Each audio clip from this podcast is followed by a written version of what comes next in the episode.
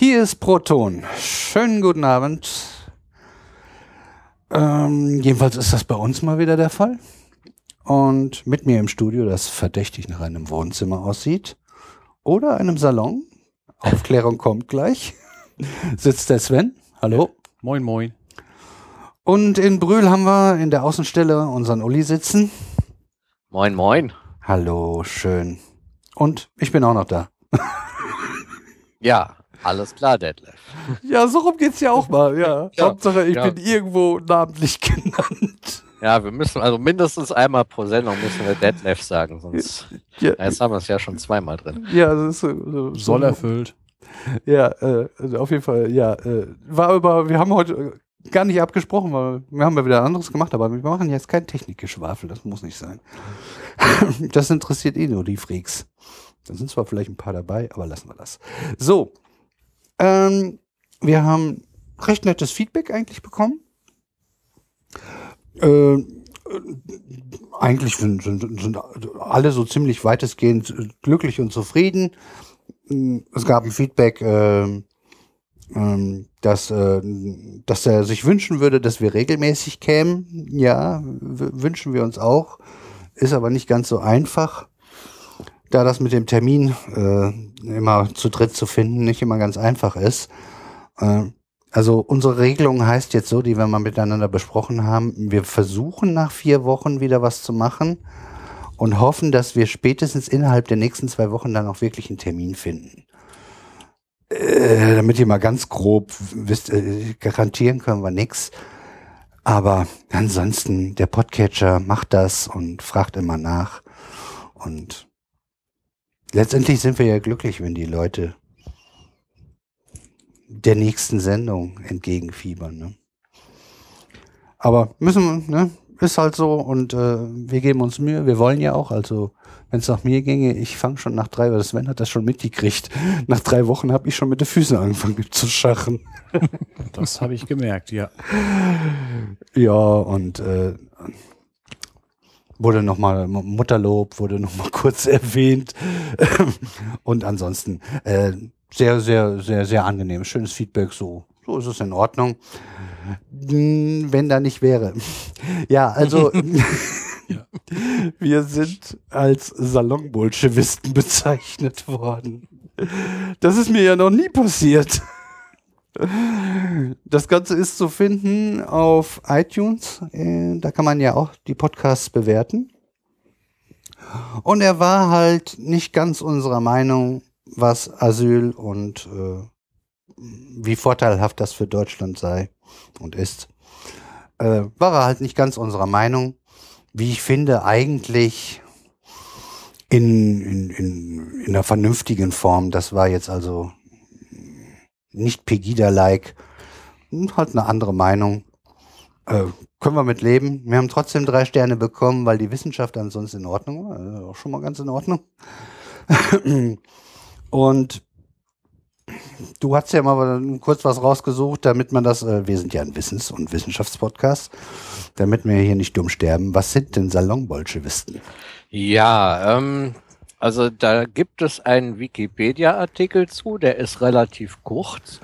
Ähm, ich wusste halt, äh, also ich hatte schon so eine Ahnung, was ein Salonbolschewist sein könnte. Und so der Artikel deckt sich auch so in etwa äh, mit dem, was ich da dann äh, vorher schon gedacht habe. Jetzt ist die Frage, lese ich das mal kurz vor oder äh, versuche ich das mal zusammengefasst wiederzugeben? Ach, ich, ich glaube, das war so kurz, dass man es, glaube ich, das war, ja, lies, lies einfach vor und wenn du einen Satz meinetwegen auslassen willst, aber äh, das ist ja nicht so lang. Ja gut, dann lese ich das einfach mal vor. Also mit dem Begriff Salonbolschewist, ähm, auch Salonbolschewik oder Salonkommunist, werden in abwertender Weise Menschen bezeichnet, die sich für den Kommunismus begeistern, denen aber unterstellt wird, dass es sich dabei um ein reines Lippenbekenntnis handelt.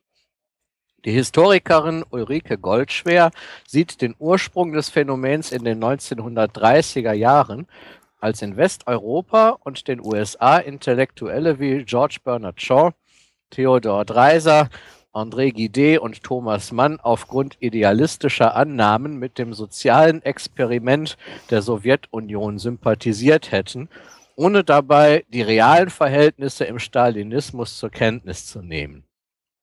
Die Wurzeln dieser Haltung sieht sie im sozial-utopischen Denken des 19. Jahrhunderts. Der Begriff und seine Varianten hätten einerseits in eindeutig diffamierender Absicht im konservativen Milieu kursiert und andererseits unter russischen Emigranten als Ausdruck der Enttäuschung über das Unverständnis, das ihnen aus westlichen intellektuellen Kreisen entgegenschlug. Der Begriff ist gelegentlich auch in der aktuellen politischen Diskussion präsent. Ja, gut. Jetzt wissen wir, was Salonbolschewisten sind. Ähm, Und ich muss weiß, allerdings ganz ehrlich sagen, ich finde mich da auch im Zusammenhang mit den Flüchtlingen nicht so wirklich wieder. Also Was hat das mit Kommunismus zu tun? ja, zum Beispiel, das ist so die erste Frage, die ich mir da stellen würde. Äh, Und ein soziales Experiment ist das ja jetzt auch nicht. äh, Wie damals wohl das in der, das steht hier, der Begriff soziales Experiment der Sowjetunion, das steht hier auch in Anführungszeichen. Äh, Aber hier geht's ja nicht um irgendwelche Experimente, sondern um äh, eine, eine handfeste Geschichte, wo halt hilfebedürftige Leute hier hinkommen und äh, denen dann äh, gefälligst auch geholfen werden soll. So. Ich habe Ja. da so eine Ahnung. Ich habe da so eine Ahnung, äh, was damit gemeint hat, wieso er das gesagt hat. Es geht eher darum, von wegen äh, äh, realitätsfremd, und das kam, dass wir das aus äh, aus dem warmen Salon heraus äh, behaupten können, weil es uns ja nicht betrifft, so äh, nach dem Motto, wohn mal neben einem Flüchtlingsheim oder äh, konkurrier mal mit dem um, um Wohnungen und so. Das ist so, ich vermute mal, dass es dahin geht. Ja, ja gut, ich denke auch mal, dass hier der Akzent eher äh, auf dem unterstellten Lippenbekenntnis liegt. Ähm, ja gut, äh, ich habe zwar jetzt in meiner unmittelbaren Nähe habe ich ähm, so, so, so, so eine Erstaufnahmeeinrichtung, sagen wir mal, von Flüchtlingen, also an meinem Arbeitsplatz. Aber da ist jetzt bisher irgendwie noch nicht mir aufgefallen, dass das jetzt ein besonderer äh, dass, da, dass sich da jetzt irgendwie jetzt draußen Gefährdungspotenzial oder sonst irgendwas ergeben hat. Ich sehe da immer nur ganz viele süße kleine Kinder rumspringen, die dann auch, wenn ich unterrichte, mal in die Fenster reingucken, was da so passiert. Zumindest wenn ich im Erdgeschoss Unterricht habe. Ähm, ja gut, keine Ahnung. Äh, ich finde die Einflüsse, die das jetzt auf meinen Alltag hat, nicht allzu groß, auch wenn die eigentlich unmittelbar neben mir sitzen.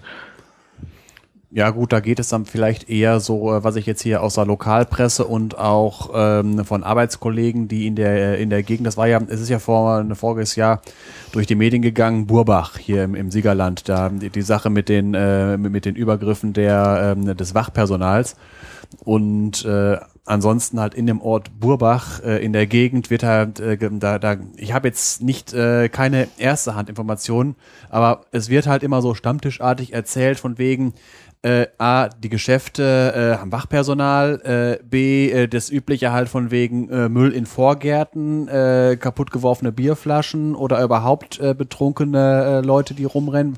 Langeweile, wie auch immer, ganz da nichts zu tun. Da gibt's auch Jugendliche, die machen das gleiche wie unsere Jugendlichen und, und solch, Ja. solche Geschichten. Ja, und, das war doch, das war doch mal ein Studentenwohnheim und ich meine, nein, nein, äh, zu der Zeit, nee, Nee, äh, ich rede von der Siegerland-Kaserne und Burbach ist der Ach so. nächstgelegene Ort davon. Also, Und da in, in der, in der Siegerlandkante sind sie ist eine Ersteinnahme, äh, Erstaufnahmeeinrichtung für 800 äh, Leute und äh, da sind halt äh, eine Menge Leute, die halt nach Burbach gehen, weil was sollen sie den ganzen Tag tun? Weil da oben ist tote Hose, äh, arbeiten dürfen sie nicht und Burbach ist halt der nächste Ort.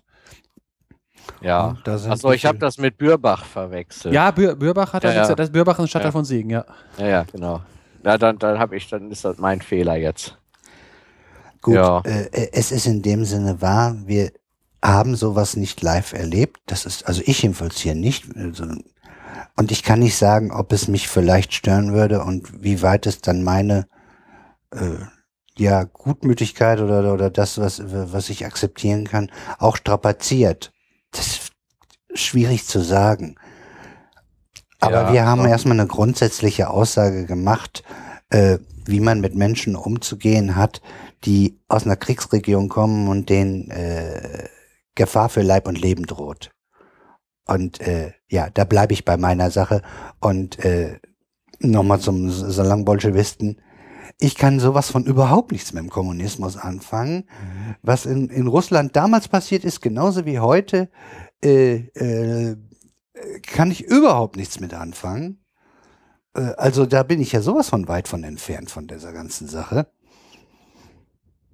Nun ja, äh, aber wenn, so wie es der Sven, äh, dass er es vielleicht so gemeint hat, ja, äh, mag in gewisser Weise ein bisschen stimmen, ist, ist schwierig zu sagen, weil man hört es ja nur von dort. Und, mm, aber man, man muss auch eine eigene Meinung haben, äh, auch wenn man jetzt nicht immer komplett betroffen ist, sonst dürfte man ja was was ich zur Schwangerschaft oder sowas sich auch nicht äh, eine Meinung bilden als Mann. Und ja. so geht's ja auch nicht. Ja gut, also ich kenne aber zumindest auch keinen Kollegen, der jetzt, weil die quasi in Nachbarschaft unserer Schule wohnen, der, der da jetzt irgendwie sich scheuen würde, sein Auto da zu parken. Ja, wir parken alle nach wie vor unsere Auto, nach wie vor unsere Autos da und es ist nichts passiert bisher. Äh, warum sollte da auch was passieren? Die Problematik ist teilweise ja. auch von wegen dieser Kriminalitätswahrnehmung. Äh, wenn jetzt irgendwie da 100 Leute in so einem äh, Heim sind, da, da ist ein Querschnitt durch die gesamte, gesamte Gesellschaft bei. Und in jeder Gesellschaft gibt es halt auch Leute, die sich nicht so sehr an Gesetze halten. Und da gehen dann auch so, äh, ich sage jetzt einfach mal, äh, äh, kleine Straftaten aller Ladendiebstahl und Verschmutzungen und Lärm und sonst irgendwie sowas. Das gibt's unter Deutschen, das gibt's auch unter äh, halt ähm, Zugezogenen und das äh, lässt sich nicht vermeiden. Und das Problem ist, dass äh, sobald äh, da jemand, äh, da wird einer, äh, einer beim Ladendiebstahl erwischt, das geht dann natürlich sofort, wird dann die äh, Sau durchs Dorf getrieben, das wird immer ganz groß und alle machen das. Ja, ja, also diese Verallgemeinerungen sind ja erstmal sowieso auch äh, ein sehr groß, also da, da, da kann ich mich ja sowieso nicht mit gemein machen. Ich, ich, Verallgemeinerungen mag ich grundsätzlich nicht. Äh, und äh, ich habe halt auch mit den Eindruck, äh, dass dort eine vorgefertigte, also ich will es nicht unbedingt von allen behaupten, aber des Öfteren hat man eine äh, von solchen Leuten, die sowas auch sagen, was die alles Schlimmes tun, äh, eine vorgefertigte Meinung und die muss ja, das Weltbild muss ja irgendwie unterfüttert werden, damit man sich noch gut fühlt und sozusagen auch diese Abneigung nach außen äh, mit gutem Gewissen vortragen kann, dass man einen Grund dafür hat. Und dann wird halt, egal, ob man den jetzt mitgekriegt hat, da, da äh, sind jetzt irgendwo äh, Gläser kaputt gegangen oder Flaschen. Und dann wird das auch äh, gerne dann gleich in diese Richtung geschoben. Also da gehe ich sehr stark von aus. Äh, weil es äh, einem sowieso in den Kram passt und man mochte, man wollte sie ja eh schon nicht haben. Und darin sehe ich ein gewisses Problem. Äh, ich will nicht sagen, dass das immer der Fall ist, aber auf jeden Fall ist das mit ein Effekt, dass auch dann denen teilweise was äh, angehängt wird, wofür, wo sie gar nichts für konnten. Das mögen irgendwelche anderen Leute gewesen sein. Auch ja. was, was gerne gemacht wird von wegen Straftaten und so weiter. Wenn man eine Straftatstatistik, Straftatenstatistik heißt ja einfach nur alle Straftaten. Da ist ja von Kaugummi ausspucken bis äh, Massenmord ist alles jetzt als Ordnungswidrigkeit Straftat. Jetzt grob, grob, grob gesagt.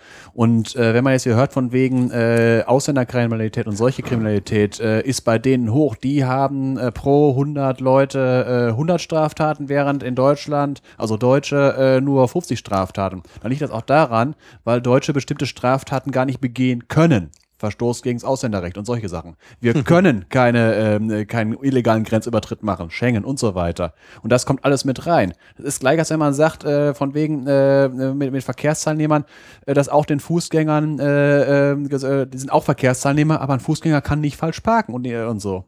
Das ist auch wieder eine Verzerrung, die absichtlich gemacht wird. Ich will den Uli nochmal ja. was sagen lassen, weil den haben wir kaum zu Wort kommen lassen. Ja, ähm, ich würde ich habe ja eigentlich schon äh, einiges gesagt. Ich würde da jetzt auch gerne mal einen Strich drunter machen. Das war nämlich so auch mein, mein, Gedanke, weil wir machen ja eigentlich Wissenschaft hier. Ja, mein persönliches, mein persönliches äh, Fazit ist, dass ich jetzt ähm, über die, diesen Begriff Salonbolschewist eher etwas belustigt bin. Bin ich auch, als ich das erste Mal gelesen habe. Ja, ähm, Ganz normal, ähm, vor allem weil da kein, kein Zusammenhang irgendwie besteht zu der Definition. Außer vielleicht, wie gesagt, dass wir es uns hier gemütlich machen können und gar nicht wissen, wie äh, schlimm das eigentlich ist. Aber ich denke, wir können das ganz realistisch einschätzen und gerade weil es uns so gut äh, geht und wir es uns in unserem Salon gemütlich machen können, haben wir auch das Potenzial zu helfen. Schönes Schlusswort. Äh, nur, äh, wir, wir machen hier keine Politiksendung daraus. Wir sind jetzt darauf eingegangen. Das war auch überhaupt nicht geplant, dass wir so lange daran wieder an dem Thema hängen bleiben. Aber passiert halt, wenn man, wenn man aufeinander stößt und das Thema halt da ist. Wir sind halt alles politisch denkende und politisch informierte Menschen und so. Äh, damit machen wir das Thema jetzt den Sack dicht erstmal und äh, die Vorhersage, äh, das wird jetzt die nächsten Sendungen, werden wir nicht immer jeweils ein Politikthema drin haben. Da braucht ihr, könnt ihr euch äh, fast drauf verlassen. Ausschließen kann man nichts. Gehen wir einfach weiter, ne? Ja. Und zwar habe ich als nächstes äh, mal eine kleine Vorstellung äh, was es an Astronomie-Podcasts äh, gibt, man zusammengestellt. Und es ist ja immer gut, wenn man so sich gegenseitig empfiehlt. Und äh, sind auch gute Sendungen dabei, die ich selber gern höre.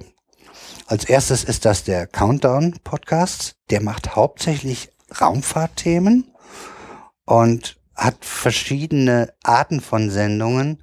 Einmal bunt gemischtes Magazin und manchmal ein bisschen monothematisch, so dass es äh, von der Länge her unter einer Stunde bis drei Stunden dauern kann. Und die sind recht fleißig, also da kommt einiges. Also wenn wenn, wenn, wenn, wenn ihr zu lange auf unsere Sendung wartet, könnt ihr zwischendurch einen Countdown hören. Der, der, der kommt schon öfters wie wir. Dann äh, schon länger dabei die Sternengeschichten vom Astrodiktum. Oh der hat eine, ich habe es nicht aufgeschrieben, der hat einen Blog bei Science Blogs, glaube ich, auch Physik und Astronomie hauptsächlich. Und darum geht's auch in seiner äh, Sendung, dass es dann mal, äh, wer es etwas kürzer mag, wobei das ja dann unsere Hörer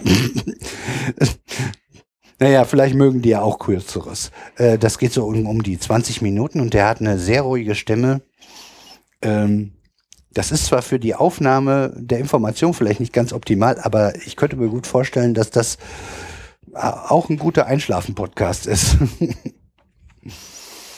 äh, dann gibt es Amazed by Universe. Oh, macht Astronomie hauptsächlich, würde ich sagen. Und zwei bis drei Stunden. Auch eine sehr nette Sendung. Zurzeit würde ich auch sagen, nicht so oft. Und auch so, äh, wenn Zeit ist und wenn genug Themen da sind. Dann ein Klassiker von früher, der immer noch verfügbar ist, wo ich jedenfalls sehr stark von ausgehe, ist Raumzeit vom Tim Pritlaff äh, zusammen mit dem DLR damals äh, gemacht. Da sind etliche Sendungen dabei und da sind wirklich ein paar sehr schöne Zuckerstücke dabei. Sind Interviews hauptsächlich äh, mit Leuten aus dem DLR, zu verschiedenen Missionen, äh, zu mm, also eine ganz bunte Palette, äh, alles hauptsächlich äh, Raumfahrt und ein bisschen Astronomie dabei.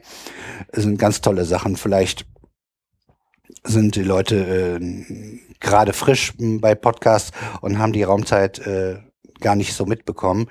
Da sind auch sehr schöne Stücke dabei. Und dann das genaue Gegenteil auf Distanz ist ganz frisch draußen äh, Stickle ähm, hat in seiner Nullnummer, die jetzt raus ist, also ist es ganz frisch dabei, hat von circa zwei Stunden mal was erwähnt. Ob das sein Ziel ist oder äh, ob er sich darauf einpendelt, das wird sich zeigen. Ähm, äh, der wird auch äh, hauptsächlich eher Astronomie, glaube ich, machen, würde ich sagen, so wie ich das rausgehört habe. Kann man reinhören äh, die Twitter-Accounts und die Internetseiten gibt's in unseren Show Notes auf unserer Seite. Der Link ist ja mit drinne beim im Podcatcher. Da geht's dann direkt auf die Seite und uh, unter dem Play-Button steht dann halt äh, stehen die Informationen, wenn ihr die haben wollt. Ähm, nur mal so nebenbei gesagt, äh, äh, wer äh, bislang noch nicht so auf Twitter war, das lohnt sich, äh, wer, wer Podcast-Hörer ist. Es ist, glaube ich, sozusagen die Heimat würde ich jetzt mal behaupten, der Podcaster, es sind sehr viele Leute da mit ihrem Privataccount und auch mit gerne, ziemlich oft mit ihrem Extra-Account nur für den Podcast, so wie wir das auch machen, Proton Underline Pod sind wir.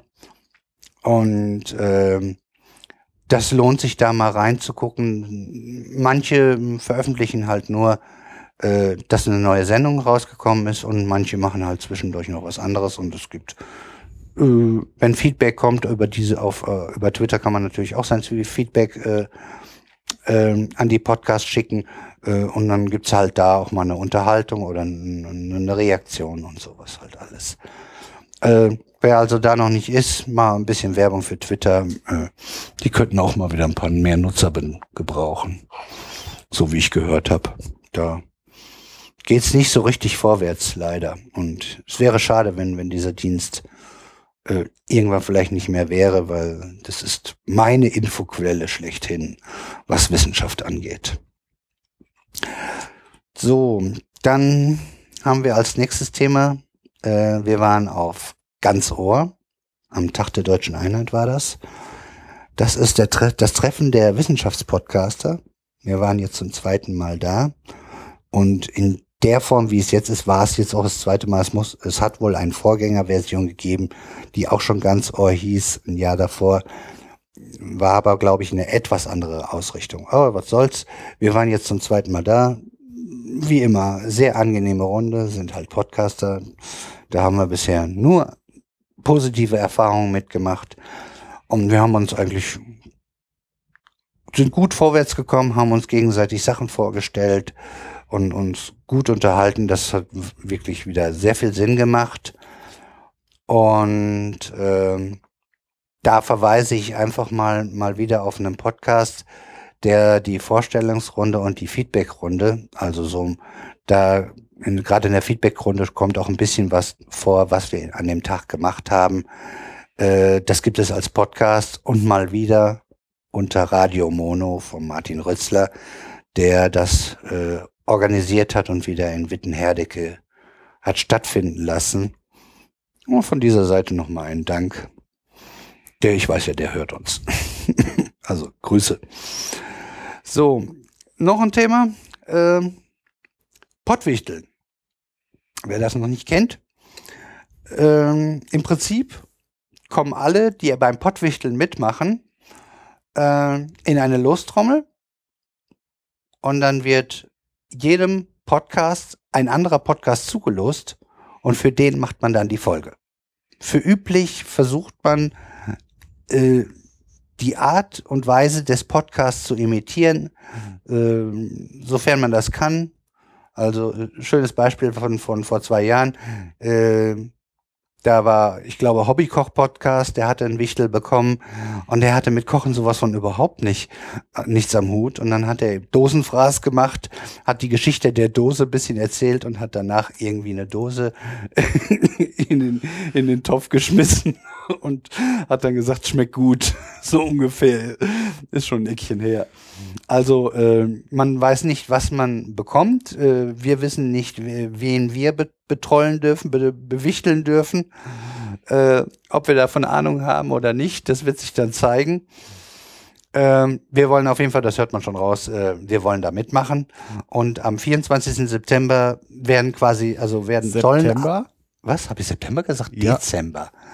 Am 24. Dezember, also als Weihnachtsgeschenk sozusagen, werden die alle veröffentlicht, alle Folgen.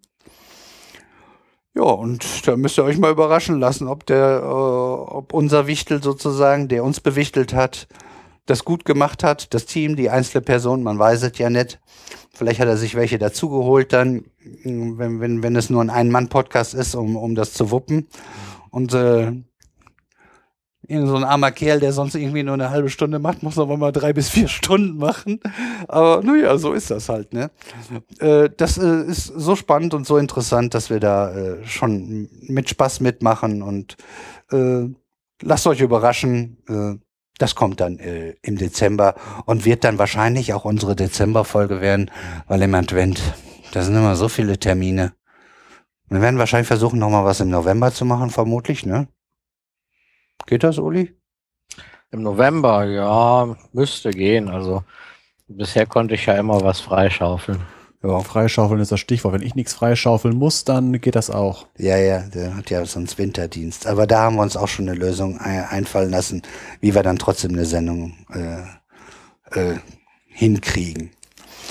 Äh, ja, damit haben wir die Pottwichteln soweit durch. Äh, auch da gibt es äh, www.pottwichteln.com und Pottwichteln 2015 auf Twitter. Ähm, da kann man die erreichen. Hören ja auch Podcasts dazu, die es vielleicht noch nicht mitgekriegt haben. Je mehr, umso bunter. Ist ja schön. Ähm, und jetzt habe ich noch zwei besondere Podcasts, die mir in der letzten Zeit gut aufgefallen sind. Äh, ein, ein sehr befreundeter Podcast ist der Conscience Pod. Äh, den empfehle ich insbesondere den methodisch inkorrekt Hörern. Vermutlich werden relativ viele das dann auch schon kennen, weil auch die haben das auch schon mal erwähnt.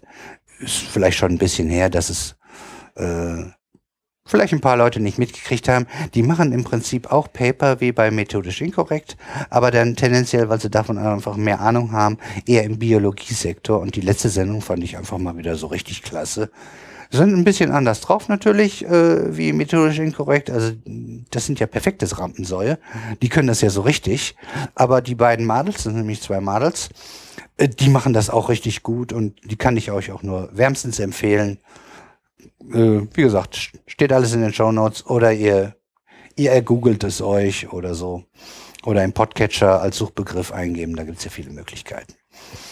Dann hatte ich die letzte Sendung, die ich jetzt hier noch äh, empfehlen möchte. Und zwar gab es bei Vrind eine Sendung.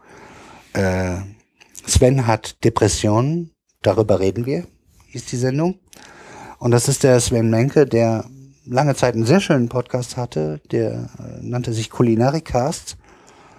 Macht mit dem Holgi noch die Kombüse und ist manchmal bei, äh, oh Gott, da wird mir keiner helfen können, weil alle anderen hören keine Kochpodcasts hier. äh, ja, mir fällt's gleich noch ein irgendwann. Der ist auf jeden Fall noch zwischendurch Gast bei einem anderen Podcast. Wie kommt das denn jetzt? Muss ich gleich nachgucken. Ähm, auf jeden Fall äh, Vielleicht wird auch sein Hobbykoch-Podcast irgendwann, wenn es alles mal vorbei ist und das alles wieder besser läuft, ähm, wieder reaktiviert, was ich hoffe, weil das war eine Sendung, die ich sehr gerne gehört habe. Und er redet halt äh, über seine eigene Depression und das in einer sehr persönlichen, sehr, sehr guten Art und Weise.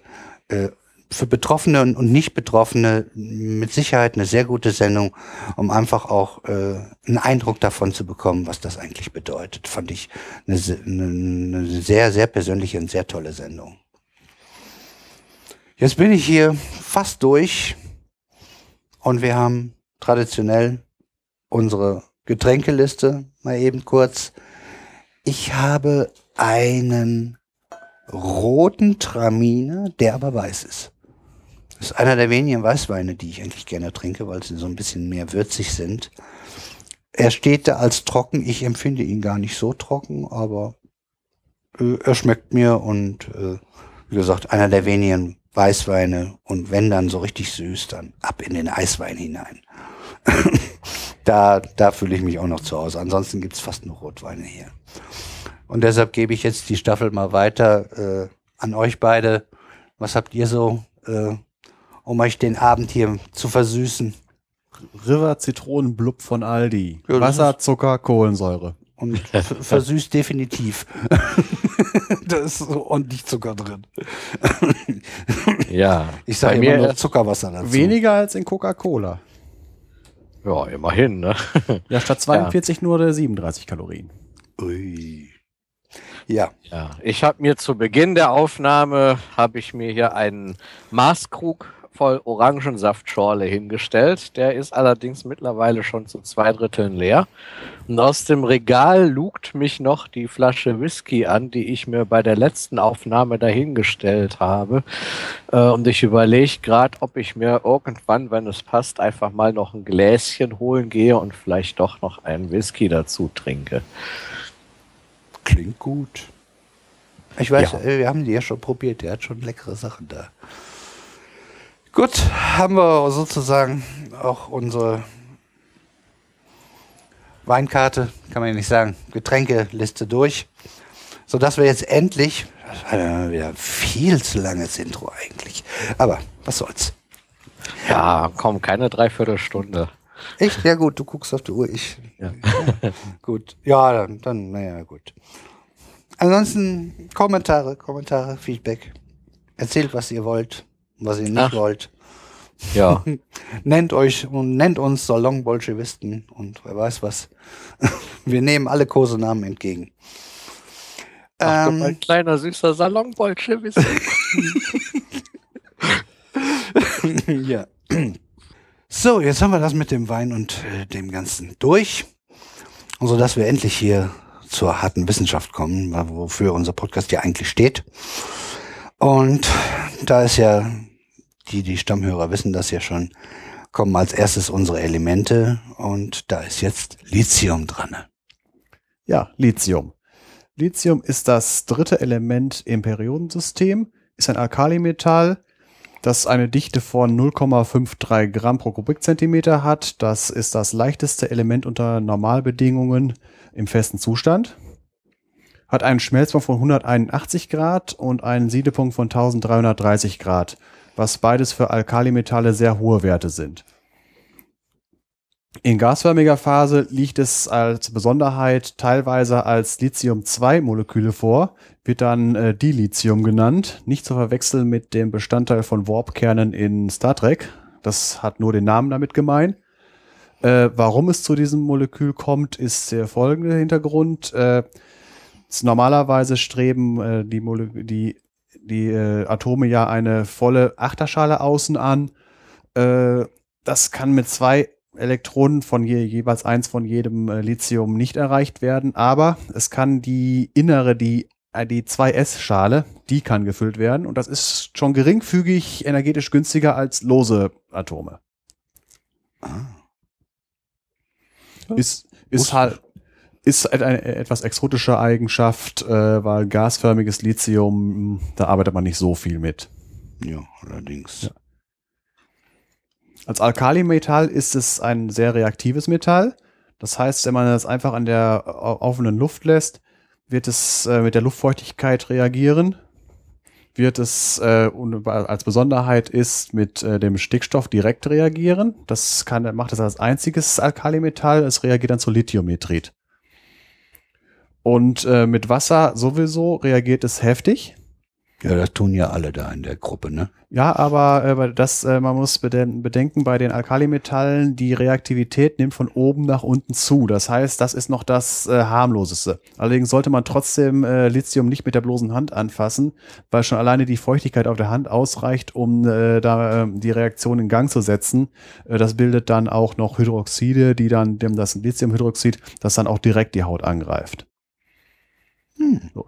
Lithium ist das unedelste aller Metalle. Das heißt, es hat ein Normalpotential von minus 3,04 Volt. Normalpotential ist das, äh, ist die Spannung im Verhältnis zu einer äh, Wasserstoffelektrode. Äh, Wasserstoff als Elektrode ist jetzt so nicht machbar, ist ja ein Gas. Das wird dann irgendwie mit einer Platinelektrode und da ist das dann äh, da drin. Also die Details spare ich mir jetzt auf jeden Fall. Das wurde jetzt willkürlich als 0 Volt äh, da, äh, festgesetzt, ja. definiert, genau. Und dazu hat das eine, hat das Lithium, wenn es als Elektrode genommen wird, eine, äh, eine Spannung von minus 3,04 Volt. Diese Zahlen sind dann so versteh zu verstehen, dass äh, das äh, unedelste, äh, das unedelste Element halt einen hohen negativen Wert hat, das edelste einen hohen positiven und diese Zahlen äh, in Volt in Relation zueinander geben die Edelheit kann. Ist zum Beispiel wichtig beim Batterienbau. Die äh, Differenz zwischen den beiden ist dann die maximal erreichbare Spannung. Unfreiwillig kann man das äh, feststellen, wenn man mal als äh, Plombenbesitzer, als schöne Amalgamplombenbesitzer auf Alufolie gebissen hat. Das äh, hat sicher schon mal häufig mal jemand gemacht und dann spürt man ja ein Kribbeln. Und das ist ganz einfach eine kurzgeschlossene Batterie, kann man sagen. Ja, minus, äh, äh, minus 1,66 Volt vom Aluminium plus äh, 0,85 Volt vom, äh, vom äh, Amalgam, also vom Quecksilber da drinne. Wahrscheinlich wird das ein wenig geringer. Ist ja im Amalgam, ist ja eine Legierung. Aber man hat dann äh, im Prinzip eine 2,5 Volt kurzgeschlossene Batterie im Mund. macht der Blombe nichts, weil ja nur das Aluminium zersetzt wird. Weil das edlere Metall bleibt erhalten, das unedlere, das äh, wird zersetzt. Das nur Ja, mal so gut, als. Das, zetscht aber bestimmt nicht so, wie wenn man sich einen 9-Volt-Block an die Zunge Nein, hält, das oder? natürlich nicht, aber man merkt, es ist halt, äh, man wundert sich, wenn man auf, wenn man äh, halt mal so einen Schokoladen-Nikolaus ausgepackt hat und dann mal gierig war und ein bisschen von der Alufolie mit dabei war und dann wundert man sich, dass es dann an den Backenzähnen, wo meistens die Plomben drin sind, auf einmal zwiebelt. Man merkt das deutlich. Ja gut, ich habe inzwischen irgendwas mehr Keramik. äh, Aber äh, schon alleine, äh, was war da Schlimmes drin? Das will ich nicht haben. Auch wenn es in den Zähnen bleibt. Ja. Da war irgendwas, was, was sagtest du noch, was da drin ist in Da dem ist? Quecksilber drin. Quecksilber. Deswegen ist Nein, Amalgam. Die, Will ich nicht haben. die Legierungen des Quecksilbers heißen Amalgame. Gut, das jetzt als Exkurs. Ist auf jeden Fall das unedelste aller äh, Elemente. So, und äh, was auch noch interessant ist, äh, was es im Periodensystem gibt, es sogenannte Diagonalbeziehungen, also eher Schrägbeziehungen. Das liegt daran, äh, Lithium und Magnesium, diese Magnesium liegt, wenn man es aufs Periodensystem guckt, einen weiter nach rechts und einen weiter nach unten, hat aber in seinen, äh, als Ionen, haben sie ungefähr, also ähnliche Eigenschaften. Und das äh, zieht sich das gesamte Periodensystem. Das liegt daran, dass das Lithium Plus und das Magnesium 2 Plus Ionen ungefähr einen gleichen Radius haben. Mhm. Isotope. Äh, da da äh, Lithium ja da die Ordnungszahl 3 hat, hat es drei Protonen und eine unterschiedliche Anzahl von Neutronen. Es gibt zwei stabile Isotope. Das ist Lithium 6 und Lithium 7. Die äh, sind im Verhältnis 7,6% Lithium 6 und 92,4% Lithium 7 im natürlichen Lithium enthalten. Alle anderen äh, Isotope kommen nicht vor, weil sie, äh, wenn sie existieren, nur für, für Millisekunden äh, existieren. Ja, also das, was angegeben wird, ist dann das mit den sieben, das sind dann drei, vier Neutronen und drei Protonen. Exaktamente. So, und jetzt wofür, äh, wofür sind die jetzt interessant? Lithium 6 ist interessant für Fusionsreaktoren und H-Bomben zum Tritium erzeugen.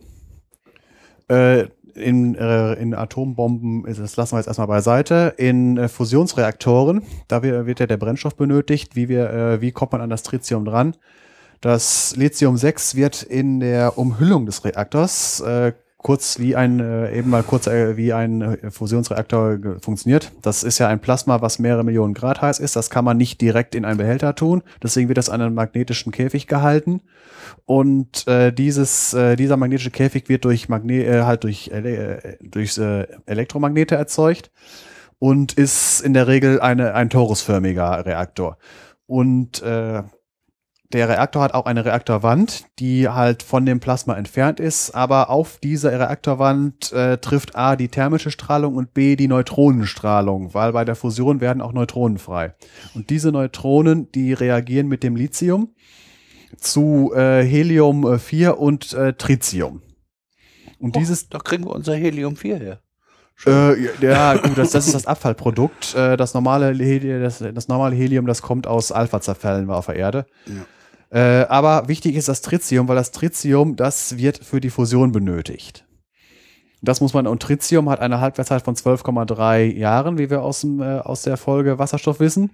Und dementsprechend kann man es nirgendwo in der Natur finden. Und äh, bei den heutigen Techniken für Fusion, die in greifbarer Nähe sind, äh, ist, wird dieses Tritium benötigt. Das wird dadurch erzeugt.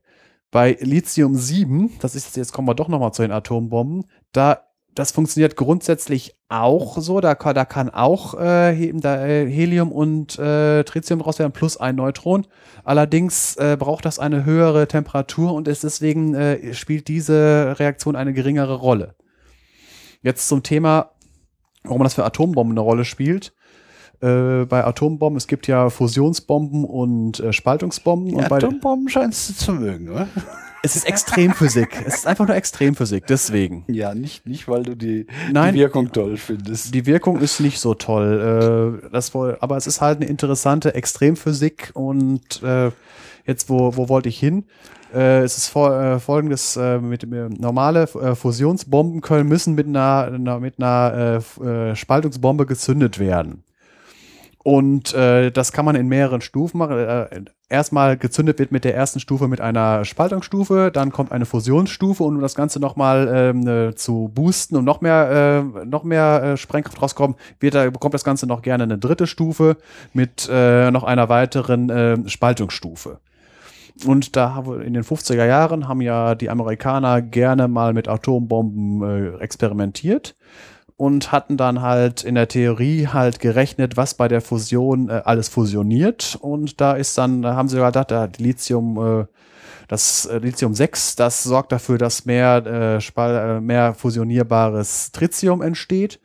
Und das Lithium-7, das reagiert nicht. Da fliegt ein Neutron rein und fliegt wieder ein Neutron raus, aber es tut nichts. Dann haben sie während des Tests festgestellt, dass es doch äh, was äh, reagiert. Und das hat dann dazu geführt, dass deren Atomtests mal ungefähr im Faktor 2,5 stärker gewesen sind. Boah. Das ist schon eine Menge. Ja, das war, was hatten, was hatten sie? Castle Bravo war der Test. Äh, da hatten sie irgendwie äh, gerechnet, hatten sie, glaube ich, mit, äh, mit 8 Megatonnen und rausgekommen sind irgendwie 12, äh, nee, nee, warte mal, 6 und dann rausgekommen sind äh, 12. Also ich glaube, der, der, der, der nachfolgende Test, der hat noch, da war der Faktor 2,5. Bei dem, äh, bei dem ersten war nur 1, so und so viel. Aber es ist schon ein großer Faktor. Also wenn man, da haben sie sich gut vertan. Ja gut, äh, zum Glück äh, haben sie das nur getestet und sind noch nie zum Einsatz gekommen. Lassen wir das mal lieber. Ja, hoffentlich, ne? Ja. Dass wir das als Menschheit, äh, egal welches Land, besser lässt. Ja. Gut, also lassen wir erstmal die Atombomben. Genau. Wollen wir erstmal gucken, äh, wie es überhaupt dazu gekommen ist, äh, dass man festgestellt hat, dass es Elemente überhaupt gibt. Weil da es ja als Alkalimetall nicht irgendwie ähm, gediegen, also als reines Metall wie Gold irgendwie vorkommt und halt immer nur in Verbindungen vorkommt, äh, hat, musste man es halt äh, in Verbindungen entdecken. Und das hat dann 1817 ein Schwede getan, Johann August Arfvedson, hat das äh, hat festgestellt, dass in bestimmten Mineralien äh, eine Substanz drinne sein muss, die noch nicht bekannt war. Äh, die Mineralien, die spare ich mir jetzt mal. Das dürfte Geologen interessieren, aber das ist ganz kompliziert. Das ist halt nichts Gängiges. Müsste er den Pickerl fragen. Ja. Der macht zwar auch Astrogeologie, aber Geologie ja. weiß er auch Bescheid. Ja. Aber dieser Herr Johann August Arfvedson hat noch nicht geschafft, dieses Metall äh, in Reinform darzustellen. Er hat nur festgestellt, das muss da sein. 1818 hat ein äh, Deutscher, äh, Christian Gottlob Gmelin, ich lese mal Gremlin, äh, Hat er was mit Däubler Gemelin zu tun? Äh, bevor, irgendwer, bevor irgendwer ein Herr oder Frau Däubler geheiratet hat. Ist ja so ein ah. Ja. Gut. Äh, der hat entdeckt, dass äh, dieses Metall Flammen rot färbt. Diese Sache mit der Flammenfärbung ist deswegen interessant, weil man damit halt äh, relativ gut äh, bestimmen kann, was für Substanzen irgendwo drin sind. Und genutzt wird das gerne bei Feuerwerk. Sprengstoffe, Feuerwerk. Machen wir noch. Ja. Ja, wobei äh, Feuerwerk halt eher auf die Effekte angeht. Bei Sprengstoffe kommt es halt mehr auf die Sprengkraft Gucken an. Gucken wir mal, wie dick das ist. Vielleicht trennen wir die beiden Sachen. Ja. Auf jeden Fall äh, leuchtet äh, Lithium schön rot. Heißt, immer wenn ihr bei im Silvester schöne rote Flammen seht, ist da Lithium beteiligt. Dann, äh, aber 1818 hat der Sir Humphrey Davy aus Lithiumoxid das erste Mal kleine Mengen davon äh, darstellen können. Aber erst 1855 hat Robert Bunsen mit seinem Schüler Augustus Mattison erst als größere Mengen aus Lithiumchlorid äh, per Elektrolyse äh, darstellen können. Der hat auch noch äh, für einige andere Alkalimetalle und so weiter gesorgt, dass er das davon mal größere Mengen hergestellt werden können. Hm. Anfangs wurde das auch noch kaum genutzt, weil es halt, äh, wie gesagt, nur in Mineralien vorhanden war und man mit dem äh, Metall selbst nichts anfangen konnte. Wofür es relativ früh genutzt wurde, wurde als Lithiumfett. Das äh, ist jetzt ein relativ irreführender Begriff, weil äh, das Lithiumfett äh, ist, äh, kommt so zustande, dass man halt äh, Lithium mit Fett reagieren lässt, dann entsteht daraus Lithiumseife. Der Trick bei der ganzen Sache ist, dass diese Lithium-Seife ein relativ temperaturstabiles Schmiermittel abgibt. Wird auch heute noch dafür, dafür benutzt. Ist temperaturstabil zwischen minus 20 und 150 Grad plus. Ordentlich. Und ansonsten wurde es noch verwendet für die Glas- und Aluminiumherstellung also in Form von Lithiumcarbonat. Äh, unter anderem Verbesserung der Leitfähigkeit bei der äh, Aluminium, äh, das wird ja per Elektrolyse hergestellt und äh, wird, da wird die Viskosität und die Senkung der Schmelztemperatur mit. Äh, äh. ja, und dann habe ich gerade eben weiter gesagt, was halt, äh, was halt da, wo es später dann genutzt wurde. Im Atomzeitalter habe ich ja gerade erzählt, äh, Tritium-Lieferant für A, Atombomben, B, später jetzt in der Fusionsforschung äh, auch für Tritium. Und in der heutigen Zeit, das dürfte wohl jeder mitbekommen haben, dass Lithium das Metall für die Akkutechnik ist. Ja, in, in jedem äh, iOS-Gerät und von den anderen Leuten. Also bei den ganzen mobilen Geräten führt zurzeit kein Weg um Lithium-Ionen-Akkus herum. Ja, wir wissen, ja. Ja.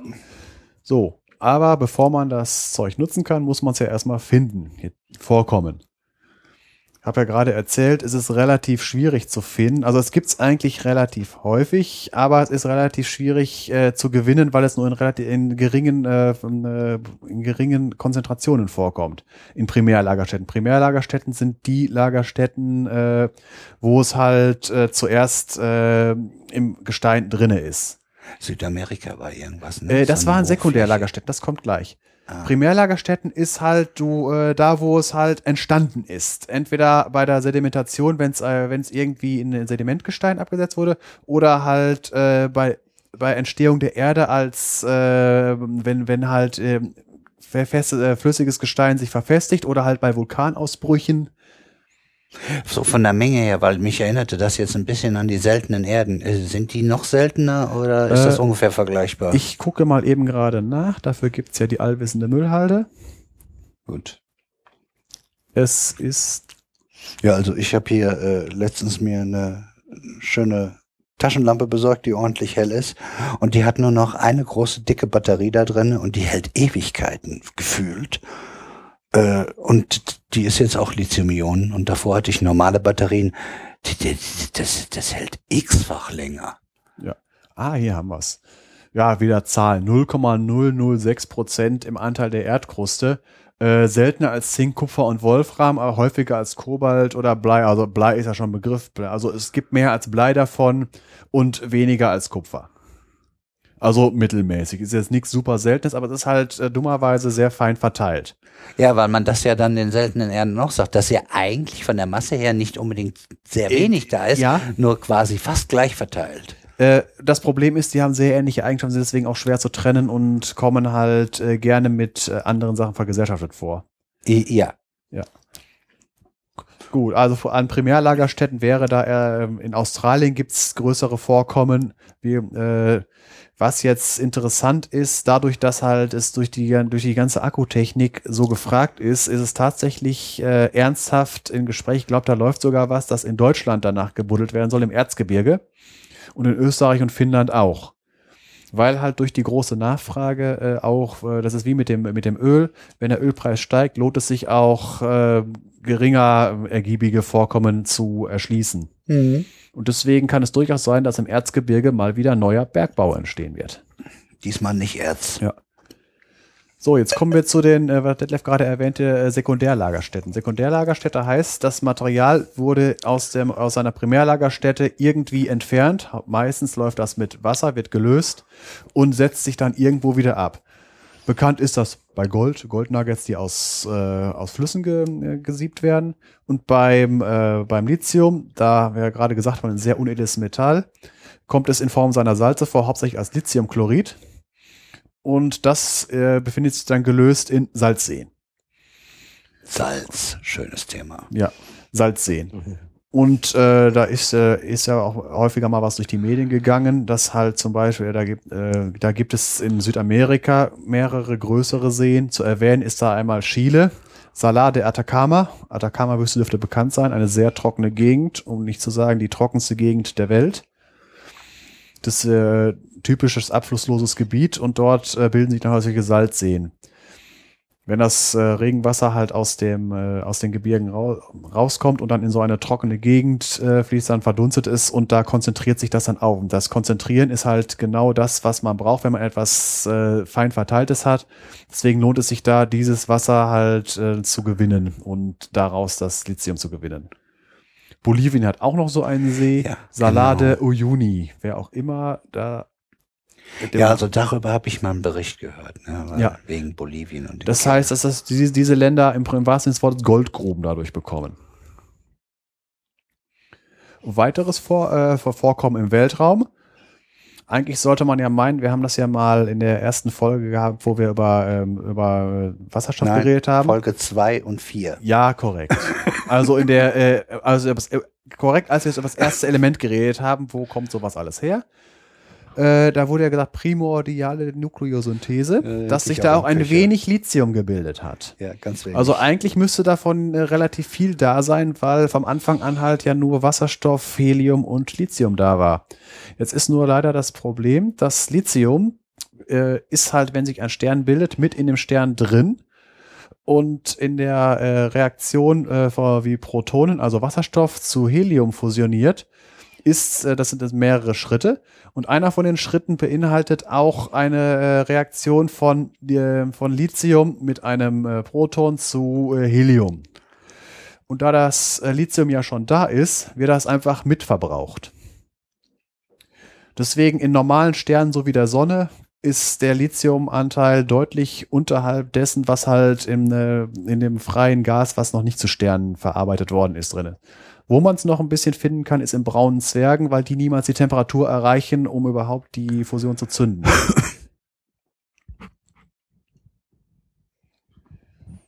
ja, das ist, hast du mir meinen Ass aus dem Ärmel gezogen. Ass? Das hatte ich noch. Ach so. Gut. Äh, äh, ich kann gucken, ich habe in die Karten geguckt. Ja, ja wahrscheinlich. In die Kurten gekackt. In die Kurten ge ähm, Das bin ich aber pechtig Möse, um mal alte Sachen aufkommen zu lassen.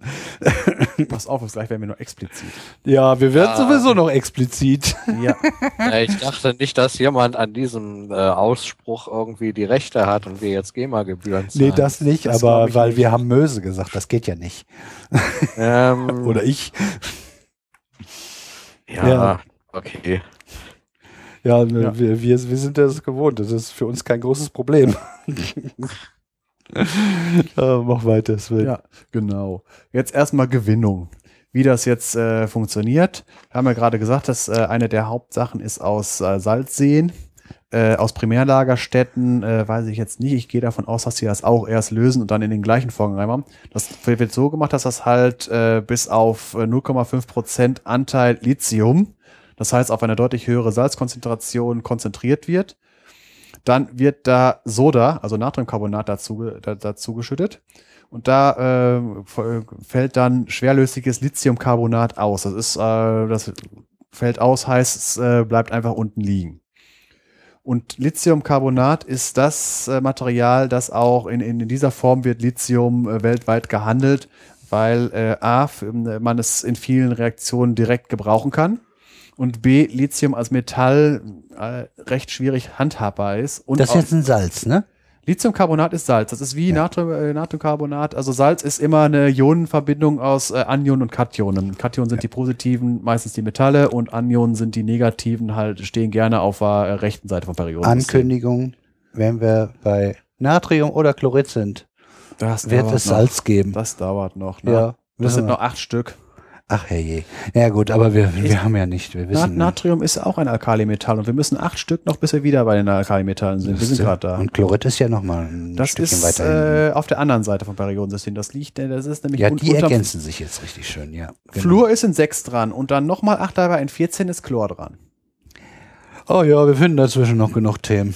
Ja. So. Dieses, Na dieses Lithiumcarbonat ist also das die Standarddarreichungsform, die man so bestellen kann, wenn man Lithium bestellt. Wenn man Lithium, elementares Lithium haben will, wird äh, wieder Lithiumchlorid hergestellt, indem man einfach Salzsäure auf das Lithiumcarbonat schüttet. Und dieses Lithiumchlorid wird dann per Elektrolyse gespalten. Dann hat man das äh, reine Metall. Ja. Klingt logisch. So, Verwendung. Da haben wir ja gerade schon gesagt, in der heutigen Zeit alles, ähm, alles was, äh, was alles überstrahlt, ist die Verwendung in Lithium-Ionen-Akkus. Das stelle ich jetzt erstmal hinten an und gehe jetzt erstmal weiter. Das reine Metall Das wird zum Beispiel genutzt als Reduktionsmittel. Reduktionsmittel ist Gegenteil von Oxidationsmittel. Das heißt, äh, im Prinzip, ja, wie kann ich das jetzt am besten erklären? Äh, ja. War das das jetzt hier mit dieser Opferanode-Geschichte? Nein, nein, nein, das war Ach so. Reduktionsmittel. Also äh, gut, äh, stell dich mal hinten an, gut. Ja, mach einfach, genau. Ja. So ist gut. Ja. Äh, weiter Stickstoffentfernung aus Gasen. Habe ich ja gerade eben gesagt, dass dieses Metall, das reagiert direkt mit Stickstoff. Und wenn man jetzt irgendeine Gasgemisch hat, wo man den Stickstoff raushaben will und das nicht mit Lithium ansonsten reagiert, dann äh, wird der Stickstoff halt da rausgezogen, weil es zu, äh, äh, zu Lithiumnitrit reagiert. Mhm. Und ansonsten wird das reine Metall halt, wie, wie ich gerade eben erzählt habe, äh, für alles verwendet, wo man nicht direkt aus Lithiumcarbonat das herstellen kann. Zum Beispiel organische Lithiumverbindungen. Kommen wir gleich auch noch zu. Da wird es als Legierungsbestandteil benutzt. Dabei äh, spielt halt eine Rolle, dass es ein sehr leichtes Metall ist und äh, man damit halt sehr leichte äh, Legierungen herstellen kann. Man darf den Anteil natürlich nicht zu hoch machen, weil sonst äh, kommen die unangenehmen reaktiven Eigenschaften raus. Ja, da, da hatte ich auch schon von gehört. Ja. Ja, gut. Äh, Ich hatte so Richtung Aluminium, Lithium, da, da hatte ich schon Ja. so einen Querverweis es, im es, Kopf. es, es werden halt relativ äh, kleine äh, Mengen nur genommen, irgendwie so 0,4 Prozent oder sowas, die aber ausreichen, um äh, die Materialeigenschaften des äh, Legierungspartners äh, grundlegend zu ändern, hauptsächlich wie die Zugfestigkeit, Härte und Elastizität äh, äh, erhöht. Legierungen, auch so ein geiles Thema. Ja, ist zu groß. Für. So. Ja, ich meine, irgendwann gehen uns die Elemente ja aus, dann können wir überlegen, ob wir dann vielleicht in Ja. Richtung Legierung was machen. Ja. Legionen. Äh, ich hoffe mal, dass die in Darmstadt und Co. schneller sind, um neue, neue Sachen zu Genau, erzeugen. die müssen uns in der Zwischenzeit neue Elemente Es fehlen noch so. Sachen wie Unobtanium, da müssen sie noch dran. Ja, Ist wichtig. Und Kryptonit brauchen wir auch noch. Oh, oh ja, das grüne Zeug da, ne? Gibt es in verschiedenen Farben. Äh, aber ist ein anderes. Gott, aber Abschweifen gehört Ja. so dazu. so. So, in seinen Verbindungen kommt es immer einwertig vor in der Oxidationsstufe plus 1. Das ist bei den äh, Alkalimetallen äh, ist das äh, einfach drin, da kommt nichts anderes vor. Also zum Beispiel gibt es da die, äh, das Lithiumhydrid. Lithiumhydrid ist einfach die Verbindung von Lithium mit Wasserstoff. Wird äh, genutzt zur schnellen Wasserstoffgewinnung, weil das sich relativ leicht zersetzt und als Raketentreibstoff, weil äh, es ein, äh, hat eine sehr hohe Energiedichte. Und Atombomben. Ich, ich wartete drauf. Ja. Schon, wo du schon bei den Raketen warst. Ich denke, oh, äh, viel Energie im Spiel. Ja, das ist aber nur der Antrieb der Raketen. Bei Atombomben kommt es deshalb, weil wir haben ja gerade für Atombomben ist Tritium eine, eine sehr nützliche Substanz. Tritium ist ein Gas und ist relativ schwierig handhabbar in Atombomben. Äh, Lithiumnitrit ist ein Feststoff. Äh, und Lithium äh, ist ja in Atombomben auch noch nützlich, deswegen ist Lithiumnitrit also so eine richtige Win-Win-Situation. Gut, Thema Atombomben Für, für, für die Bombe sozusagen. genau. Für alle anderen nicht. Ja. Lithiumchlorid, was wir gerade schon wieder hatten, ist eine hygroskopische Substanz. Hygroskopisch heißt, es zieht Wasser aus der Luft an. Kann man zum Beispiel äh, beobachten, wenn man einfach nur mal äh, Kochsalz, äh, man legt einfach mal ganz normales Kochsalz äh, bei hoher Luftfeuchtigkeit äh, auf der Fensterbank und das wird dann feucht. Weil es- Verklumpt. Ja. Das, Äh, da, da, und dieses Lithiumchlorid ist da noch stärker und das wird dann halt dafür äh, als Trocknungsmittel. Damit kann man halt Gase zum Beispiel trocknen oder ist halt ähnliches wie was man halt findet, wenn man äh, irgendwie Elektrogeräte oder sonst irgendwas Silikagel, das ist ah, das, das, das in diesen kleinen Beutelchen, was immer da drin ist, ist eine andere Substanz. Das wollte ich gerade mal nachgefragt haben, was man sonst in den Kleidungsstücken Das ist halt, ja, da ist Lithiumchlorid, ist da ein bisschen mit Kanonen auf Spatzen geschmi- ge, ge, ge, geschossen, weil Lithium halt ein etwas äh, wertvolleres Material ist als äh, Silika, wo halt äh, hauptsächlich Silizium äh, äh, drin ist. Und Silizium findet man im wahrsten Sinne des Wortes wie Sand am Meer. Des Weiteren wird dieses Lithiumchlorid als zur Herabsetzung von Schmelzpunkten beim Schweizen äh, eingesetzt. Ich habe Schweizen verstanden. Schweißen, Schweizen. Wichtig, ist ist, wichtig ist, dass man das W nicht Kann, kann man schweizen? Müssen wir die Schweizer mal fragen, ob Ja. man schweizen kann, was das heißt. Jetzt wird's aber karlauerig hier. Ja, Karlau muss aber immer bedient werden. Lithiumcarbonat. Haben wir ja, Ja, auch. das kennt man auch, ne? ja, das haben, ja, habe ich ja gerade eben äh, drüber erzählt. Ja. Lithiumcarbonat, das ist äh, halt die, das Feldwaldwiesen, äh, ähm, die, die Feldwaldwiesensubstanz im Umgang mit Lithium wurde auch schon sehr früh benannt in der Glas- und Aluminiumherstellung, ah, wie ich gerade schon erzählt hatte. Ja. Und äh, auch bei der beim äh, bei der Email-Herstellung. Jetzt nicht E-Mail, sondern Email. Das ist das Zeug, was zum Beispiel auf äh, Blechbadewannen drauf ist. Aha.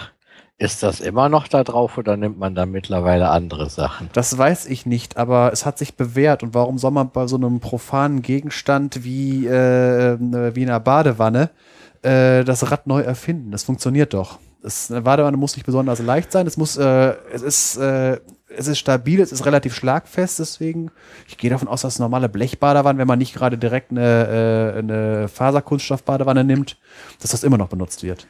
Ja, wäre höchstens wegen dem Preis oder so, ne? Ja, weiß ich nicht, was da noch für Ja. Beschichtung. Es ist bewährt, es wird immer noch benutzt. Aber, ja. Ich habe auch nichts anderes gehört. So. Ja, ich habe, glaube ich, noch eine emaillierte Tasse. Irgendwo. Ach, die Blechdinger, ja. ja, ja, genau. Ja, gut, die, die haben ja, äh, die, die sind, diese ganzen emaillierten Kochgeschirre sind ja heutzutage mehr, ähm, völlig aus der Mode. Das findet man ja wirklich nur noch bei Oma. War, war da nicht auch irgendwas, dass das auch nicht ganz so hundertprozentig Das war bei Teflon. Das ist, wenn es zu stark erhitzt wird, das ist aber ein ganz anderes Thema. Ja. Na gut. Das wird auch noch interessant. Kommt bei Flur dran. Ja, oh, Flu ist auch dick. Flur ist eklig. Aber ich freue mich drauf, ich freue mich drauf. FCKW. Ich freue mich drauf auf Flur. Weiter. Jetzt äh, Lithiumstearat. Das ist, äh, wie, wie ich gerade eben gesagt habe, ist halt, äh, ist das? Eine lithiumorganische Verbindung in Wasser. Äh, habe ich das richtig erzählt? Nein, habe ich falsch erzählt. Es ist auf jeden, es ist eine äh, von diesen von diesen Seifen, ich gerade in Wasser sehr schwer löslich und hat äh, wird deswegen auch als Schmiermittel benutzt, weil der Schmierfilm erhalten bleibt. Es kann nicht vom Wasser ausgelöst werden. Natürlich, wenn das natürlich komplett unter Wasser gesetzt wird, da äh, da, da hilft auch kein äh, kein kein Lithiumfett mehr. So, jetzt kommt Ja, das ist doch schon eine Menge, was man, das hat man gar nicht so auf dem Radar, ne? Nee. Äh, organische Lithiumverbindung. Jetzt wird's garstig. Wir reden hier von Butyllithium, Methyllithium und Phenyllithium. Äh, hört sich jetzt schrecklich an, aber äh, man muss sich einfach nur mal die Substanzen vorstellen. Methyl ist im Prinzip ein äh, Methanmolekül, wo ein H durch ein Lithium ersetzt ist. Butyllithium ist ein Butan-Molekül, äh, Molekül, wo ein H durch ein, ähm, ein Lithium ersetzt ist. Und Phenyllithium ist äh, ein Benzolring, wo ein H durch ein Lithium ersetzt wird. Hört sich jetzt nicht äh, sonderlich spannend an, ist es aber, weil diese Substanzen sind äh, sehr reaktiv. Mit sehr reaktiv meine ich, äh, man lässt eine, diese Substanz offen stehen und sie fängt von alleine an zu brennen. Ups. Ach, sind das dann diese Sachen, wie dieser Brief wird sich in zehn Sekunden selbst zerstören? Kann man damit machen, aber dann darf in dem Brief auch keine Luft drin sein, bevor er aufgemacht wird. Genau. ja, Da war das doch, glaube ich. Dum, dum, dum, dum, dum, dum. Bisschen Musik hier reinbringen. Wo, äh, GEMA. Ich, wenn ich ein bisschen singe, mein Gott, da sollen die sich nicht so anstellen. Äh, das ja, eben, Problem das ist, konnte man eh nicht erkennen. Was das ist das Gute, ja. So, wozu wird das Zeug benutzt? Es ist eine extreme, äh, es hat eine extreme Basizität, also es ist eine starke Base. Base heißt, äh, es nimmt wunderbar gerne Protonen auf, also H-Atome. Im Gegensatz zu Säuren, die gerne ihre äh, Protonen loswerden. Und das hat eine extreme Base, hat die Möglichkeit, Dinge zu deprotonieren, die, bei denen das sonst nicht geht. Zum Beispiel Alkohole. Weil in einem normalen Alkohol, das O und das H, das ist relativ unzertrennlich. Weil im Gegensatz zu, ähm, zu, einer, äh, zu, einem, äh, zur organischen Säure, wo ne, neben der OH-Gruppe am gleichen C noch eine, äh, noch eine ein doppelt gebundene Sauerstoff dranhängt, es dieses, äh, dieses Proton nicht gerne hergibt. Mit äh, einem von diesen äh, Substanzen, Butyllithium oder so, geht das. Das Oha. ist halt, das ist halt eher was für Verfahrenstechnik in der Chemie. Sehr reaktiv, schön. Ja. ja, nun, dafür ist es ja auch ein bisschen bekannter. Ne? Ja. So, und jetzt äh, die Sache mit den Lithium-Ionen-Akkus. Da habe ich mich jetzt so, äh, das ist ein sehr dickes Thema, das würde, glaube ich, den, äh, die, den Rahmen sprengen. Deswegen werde ich jetzt mal nur ganz, ganz grob, quick and dirty erzählen, was es damit auf sich hat. Und den Rest verlagern wir einfach mal auf eine spätere Sendung, weil Ja. Batterien machen wir mit Sicherheit nochmal. Ja. Einfach nur jetzt, äh, zum Beispiel, was ist an, warum heißen die Dinge aus und nicht nur einfach Lithium-Akkus, sondern Lithium-Ionen-Akkus? Liegt daran, ich habe ja gerade eben was mit der Spannungsreihe erzählt, äh, von, äh, wie, wie Batterien oder Akkumulatoren grob funktionieren. Es läuft normalerweise so, man hat zwei Elektroden aus zwei verschiedenen Materialien, in der Regel Metalle. Die werden, die stehen in einem Elektrolyt und, sie in, und äh, sind äh, getrennt durch eine Membran, durch die nur halt eine bestimmte Moleküle durch können. Was nicht durch soll, sind die Kationen, also die äh, positiv geladenen äh, Ionen des, äh, des jeweiligen Elektrodenmaterials. Was durch soll, sind die Anionen, das sind die äh, negativ geladenen äh, Moleküle des, äh, des Elektrolyten. Elektrolyt heißt elektro, elektrisch leitende äh, Flüssigkeit. Das ist das, was dazwischen ist, überall rumwabert. Ja, das ist, in, wenn man einen ganz normalen Bleiakku hat, das denkt man eine Autobatterie, die, da ist der Elektrolyt Schwefelsäure. Da ist das Anion, ist dann das Sulfatanion, äh, SO42-. Und äh, jetzt ist jetzt wieder ein, äh, ein schwierigeres Beispiel, weil Blei, ich glaube, das ist eine, eine Elektrode ist Blei, die andere ist Bleioxid. Müsste ich jetzt genau gucken. Auf jeden Fall, äh, es geht um das Prinzip, man hat da die zwei Elektroden drin. In, äh, innen ist es halt durch, die, durch den Elektrolyt verbunden und nach außen hin äh, steht eine äh, Spannung an, die über einen Draht, wenn man es mit dem Draht verbindet und da irgendein Verbraucher, zum Beispiel eine Lampe oder den Anlasser vom Auto, diese Spannung kann man in einen Strom umwandeln. Der Trick bei der Sache ist jetzt, dass die Elektronen gehen durch den Draht und die Anionen gehen durch, der, durch diese Membran. Jetzt bei dem, äh, bei der, bei dem Lithium-Ionen-Akku, außen sieht es genauso aus. Da gehen Elektronen von der einen Seite zur anderen. Aber in dem, äh, in dem Akku selbst, innen drin, in dem Elektrolyten, sind die Lithium-Ionen drin. Und die bleiben Lithium-Ionen. Es gibt also auf keiner von den beiden Seiten eine Lithium-Elektrode, wo halt elementares Lithium dran wäre. Das sind halt äh, äh, andere, an- andere Substanzen. Also bei dem einen Beispiel Akku, da war auf der einen Seite eine äh, Graphitelektrode, auf der anderen Seite irgendwas, was, was war das für eine, äh, für ein, ganz egal, auf jeden Fall irgend, irgendwas Oxidisches. Und äh, anstatt halt, dass die Anionen äh, wandern, äh, wie wie bei einem Bleiakku, wandern bei dem äh, Lithium-Ionen-Akku die äh, Lithium-Ionen. Warum macht man das? Weil der Lithium-Ionen-Akku einfach eine viel höhere Energiedichte hat als äh, Bleiakkus und ähnliche. So, damit hätte ich das mal quick and dirty angerissen.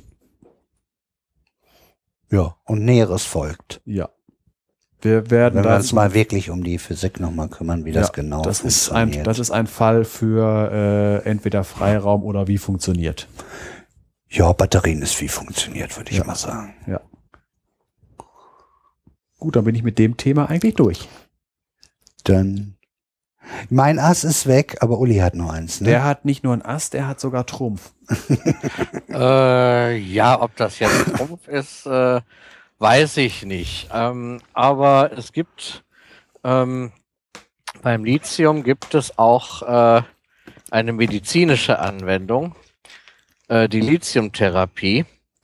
Ähm, das hat eine Geschichte, also es wurde, die, die haben ja so im im 19. Jahrhundert vor allem, äh, haben die ja äh, alle möglichen Stoffe gegen alles Mögliche ausprobiert und Lithium haben sie zuerst als Mittel gegen Gicht äh, eingesetzt, aber das äh, hat halt nicht funktioniert.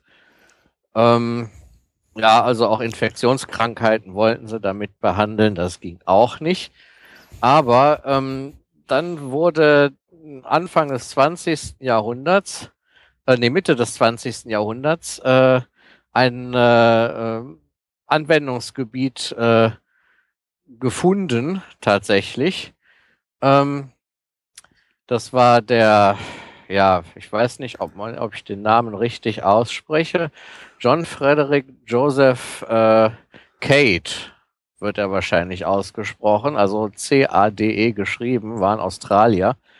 Ähm, und der hat das an Meerschweinchen ausprobiert und hat festgestellt, dass sie äh, weniger stark auf äh, Reize reagierten, Die Äh, ruhiger Tierversuche. ja, äh, aber denen hat das offenbar äh, ganz gut getan. Ja. Ähm, ja, äh, und außerdem hat er nicht nur die Tiere genommen. Also gut, äh, ich, ich komme jetzt von Hölzchen auf Stöckchen. Ich sage den Satz erstmal zu Ende. Ja. Also er hat beobachtet, dass die Tiere halt äh, nicht mehr so stark auf äh, äußerliche Reize reagiert haben, ja, und äh, auch ein bisschen ja ruhiger waren, aber ohne dabei jetzt schläfrig zu sein.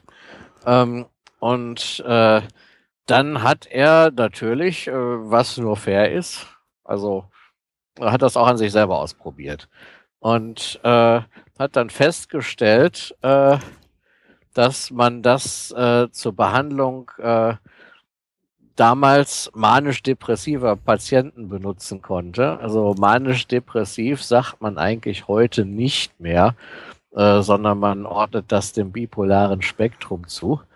Ähm, ja, und da in der Richtung äh, wird die Lithiumtherapie auch heute noch angewendet. Ma äh, Manisch-depressiv, hast du es nachgeguckt? Ansonsten kann ich es kurz einschieben. Ähm, ich kann kurz beschreiben, was man als manisch-depressiv bezeichnet hatte. Das äh, war halt eine, ähm, eine psychische Krankheit, bei der der Patient äh, ähm, halt neben extremen Hochphasen auch lange depressive Phasen hatte, die sich immer abwechseln. Ja, ähm, das hat man so als manisch-depressiv bezeichnet. Das gibt es natürlich auch heute noch, äh, aber das wird jetzt quasi dem, dem äh, Spektrum der bipolaren Erkrankungen zugeordnet. Ähm, Ja, ich kannte jemanden, äh, wo, wo man das auch wunderbar äh, live dran miterleben wollte.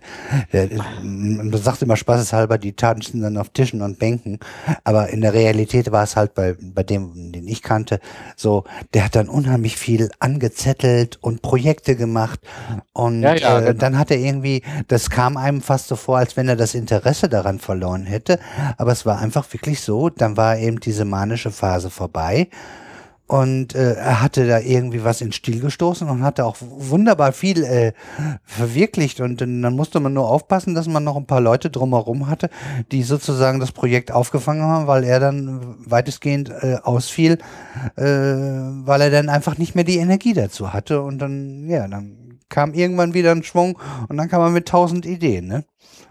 Ja, ja, genau. Und wie gesagt, da wird, wenn auch selten, unter anderem auch Lithiumsalz, äh, zum Beispiel Lithiumcarbonat, eingesetzt. Das Problem bei der ganzen Sache ähm, ist, dass, äh, dass man da eine sogenannte, also eine sehr geringe sogenannte therapeutische Breite hat. Therapeutische Breite, das heißt, äh, es wird halt die Menge im Blut bestimmt. Und was unter einem bestimmten Wert liegt, wirkt quasi nicht. Und was über einem bestimmten Wert liegt, ist dann schon schädlich. Ja, und die therapeutische Breite bei diesen Lithiumsalzen, die liegt so zwischen einem halben und einem Millimol pro Liter Blut. Und äh, das ist natürlich schon ein recht schmales Band. Das heißt, die Anwendung würde auch eine sehr hohe Disziplin äh, des Patienten erfordern, äh, was äh, Einnahmeregelmäßigkeit und Einnahmezeitpunkte. Der äh, nimmt das durchgängig, egal welche Phase ja. er hat. Ja, genau. Äh, Und ja, mach ruhig. ja, ähm, wie gesagt, äh, über, über, über 1,1 Millimol pro Liter Blut äh, ähm, kann es halt dann zu, zu, zu äh, deutlichen oder auch schweren Nebenwirkungen kommen, also Zittern, Tremor quasi, Rieger, Übelkeit, Erbrechen. Ähm, also das, das, das steigt dann sehr schnell an ab diesem Wert und wenn man dann über drei Millimol pro Liter kommt, dann besteht auch Lebensgefahr. Und deshalb nimmt man das nicht unbedingt gerne. Ja, weil, weil halt diese Bandbreite, bis es gefährlich wird, doch relativ gering ist. Weißt du, äh, was das im Körper bewirkt neurologisch? Das ist die Sache, weil ähm, die Wirkungsweise, ähm, die kann man noch nicht so genau erklären. Also die, dieser Mechanismus, der dahinter steckt, äh, äh, das, da besteht noch einiges an Forschungsbedarf. Also man weiß im Prinzip, dass es wirkt, aber das ist im Prinzip mehr ein Ausprobieren. Aber nicht warum. Als, äh, man weiß nicht, warum es wirkt, welche Mechanismen dahinter stecken. Also man hat zwar äh, so den Verdacht, dass ähm, über den Stoffwechsel es letztendlich zu einer erhöhten Serotoninausschüttung kommt. Äh, oh, das ist ja ein Klassiker für Depressionen, ja. Ja, und äh, so die, die äh, antimanische Wirkung ist äh, ähm, eine, eine Hemmung der Dopaminrezeptoren. Ja, so, so dass man im Prinzip da beide Bereiche abgedeckt hat. Ja, da, das ist ja. das Faszinierende, dass er sozusagen ja in zwei Richtungen, weil theoretisch müsste man ja eigentlich für jede Phase ein eigenes Medikament haben weil es ja. ja, letztendlich unterschiedliche Effekte sind, die wahrscheinlich auch im, im Gehirn unterschiedliche Ursachen haben, würde ich mal vermuten, dass das irgendwie ja so ja, ist. Ja, auf ne? jeden Fall. Ja, nur, das ist schön, gesagt, dass das Lithium das eigentlich, eigentlich beides kann, ist nur so, so schwierig zu dosieren, ne? Es ist, es ist sehr schwierig zu dosieren. Es ist auch immer ein Experiment quasi. Äh, ich kann mir vorstellen, ich bin jetzt kein äh, Mediziner in dem Bereich, aber ich kann mir vorstellen, dass äh, gerade durch diese äh, geringe therapeutische Breite die Patienten auch sehr schwer einzustellen sind. Könnte man ja das Gehirninfo mal fragen. Gibt's auf Twitter und hat eine eigene Internetseite über Neurologie. Sehr schöne Seite. Ach ja, ja wieder mal einen Tipp unterbringen. Genau. Und äh, da gibt's hier noch eine, habe ich noch eine kleine Fußnote gefunden äh, im Tierversuch. Äh, ähm, an, äh, an, an, an Fliegen, so viel ich weiß, ja, an äh, ähm, das nennt sich äh, Drosophila. Ach, wer sonst? Ich habe schon drauf gewartet. Ich denke schon Fliegen. Da kommt gleich die Drosophila. Unsere ja, Lieblingsfliege. Genau, die, die Fruchtfliege. Ähm, ich weiß jetzt nicht, wie man das festgestellt hat. Äh, deshalb finde ich diese Fußnote halt sehr lustig. Deshalb wollte ich die auch unbedingt reinbringen.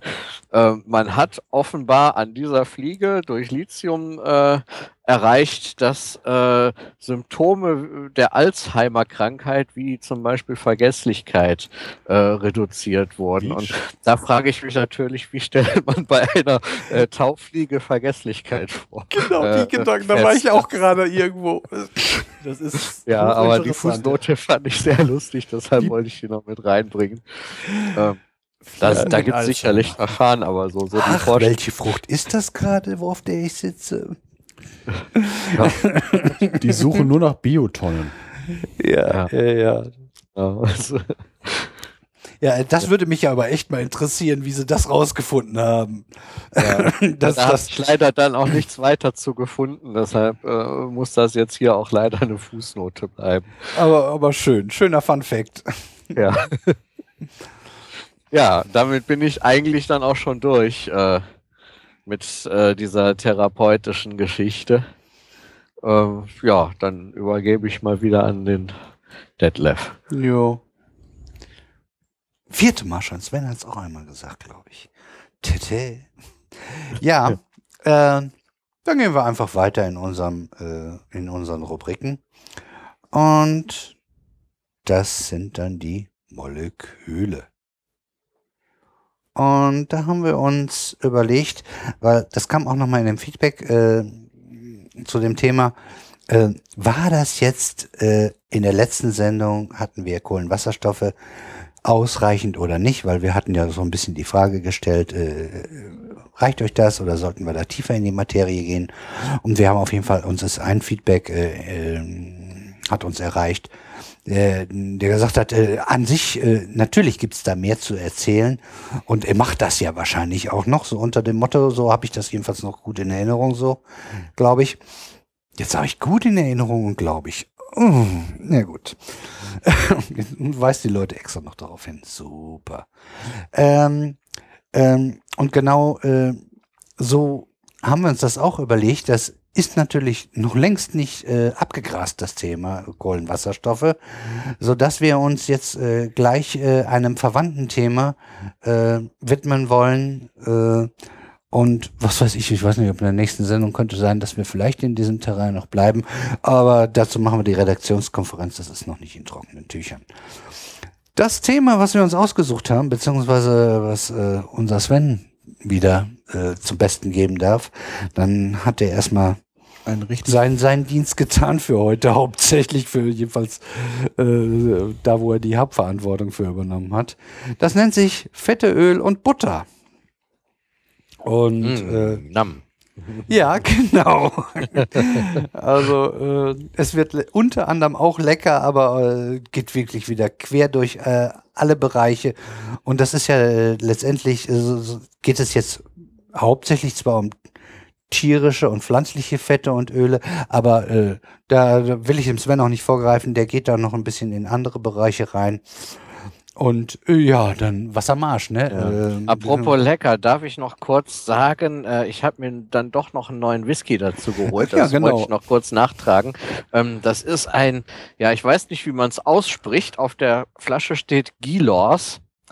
Ähm, das Besondere an diesem Whisky ist, ähm, er kommt aus, Moment, Kriftel.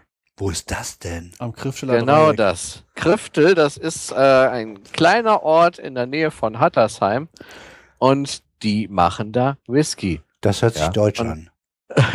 Ja, das ist in Deutschland. Das ist Ja. in Hattersheim, das ist äh, irgendwo am Main. Äh, Wer in Hessen rumfährt, kennt das Griffteller Dreieck aus der Stauschau. genau. Und da gibt es diesen Whisky. Und äh, ja, Ja, was Das ich so, so gehört habe, die, die deutschen Whiskys fangen an, sich zu machen. Also da werden, Ja. da werden langsam kommen da leckere Sachen. Und das sind, also es sind ein paar Länder dran. Ich weiß, äh, was ich so gehört habe. Japan ist ganz gut, glaube ich, äh, ja, dran. Und wir, wir, wir haben ja unsere Skandinavier. Wir haben hier einen von, ich glaube, was war das? McNamara ist Schwede? Schwede war das, ja. Schwede, ne? Äh, den finden wir auch ganz lecker.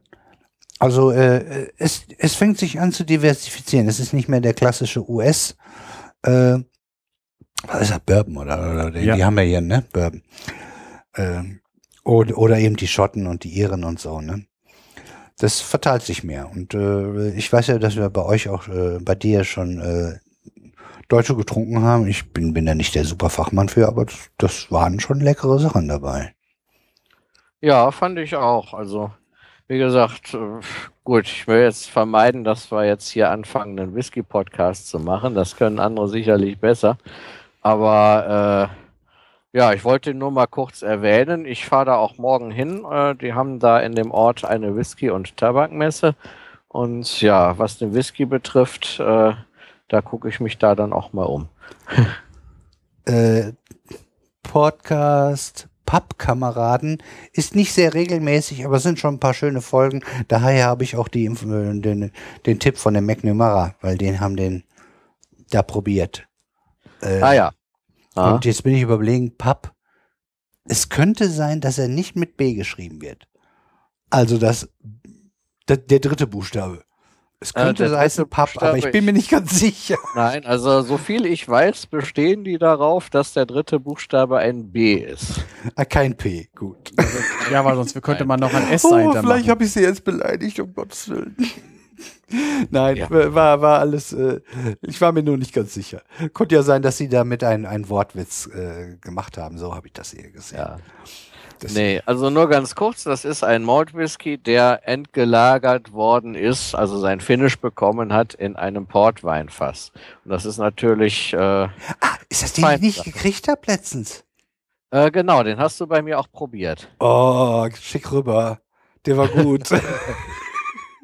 Also Ich der ist, äh, schmeißen dir in die Dröppelkiste, ne? In den Dropbox, genau. Ja, Tropfen, Tröpfchen für Tröpfchen. Genau. Nee, also äh, der, der war, äh, wir hatten letztens Geburtstag beim Uli gefeiert und äh, da hat er mir den kredenzt und äh, also das ging so richtig in meine Richtung. Der, der hat mir so richtig schön gefallen. Ich bin ja sowas auch Portwein, finde ich, und sowas in der Richtung. Finde ich auch was ziemlich Feines und Leckeres, wenn es gut gemacht ist. Und äh, der, der, der hat mir wirklich sehr gut geschmeckt. Ich habe, irgendwie bin ich, äh, habe ich vergessen, noch, noch, noch mal nachzufragen, ob ich noch einen zweiten kriegen kann. Aber das können wir ja Äh, noch nachholen. Also ich werde ich werd morgen auf jeden Fall einen neuen besorgen und werde den auch mitbringen. Und wenn du das nächste Mal hier bist, gibt's auf jeden Fall auch wieder ein Schlückchen. Ja, da freue ich mich drauf. Schön. Dann Fein. gehen wir jetzt endgültig zu den. Äh, oder willst du noch? Nö, ne, bist durch, ne? Ja, Ich bin durch. Ich wollte halt nur noch mal kurz erwähnen, das ist natürlich mal wieder viel länger geworden als geplant. Aber ich, ja, ich bin durch. Ja, so ist das hier. Aber äh, ich glaube, die Leute, die Podcasts hören, die sind das ja irgendwie auch ein bisschen gewohnt. Dann machen wir jetzt Fette, Öle, Butter, Sven. Moin. Ja, ich bin noch da. Gut. So. Fette, ja. Was sind Fette? Fette sind Triglyceride mit Fettsäuren. So, jetzt eine Frage beantwortet, zwei neue gestellt. Ja, klingt vor allem nicht mehr so lecker. Bitte? Klingt vor allem nicht mehr so lecker. Äh, wird noch lecker. Also Triglyceride. Triglyceride sind Ester des Glycerins mit Fettsäuren. Jetzt wieder neue Fragen. Ester. Was ist ein Ester? Ester ist ein Produkt aus einer Säure und einem Alkohol. Kann man sich so vorstellen, eine organische Säure hat ja an einem, äh, hat ja mindestens eine Säuregruppe, die besteht aus einem C, an dem ein, O, eine OH dran ist und ein doppelt gebundenes Sauerstoff. Und Alkohol ist ja dadurch ausgezeichnet, dass er eine OH-Gruppe an einem C dran hat.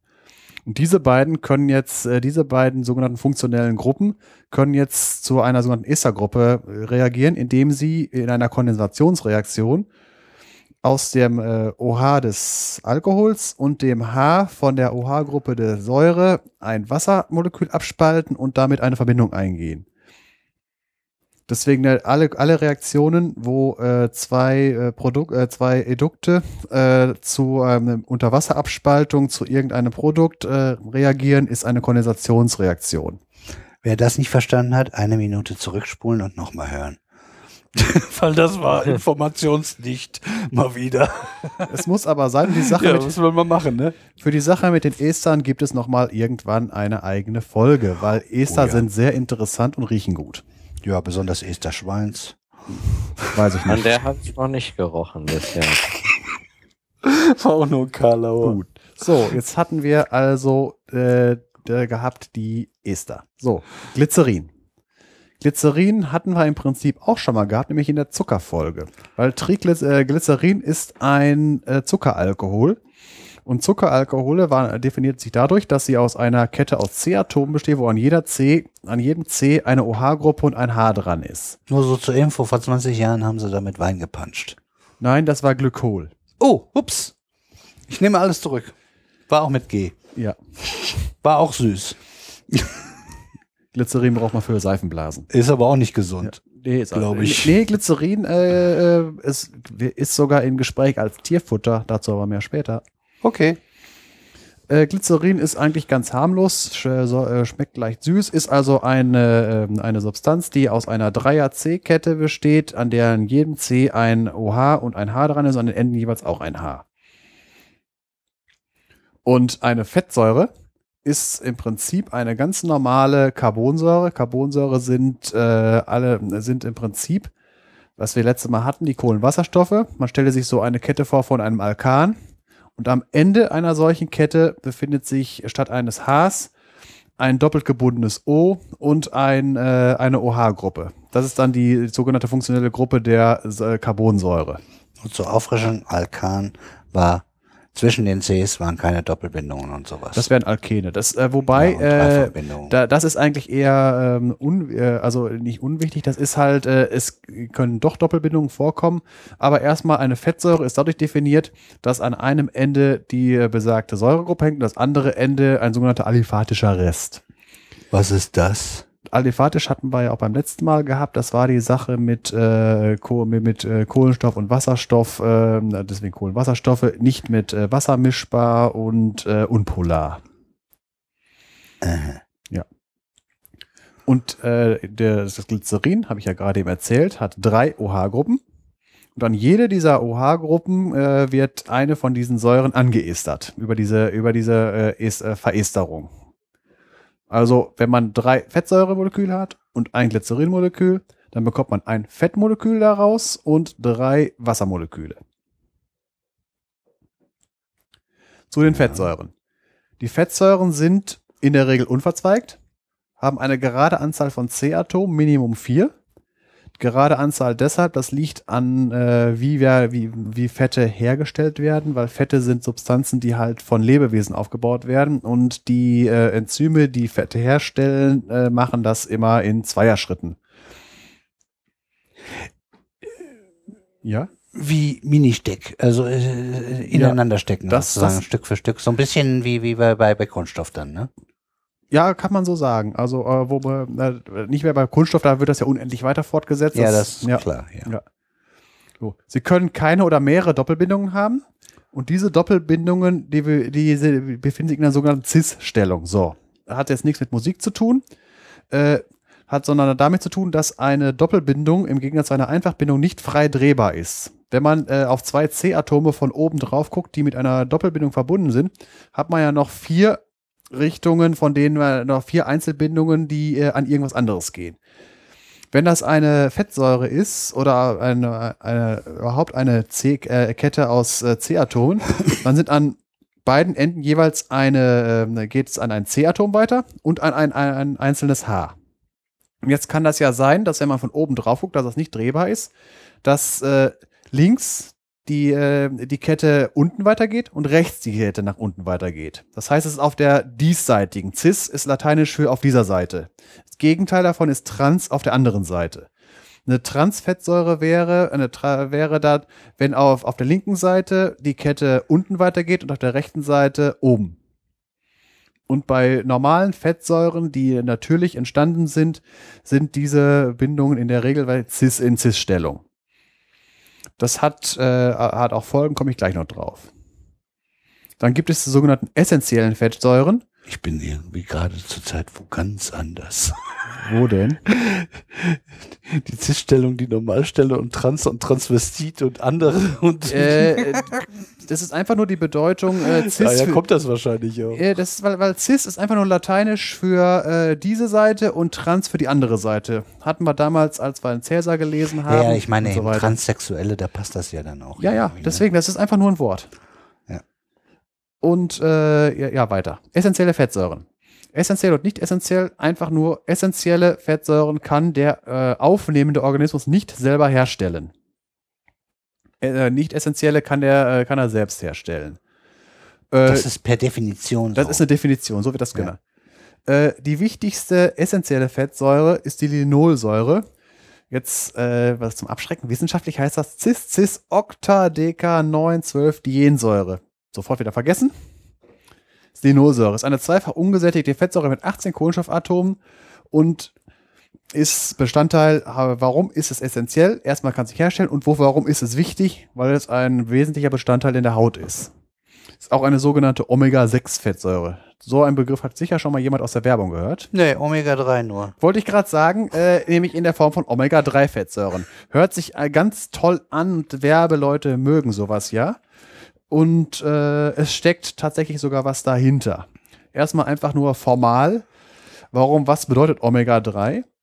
Wenn wir eine Fettsäure haben, haben wir am einen Ende die Säuregruppe, äh, die entweder, wenn sie lose vorliegt, als, als Säuregruppe ist oder halt äh, äh, in der Estergruppe drin ist.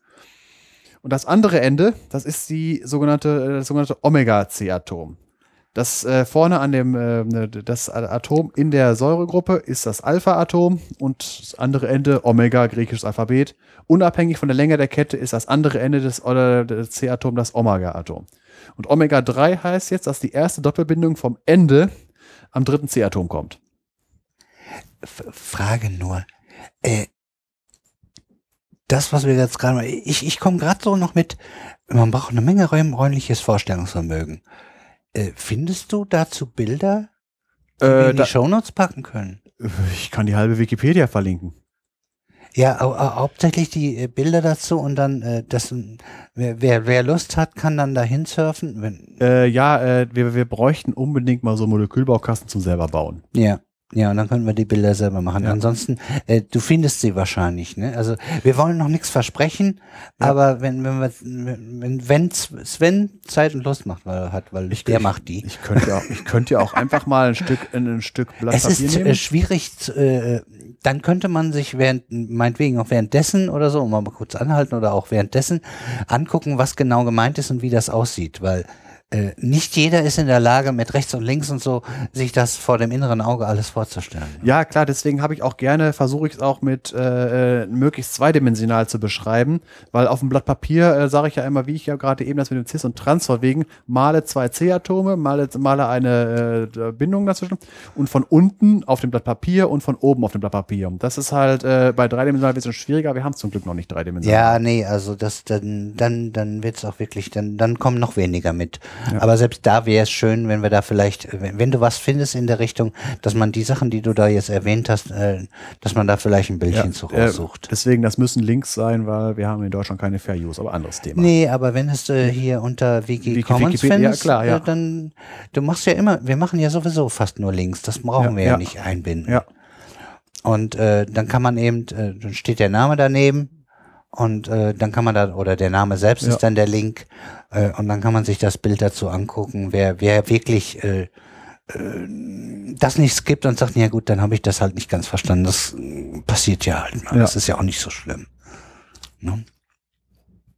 Mach weiter. So, gut. Äh, Omega-3-Fettsäuren. Deswegen dementsprechend ist eine Omega-6-Fettsäure eine, die äh, erst sechs, äh, am sechsten C-Atom die erste hat und äh, Omega-9 gibt es auch noch am neunten erst.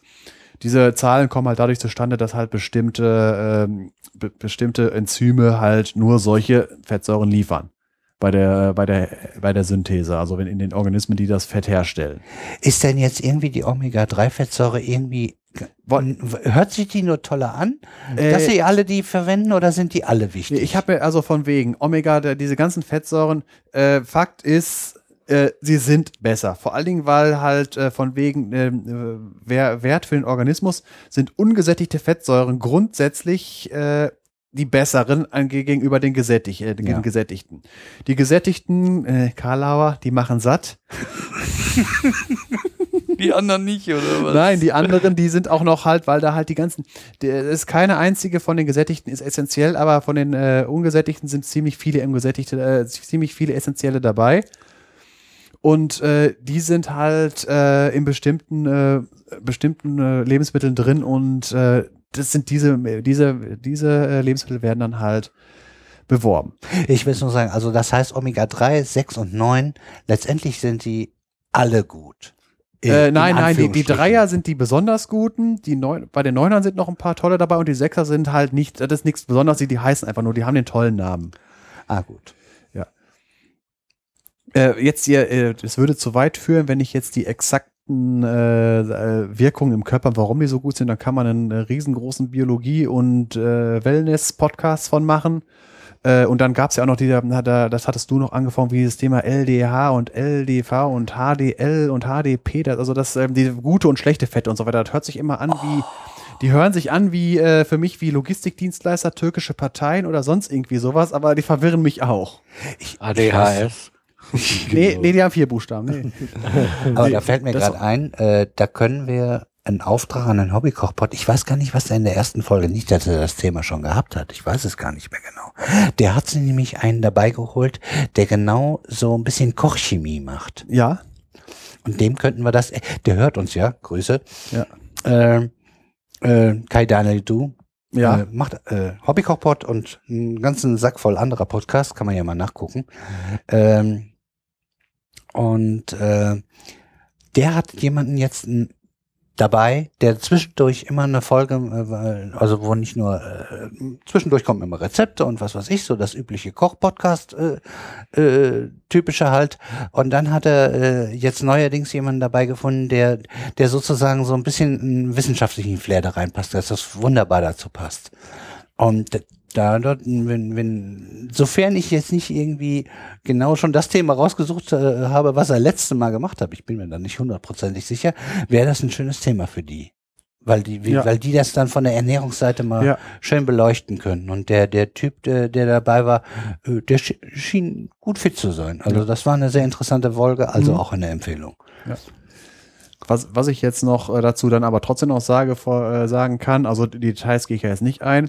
Erstmal äh, von wegen, es wird ja gesagt, äh, in Fisch soll besonders viel davon drin sein. Mit besonders viel jetzt mal in Relation. In Fisch sind da ein bis zwei Prozent äh, von drinne. In Pflanzenöl, zum Beispiel Leinöl, da sind da irgendwie, ich glaube, 75 Prozent von drin. Also Vegetarier sind da eindeutig im Vorteil. Ja, Ja. wobei mit Öl kann man lecker Fleisch Ja, natürlich. Nat nee, ja, gut. äh, aber jetzt äh, vom Fisch. Fisch ist ja schön und gut, aber bei Fisch gibt es noch folgendes Problem. Äh, in äh, Fischen, vor allen Dingen, wenn sie am oberen Ende der Nahrungskette stehen, hat man das Problem, dass die alles das in ihrem Körper aufnehmen, was die anderen Fische vorher schon gefressen haben. Dass man halt zusammen mit den Omega-3-Fettsäuren, die da drin sind, auch noch richtig schön so Sachen wie Methylquecksilber und ähnliche Sachen aufnimmt. Also Thunfisch wäre da zu erwähnen. Es, es verdichtet sich dadurch noch. Ja, mal, ne? weil es halt, äh, weil das halt sich auch anders, es wird nicht ausgeschieden, es bleibt drinne. Das heißt, äh, dass man äh, bei Fisch auch vorsichtig ist. Jetzt, ich will jetzt hier nicht irgendwie sagen, Fisch ist böse und äh, man kann direkt als Thermometer benutzen, den äh, Thunfisch. Aber äh, es ist äh, immer schwierig. Beim Pflanzenöl, äh, Leinöl, mit den 75 Prozent da drinne, das ist äh, auch mit einer der ältesten Ölpflanzen, die wir in Deutschland überhaupt haben, also in Mitteleuropa. Weil alles an der Oliven, sowas gab es ja vorher noch nicht. Also ich nehme Rapsöl. Ich glaube, das hatte auch. Da ist auch ein Öl. bisschen was drin, aber halt das Leinöl, das sticht halt wirklich raus, äh, vor allem, wenn das drin ist. Es kommt halt aus der Pflanze gemeiner Lein, auch bekannt als Flachs. Als blühendes Feld sieht das sehr schön aus, so lauter kleine, lauter blaue Blüten. Hat einen schönen lateinischen Namen, Linum usitatissimum. Besonders ist äh, sehr nützlich, heißt der zweite Teil. Liegt nämlich daran, weil diese Pflanze wirklich komplett nutzbar ist. Erstmal Öl zum Essen, dann als äh, Flachs, äh, als Faserpflanze. Ja. Was man sonst noch draus gemacht hat, äh, das gesamte Mittelalter hat damit gemalt. Das, daraus wurden nämlich die, die ganzen Ölfarben hergestellt. Nur so nebenbei. Hanf kann man auch alles verwenden. Ja. Das ist aber, ja, Hanföl soll es auch geben, ja. Was auch, was auch noch daraus hergestellt wird, Linoleum. Mhm. Warum das so geht, von wegen, äh, diese ganzen ungesättigten Fettsäuren haben im Gegensatz zu gesättigten einen Nachteil. Sie sind sehr empfindlich gegenüber Verderb. Vor allen Dingen oxidativen Verderb, äh, weil an diesen Doppelbindungen kann wunderbar Sauerstoff angreifen. Und äh, was dann noch passieren kann, was jetzt äh, wieder bei dem Ölfarben und Linoleum, wo, wo man das hier aber trotzdem zunutze macht, das vernetzt sich, das bildet ein Polymer. Äh, nur falls das einer den, den, den Link nicht im Kopf gesetzt hat, Linoleum war äh, zum. Tränken von Holz und damit wurden die, äh, sind die äh, Nee, ist- widerstandsfähiger. oder Nein, das ist Firnis, äh, das ist was anderes. Oh Gott, jetzt Also. ich schon wieder was Falsches gesagt. Linoleum ist Bodenbelag. Aber es hatte was doch damit zu tun, ja. Holz. ja, ja, äh, weil das alles der gleiche Effekt ist.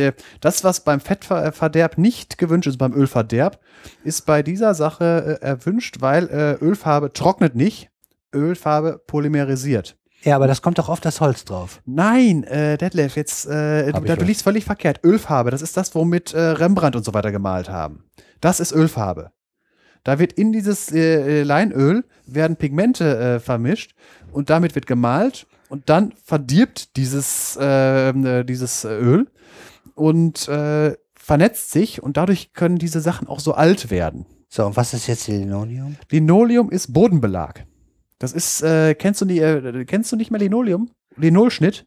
Äh, ja, das und äh, ist das jetzt eine Holzart? Nein, das ist ist- das eine Veredelungsform. Nein, äh, Linoleum ist äh, ein Bodenbelag, wie Laminat, wie PVC. Das wird äh, auf einem, äh, auf eine, Fa hast, hast du ja im Kurzunterricht nie Linolschnitt gemacht? Äh, ja, aber das muss doch nicht heißen, dass ich weiß, woraus das Zeug genau besteht und Ja, wie weil- das hergestellt wird. Ja, weil du gerade eben erzählt hast, dass das irgendwie als Veredelung von Holz ist. Ja, ich hatte gedacht, deshalb hieße das ein Linoleum. Nein, äh, das, was du meinst, ist, äh, bevor man so Sachen wie Klarlack und sowas gab, hat man, das nennt sich Firnis, damit wurde, würde tatsächlich Holz, äh, Holz, ne, Holz äh, sogar im Außenbereich haltbar gemacht. Das zog dann ein und hat da auch genau diese Vernetzungsreaktion gemacht und äh, wurde Ja, und das hatte ich gedacht, dass das was damit zu tun hat. Und Äh, Linoleum, ja, was, was, was ist das denn? Ist das jetzt egal, was für ein Holz? Warum, Nein, warum Linoleum heißt es ist- jetzt auf einmal Linoleum? Weil das, äh, äh, es hat nichts damit zu tun. Jetzt muss ich tatsächlich mal die allwissende Müllhalde fragen, Ja. weil ich, ich hatte jetzt nicht gedacht, dass ich damit die Leute so verwirre. nee, nur mich wahrscheinlich. Ja, äh, du, du hast einen völlig, du hast einen völlig komischen Link äh, in, im äh, Kopf. Ja, kann passieren. Ich meine, wenn man hier aus der Hüfte schießt, dann passieren solche Sachen. Ja. Und da wir uns nicht immer gegen, äh, wir, wir wollen äh, ad hoc reagieren und dann kommen solche Sachen halt auch mal raus. Aber da, ich kann damit leben. Ja, ich muss jetzt, warte Ja. mal. Übrigens, Linoleum ist natürlich, wenn man es dann übersetzt, auch wieder Leinöl. Ne? Ja, klar. Es, und, und d- d- ich habe die Assoziation dazu. So, jetzt sage ich dir mal eben, was das ist. Herstellung. So. Linoleum besteht hauptsächlich aus oxidativ polymerisierten Leinöl, Naturharzen, Kolophonium, Kork, Holzmehl, Kalksteinpulver, Titanoxid als Weißpigment, Farbstoffen und einem Jutegewebe als Trägerschicht. Das ist Linoleum. Kann ich Das, was- jetzt irgendwie rausreden, dass ich recht hatte? Äh,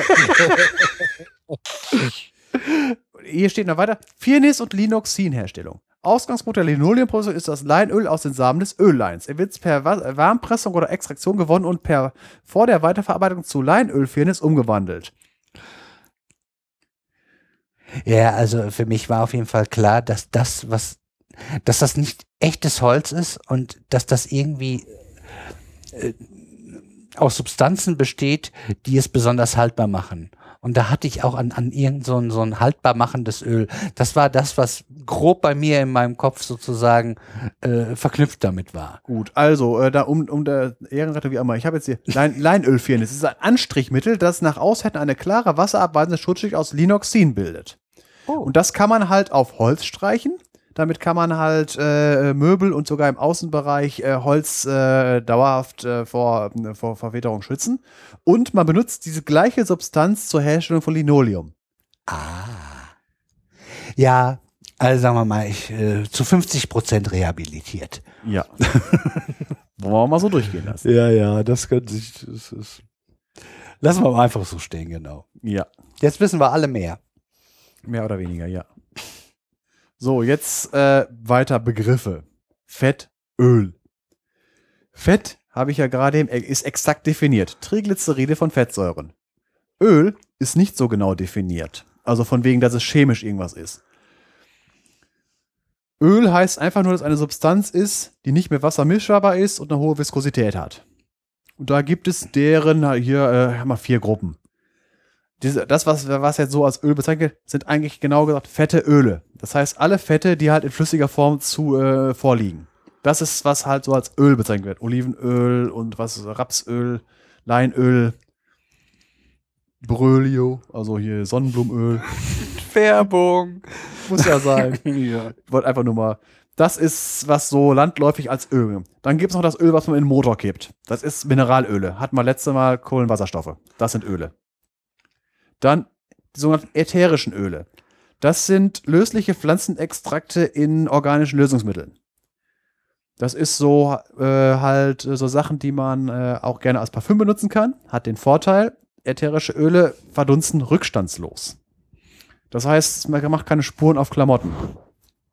Oder wer damals Hobbythek geguckt hat, dann gab es so kleine Fläschchen, die gibt's heute auch noch, ne? Und dann wurde das so ein bisschen in heißes Wasser und ein Teelichtchen drunter und dann roch das entweder gut oder es hatte irgendwie auch positive Effekte, weil das sind, die Öle haben des Öfteren auch positive Nebenwirkungen. Ne? Ja, es sind ja äh, sekundäre Pflanzenbestandteile und das kann ganz viel sein. Weil ich gehe, da, Das ist eine ganz bunte Mischung. sekundäre Pflanzen, da Pflanzen, äh, Pfla- Pflanzenstoffe war Definition alles, was eine Pflanze nicht direkt äh, für ihren äh, Stoffwechsel oder für ihre für ihr äh, für ihre Struktur braucht. Können Gifte sein oder so, oder Farbstoffe und solche Sachen. Ja. Zum Beispiel Tabak.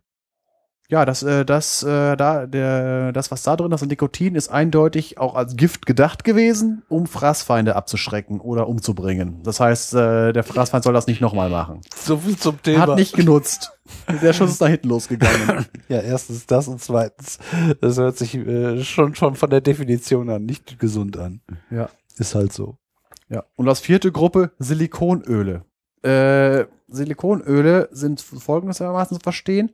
Statt äh, einem Kohlenstoffgrundgerüst haben die ein Grundgerüst aus abwechselnd Siliziumatomen und Sauerstoffatomen, wobei an den Siliziumatomen noch äh, organische Reste dranhängen. Wie hat man sich das vorzustellen? Sauerstoff ist ja zweibindig und Silizium ist in der gleichen Gruppe wie Kohlenstoff, ist auch vierbindig, kann vier Bindungen ausbilden. Das äh, abwechselnd Sauerstoff äh, Silizium heißt, das Sauerstoff ist hier jeweils mit einem Silizium verbunden und an dem äh, Silizium sind halt immer zwei mit äh, Sauerstoff verbunden und zwei sind noch frei. Und an beiden kann ein organischer Rest dranhängen. Organischer Rest heißt irgendwas, äh, was wir letztes Mal besprochen haben, zum Beispiel äh, eine Methylgruppe. Falls, falls man sich das wieder nicht vorstellen kann, das Rückgrat, also die, dieser Mittelteil sozusagen, ist immer abwechselnd Silizium, Sauerstoff, Silizium, Sauerstoff, Silizium. Ne? Ja. Und äh, diese äh, sind jetzt nicht so, wie wenn man jetzt zum Beispiel äh, Oktan hat acht äh, Kohlenstoff. Das gibt es bei diesen Sil Silikonölen nicht so. Das ist eine, das sind im Prinzip äh, Polymere, die sehr lang sein können, Tausende von äh, CO abwechselnd, die aber trotzdem flüssig sind. Wozu wird dieser ganze Kram jetzt genutzt? Äh, das ist er- erstmal äh, zwei Beispiele. Hier habe ich jetzt in, in Visco-Kupplungen. Das ist im Drehmomentwandler in, äh, in, in Fahrzeugen. Und das zweite ist äh, jetzt wird's explizit als Gleitmittel für Kondome, weil Kondome von normalen Ölen angegriffen wird und dann sind sie nicht mehr ganz dicht. Und das ist bei diesen Silikon äh, basierten Stoffen nicht der Fall. Computer. Ich bin, äh, was hatte das jetzt genau mit den, äh, äh, warum musste das dann unbedingt auf Kondome drauf? Weil Kondome, äh, also ohne Gleitmittel wird ziemlich äh, reibungslos. Ja, ja, das ist ja klar. wenn äh, organische Substanzen, also äh, auf, ähm, auf, auf Fett- und äh, Ölbasis, also auf, ähm, äh, auf aliphatischen äh, Sachen, Kohlenwasserstoffbasis, die greifen den, äh, das, da, das Kondom an. Und dann ist es Ach, nicht, dann kann, deshalb, das Kondom greifen die an. Ah, Ja. gut. Und diese Silikonöle nicht. Ja, ich war gerade in die andere Richtung am überlegen, Ja. was, was, äh, Ja, ich, ich hatte gedacht, dass das vielleicht äh, für den Körper des Menschen nicht ganz so. das, Aber andersrum. Ah, so. Äh, das dürfte eigentlich nicht sein. Also ich glaube, hier ist noch keiner dran gestorben, weil er irgendwie sich äh, Sonnenblumenöl über der Hand gekippt hat. Das da ist ist allerdings auch wahr. Ja, aber du musst ja, man muss ja bedenken, naja, obwohl, das wird ja auch gegessen. Was Ja. Also die daran nicht, Schleimhäute es, haben damit es geht um das Kondom, es geht nicht um äh, den Körper. Gut, haben Ja, wir da werden sicherlich einige mehr Probleme mit einer Latexallergie haben. Ja. Aber ich gehe davon aus, dass es heutzutage auch schon PVC-Kondome gibt. Aber so genau habe ich mich damit noch nicht beschäftigt. Solange es keine Linoleum.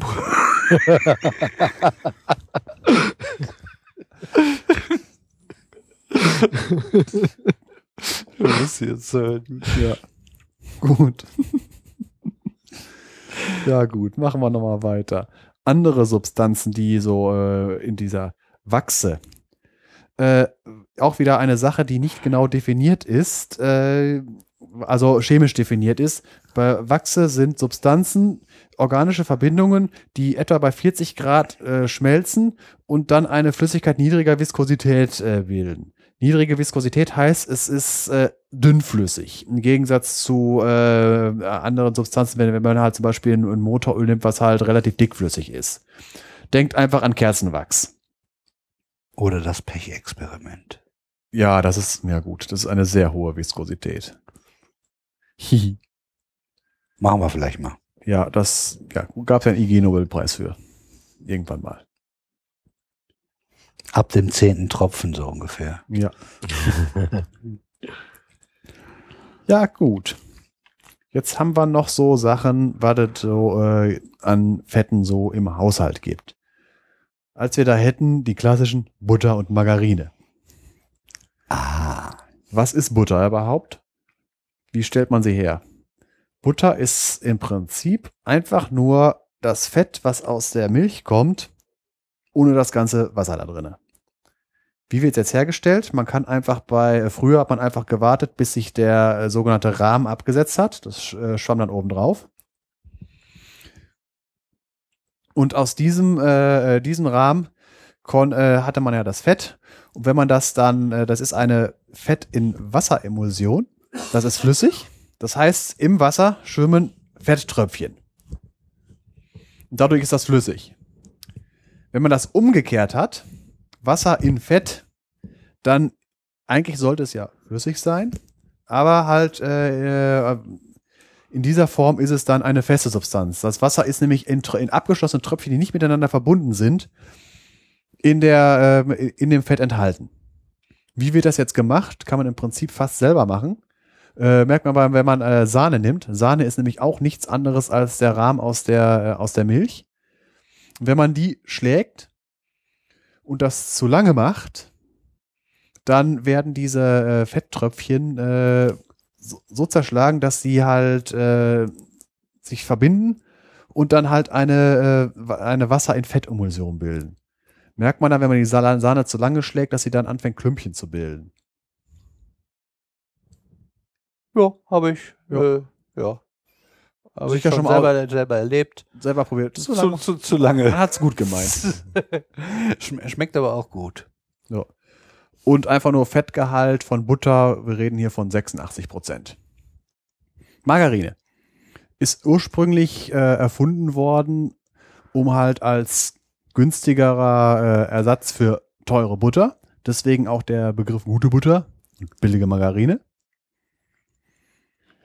Und äh, da die ganzen pflanzlichen Fette gerne als Öle äh, vorliegen, mussten sie halt irgendwie ver versucht werden, in einen streichfähigen Zustand überführt zu werden. Gehärtet.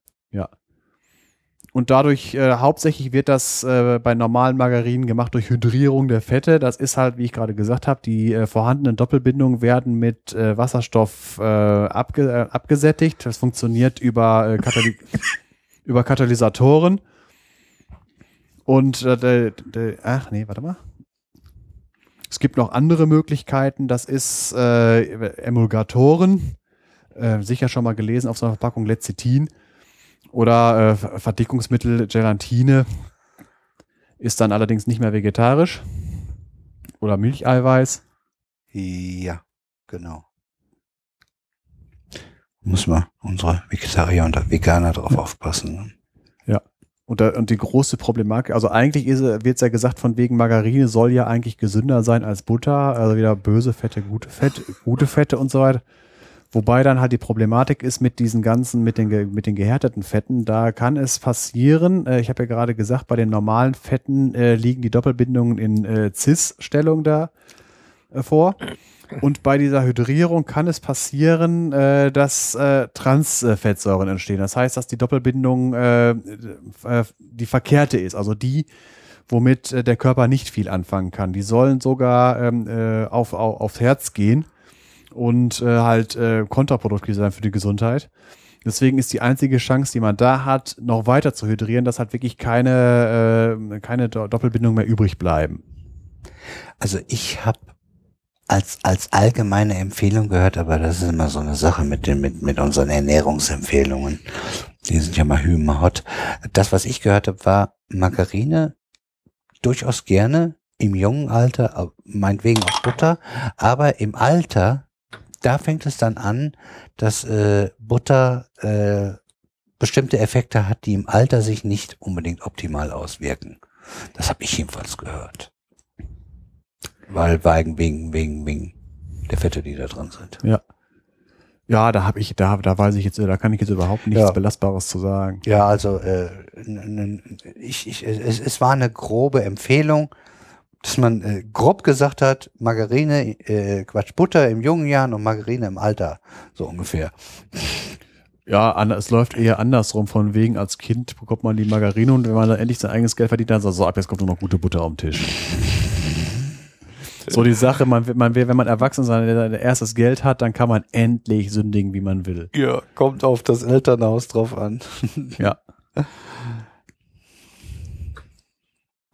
Ja, letztendlich für mich ist das ja nur Klebmaterial, damit der, der Käse auf dem Brot hält oder so. Nee, es ist Dichtungsmaterial, damit der Honig nicht durchläuft. Ja, oder so. Also es ist, es ist Mittel zum Zweck ein bisschen. Ja. Äh, Und manchmal, wenn es wenn es wirklich, äh, ja, aber geschmacklich, also ich weiß nicht, findet ihr Margarine wichtig auf oder Butter? Also Butter schmeckt natürlich schon ein bisschen besser, ne?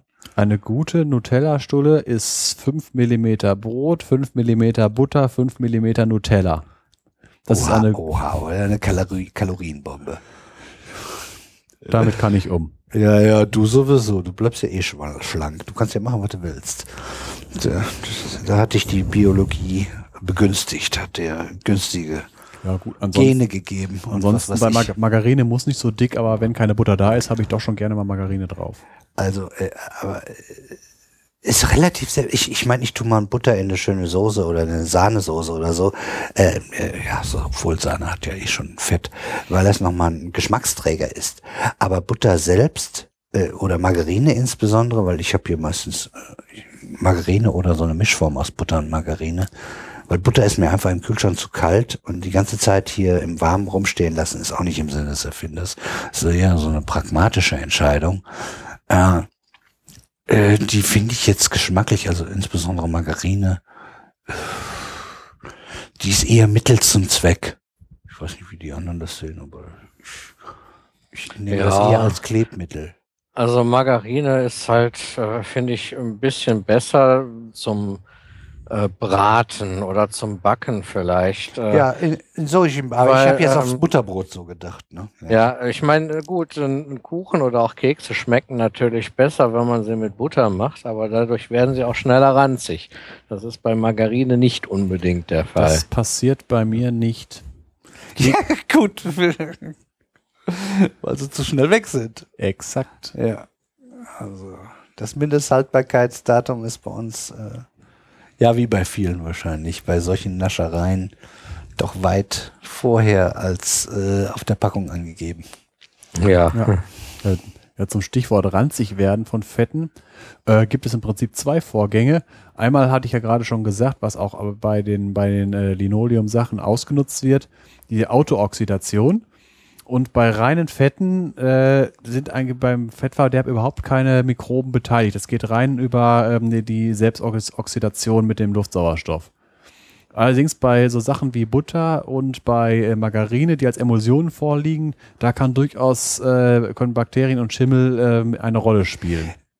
Also wenn ich meine Butter habe und die im Kühlschrank habe und die etwas länger ist, dann habe ich da eine etwas gelbere Schicht drauf. Ja. Das ist die Autooxidation. Ja, und ne? äh, die ist aber, die schmeckt, etwas strenger, ist aber glaube ich nicht problematisch, oder? Äh, ein bisschen problematisch soll es schon sein, weil was passiert da? Erstmal werden diese Doppelbindungen angegriffen und wo es angegriffen wird an der, an der Esterbindung, dann äh, kommen die freien Fettsäuren hervor. Und da haben wir zum Beispiel die mit, mit, mit, äh, mit, mit 4C-Atomen, auch bekannt als Buttersäure. Und da möchte man die Butter nicht mehr essen, weil Buttersäure ist ja, glaube ich, bekannt als ein Stinkstoff.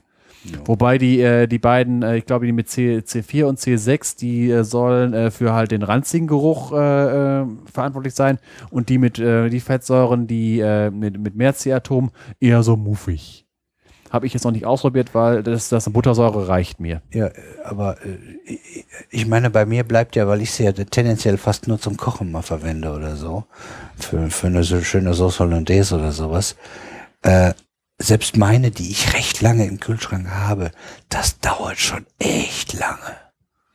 Ja. Finde ich. Und wenn sie ein bisschen gelber wird, also da habe ich bisher, man müsste es ja geruchlich rausfinden, nie äh, das Problem gehabt ist. Wenn, dann ist sie nur ein bisschen, mal, mal ein bisschen dunkel, äh, in der Farbe ein bisschen abgedunkelt. Das war aber auch alles. Ja, so zum Alltag. So. Ja. Ja, wo sind wir jetzt? Ja, wir hätten, ich könnte jetzt noch was erzählen, von wegen, was es so an Ölpflanzen gibt, wie äh, Fett äh, hergestellt wird, also Fettraffination. Und äh, noch ein paar äh, etwas kuriosere Sachen. Ja. Ja, ist Wie, wie viel die Zeit Frage. haben wir? Also die, Zeit wir die Kuriositäten kann Wir ich. sind jetzt bald, bald. Also wir haben gleich zehn. Aber das, ja. Ja, Ähm, ähm, ich weiß nicht, ob du es so drin hattest, das werden wir wahrscheinlich Ja. nicht machen. So pflanzliche Öle, was man damit auch an Energie. Hier diese, diese äh, Pflanze, die äh, in ganz kargen Bereichen angepflanzt wird, die so eine Ölpflanze. Hast du Aha. die im Kopf, wie die heißt? Nee, ne? Also Raps ist es nicht, weil das steht ja eher Nee. hierzulande rum. ja. Ist eine, eine, eine, eine, eine, schon eine ausgefallene. Ölpalmen. Nee, das ist irgendwas mit kleinen Kapseln, glaube ich, aber ich weiß auch nicht, unter welchem Begriff ich nachsuchen muss. Lass was mir mal weg. Ja. Ich wusste, dass es da irgendwas Spezielles gibt, was sie rausgefunden haben, was auch für, für die dritte Welt von Vorteil sein soll, äh, weil äh, die äh, ähm, weil, weil, weil man das unter auf, auf kargen Bögen auch gut verwenden kann. äh, und, und, und dann zur, äh, zur Energiegewinnung und, und Ölgewinnung äh, äh, verwendet werden kann. Und das war irgendeine spezielle Pflanze, die sie dafür Es fällt mir jetzt nichts ein. Sagen wir es mal so. Soja könnte es sein, aber das wird ja auch tot gedüngt. Nee, nee, das ist auch so ein, äh, ein Name, der nicht so, äh, so geläufig ist. Also Soja ist dafür viel zu bekannt. Ja, ja, ansonsten fällt mir da auch nichts ein. Ich meine, was haben wir? Wir haben Sesam, Lein, Soja, Raps. Sonnenblumen, ja, aber das ist nichts, was Sonnen- jetzt sehr ja. von wegen wächst auf kargen Böden und ähm, wenn, dann hätte ich da auf jeden Fall irgendeine Leguminose in Verdacht, äh, weil die ja mit ihren äh, Stickstoffbakterien dafür sorgen, dass sie außer Wasser nichts brauchen. Ja, Ich gib's mal irgendwie Stichworte hier ein in Google. Mach Ja. mal einfach mit deinen Besonderheiten weiter, vielleicht Ja. finde ich noch was. Ja, das heißt Besonderheiten, da noch ein paar exotische Sachen von wegen. Die Amerikaner sind ja äh, zum Beispiel gerne auf der Suche nach äh, kalorienreduzierenden Substanzen, um sie in Lebensmittel reinzutun. Äh, da hat sich dann äh, jemand hervorgetan, hat einen Stoff namens Olestra erfunden. Äh, der funktioniert auf der Basis. Also was ist es? Da wird äh, im Prinzip ein Fett hergestellt, indem man statt Glycerin Saccharose nimmt. Saccharose hatten wir ja in der Zuckerfolge. Ist ein, äh, ist ein, ein, ein äh, Disaccharid, besteht aus zwei, äh, Zucker, äh, zwei Zuckerringen, an denen jede Menge OH-Gruppen stehen. Wie am Glycerin, da sind ja drei Stück dran, bei der Saccharose sind der ein paar mehr. Und da kann man ja auch Fettsäuren dran estern. Das haben die gemacht. Dann haben die einen Stoff gehabt, der äh, mit einem der statt Glycerin die Saccharose hat und da hängen dann einige ähm, Fettsäuren dran. Das Zeug, das schmeckt wie Fett, packt sich an wie Fett und äh, wird aber nicht verdaut.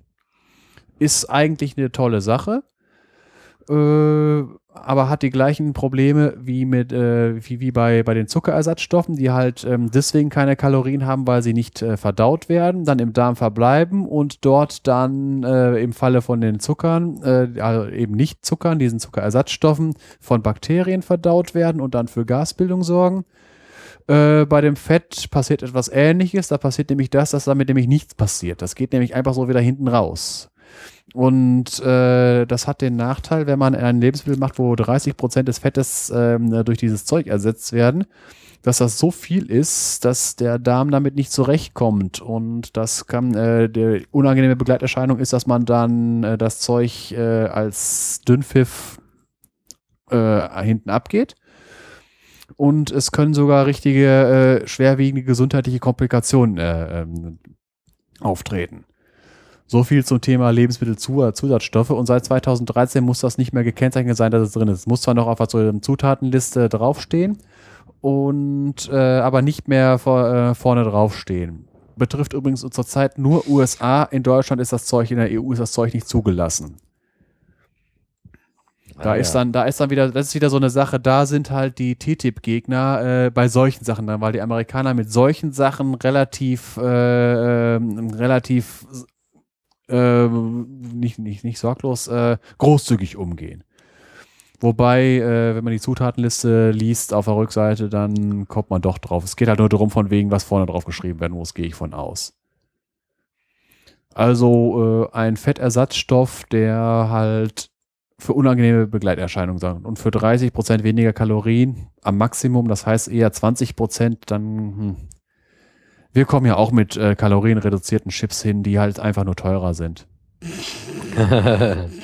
Ja, gut, da ist ein andere, da, wär, da werden halt äh, teurer in der Beziehung andere Verfahren, weil das Zeug ist wahrscheinlich relativ billig. Weil das sind die Grundstoffe, Fettsäuren und, äh, und Zucker. Das ist Billigzeug. Ich habe meine, meine, meine Nuss gefunden. Wie heißt sie? Jatropha. Aha. Aus der Wolfsmilchsgewächsecke. Aha. Da habe ich jetzt was Neues gelernt. Und die war im Gespräch dafür, dass sie halt insbesondere auch gut in Gegenden angewendet werden, wo es super heiß ist und wo karg ist und ist, um, um, um daraus, äh, weil die einen sehr hohen Ölanteil hat, äh, dass man die Aha. dafür gut verwenden kann. Ich habe sie zumindest mal gefunden. ja. Google Ja, stimmt. Rat.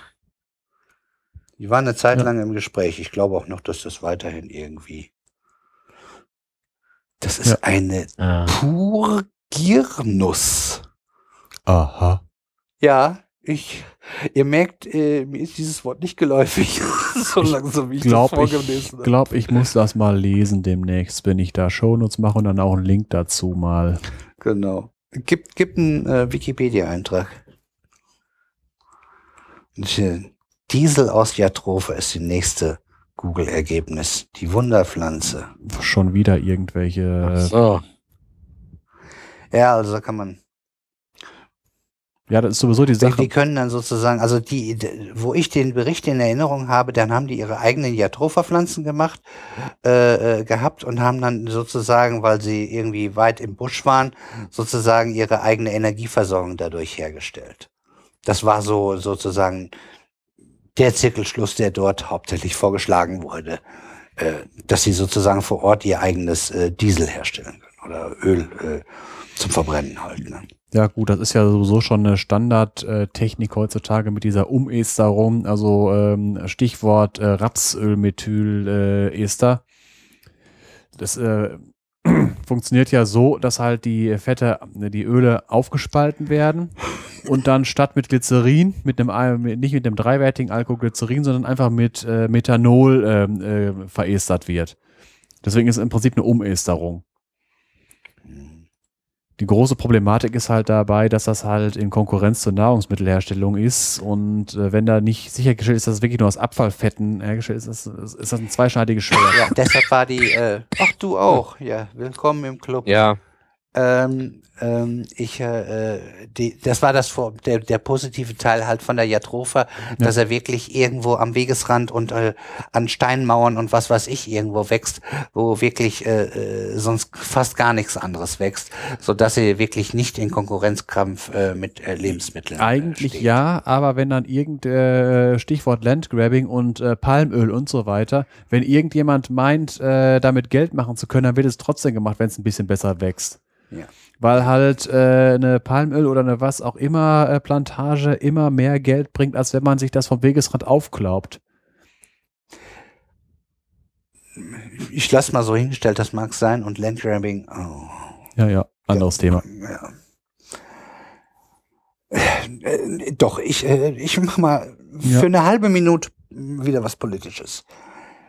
Ich bin dafür, dass wenn Unternehmen im Ausland Sauereien begeben, die hier in unseren Ländern nicht erlaubt sind, dass die dafür hier verknackt werden können. Das machen wir bei den äh, Pädophilen in Thailand genauso und haben da ein Gesetz für gemacht, dass sie hier in Deutschland dafür verknackt werden können.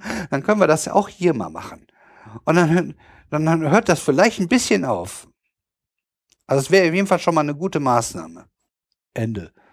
Oder ihr, ihr, dürft natürlich auch was sagen, wenn ihr wollt. Da brauchen wir jetzt nicht mehr viel zu, zu sagen, da stimme ich zu. Amen, also. Ja, gut. Ja, gut. ja, ich habe mir dazu jetzt noch keine Meinung gebildet, aber ich denke mal, ich werde auch in diese Richtung empfinden.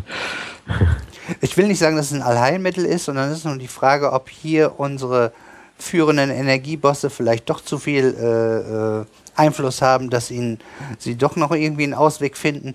Aber das wäre wär, wär schon mal eine coole Maßnahme. Eine ganz einfache Sache. Man gründet eine Tochterfirma und kauft von denen. Andere Firma. ja, ja, genau. Sie finden, die finden Ja. immer einen Weg. Also ja, macht aber, äh, Ja. das heißt dann nicht, dass man gegen dieses Gesetz ist, dann muss man denen halt Ja. trotzdem auf die Schliche kommen. Ja, alles klar. Noch ein bisschen anderer äh, Kram. äh, als Kuriosität von wegen, äh, Fett ist ja nicht mit Wasser mischbar und in Abwassersystemen kann das für Probleme sorgen. Äh, sogar große Probleme. Ähm, in Großbritannien hat es da schon zweimal Vorfälle gegeben, dass da ein mehrere Tonnen schwere Fettklumpen irgendwo in irgendwelchen Abwasserrohren hingen. Ups. Ja. Weitere Sachen von wegen Wasser und äh, Öl. Äh, Öl ins Wasser kippen kann sinnvoll sein bei Sturm auf See, wenn man äh, äh, Menschen retten will, weil das äh, die Wellen äh, beruhigt. Ha? Ja. Funkt Das ist natürlich was. äh, es geht da also irgendwie um, um, zwar nur um wenige Prozente, aber die wenigen Prozente können dafür sorgen, ob man das Rettungsboot zu Wasser kriegt und den aufgefischt kriegt oder nicht.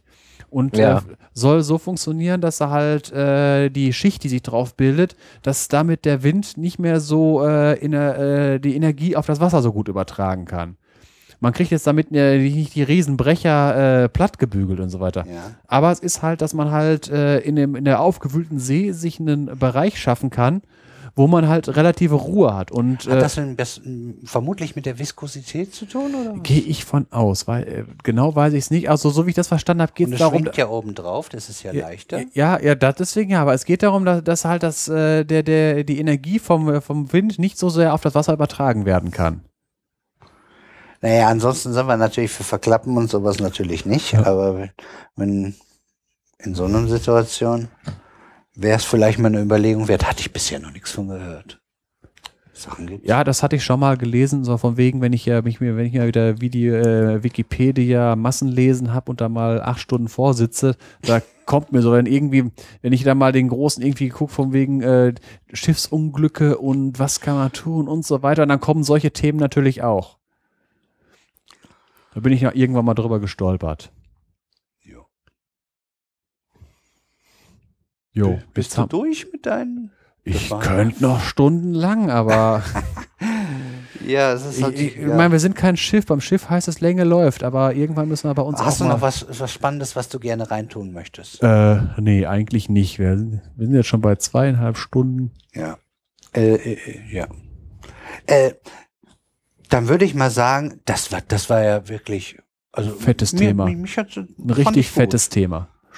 schönes, breites, ja, im Sinne des Wortes, fettes Thema. Das Problem Ja. ist, das Problem ist, ich könnte immer noch zu Einzelthemen immer äh, noch einen Vortrag halten, aber dann wird es A zu lang. Und wenn ich das alles vollständig machen würde, dann hätte ich eine Vorlesung, wo ich mir ein Skript hinstellen würde. Das habe ich ja am Anfang gemacht, das war nicht so schön. Ja, und das ist äh, ja nicht nur das, sondern auch, äh, ja, äh, Telekolleg kann man aber anderweitig ja hören. wir, wir suchen ja irgendwo den Zwischenweg zwischen guter Information und trotzdem nicht Überforderung. Und also was ich gehört habe, wir, haben Leute äh, bei unseren Zuhörern, die äh, im Alltag rein gar nichts damit zu tun haben und fast unbeleckt sind, bis zum, zum, zum, zu Menschen, die gerade äh, in der Biochemie irgendwo äh, und in der Physik äh, ihre Doktorarbeit schreiben und uns zur äh, ja zur Entspannung hören. Ja. Unsere Bandbreite ist schon mal schön schön breit und äh, liegen wir also wahrscheinlich nicht ganz so verkehrt und äh, deshalb also wenn ich so jetzt Revue passieren lasse, ich ich habe mich ja extra äh, unbeleckt auf das Thema äh, so ein bisschen eingelassen, weil man dann besser irgendwie darauf reagieren kann, finde ich, irgendwie ein bisschen Ja. freier. Äh, das, das fand ich, also wenn ich das jetzt hören würde, ich, äh, mich würde das interessieren. ja, klar, man, man Das kann fängt ja an zu stinken. gut alles. Nee, ich, ich, aber ich hoffe natürlich, dass äh, wenn jemand hier zuhört und wirklich merkt, dass wir den letzten Müll verzapfen in irgendeinem Punkt, dann hoffe ich natürlich auch auf entsprechendes Feedback. Ne? Ja, ja, ja, ja. Weil, Dann wird der Folge, die nächste Folge noch länger. Errata. Und Gegendarstellung. Ja, noch, noch hatten wir davon nicht viel, obwohl jetzt, ja gut, wenn ich mir überlege, wie lange wir an unserem Salon gehangen geblieben sind, das war ja so auch nicht geplant. ja. Ich habe jetzt extra mal eine Pause gemacht, weil ich möchte pinkeln und rauchen. Ist das in Ordnung? ja, ist in Ordnung. Wann treffen wir uns wieder? Äh, das Ganze ist in fünf bis sieben Minuten erledigt. Gut, dann gehe ich auch mal pinkeln. Bis Ah, gleich. Alles klar. Okay. So, da sind wir mit den Molekülen durch. War für mich auch einiges Neues dabei, schön. Und wir gehen in den Freiraum. Und da jetzt die kalte Jahreszeit anfängt, nehme ich euch mit auf eine Reise in die Kälte. Dann wird der Freiraum eine Kältekammer. Ja, es wird arg kalt. Grundsätzlich kann man schon mal sagen, Kälte ist die Abwesenheit von Wärme. Das ist im Prinzip sogar ganz richtig. Weil Wärme ist gleich Bewegung. Das heißt, Moleküle und Atome bewegen sich und je mehr sie sich bewegen, umso wärmer kommt uns die Materie, ob Luft oder irgendwelche festen Stoffe vor.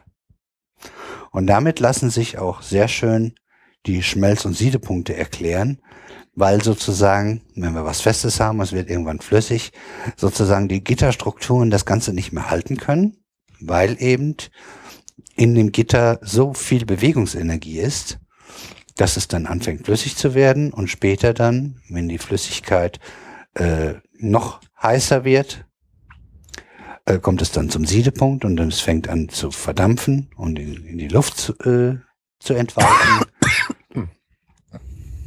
Lass mal deine scharfen Chips weg. Damit wir auch hier die Leute, das war gerade außerhalb der Sendung. Er hat so scharfe Chips gegessen. Er hat keinen Husten, also kein, kein, keine Grippe. Muss er mit dem Whisky runterspülen. Ja. Ich habe es jetzt mit Ursaft runtergespült. Ich hoffe, es passt.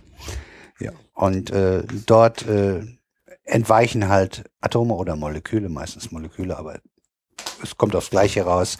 Dann halt als Dampf, zum Beispiel beim Wasser, äh, in die Atmosphäre, äh, in, in halt in den gasförmigen Zustand.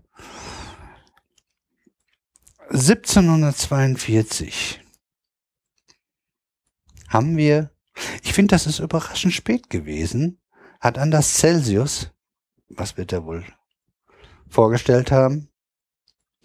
Er hat die Celsius-Skala äh, sozusagen erfunden. Und dabei ist der Punkt, die Punkte, die er dafür verwendet haben, ist der Schmelzpunkt von Eis und der Siedepunkt von Wasser. Und dann hat er einfach 100 Einheiten dazwischen gepackt, äh, schön gleichmäßig verteilt. Aber am Anfang hat er das Ganze verkehrt herum gemacht. Was bedeuten würde, dass wir also im Winter so maximal so, so bis zu 100 minus 20 Grad gehabt, äh, plus 120 Grad gehabt hätten.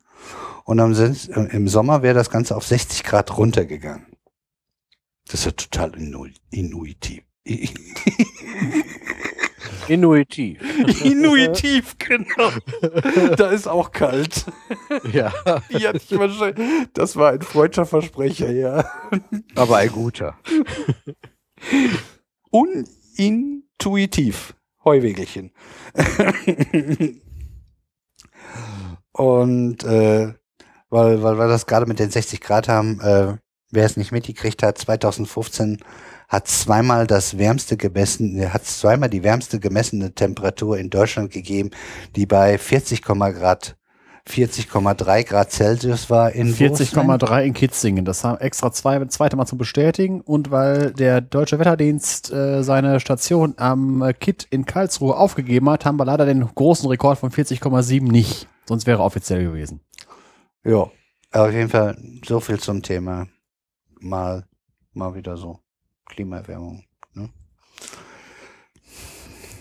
Das wird wahrscheinlich auch wieder das wärmste Jahr aller Zeiten, global. So wie es aussieht, da muss ein arschkalter Winter kommen, der das nochmal wieder rausreißt. Es war das ganze Jahr über weltweit zu warm. Aber das nur so dazwischendurch. Weil das ja nicht so bleiben konnte, dass wir im Winter 120 Grad haben und im, im Sommer 60 Grad, ähm, hat dann der Botaniker Linnaeus das Ganze umgedreht, so wie wir es jetzt kennen. Und das hat er in der Funktion des damaligen Präsidenten der schwedischen Akademie getan. Und daran hat er auch gut getan, wie ich finde. Die zweite Einheit, äh, die man, die weit verbreitet ist, äh, kommt von Lord Kelvin. Und der hat logischerweise den Kelvin erfunden.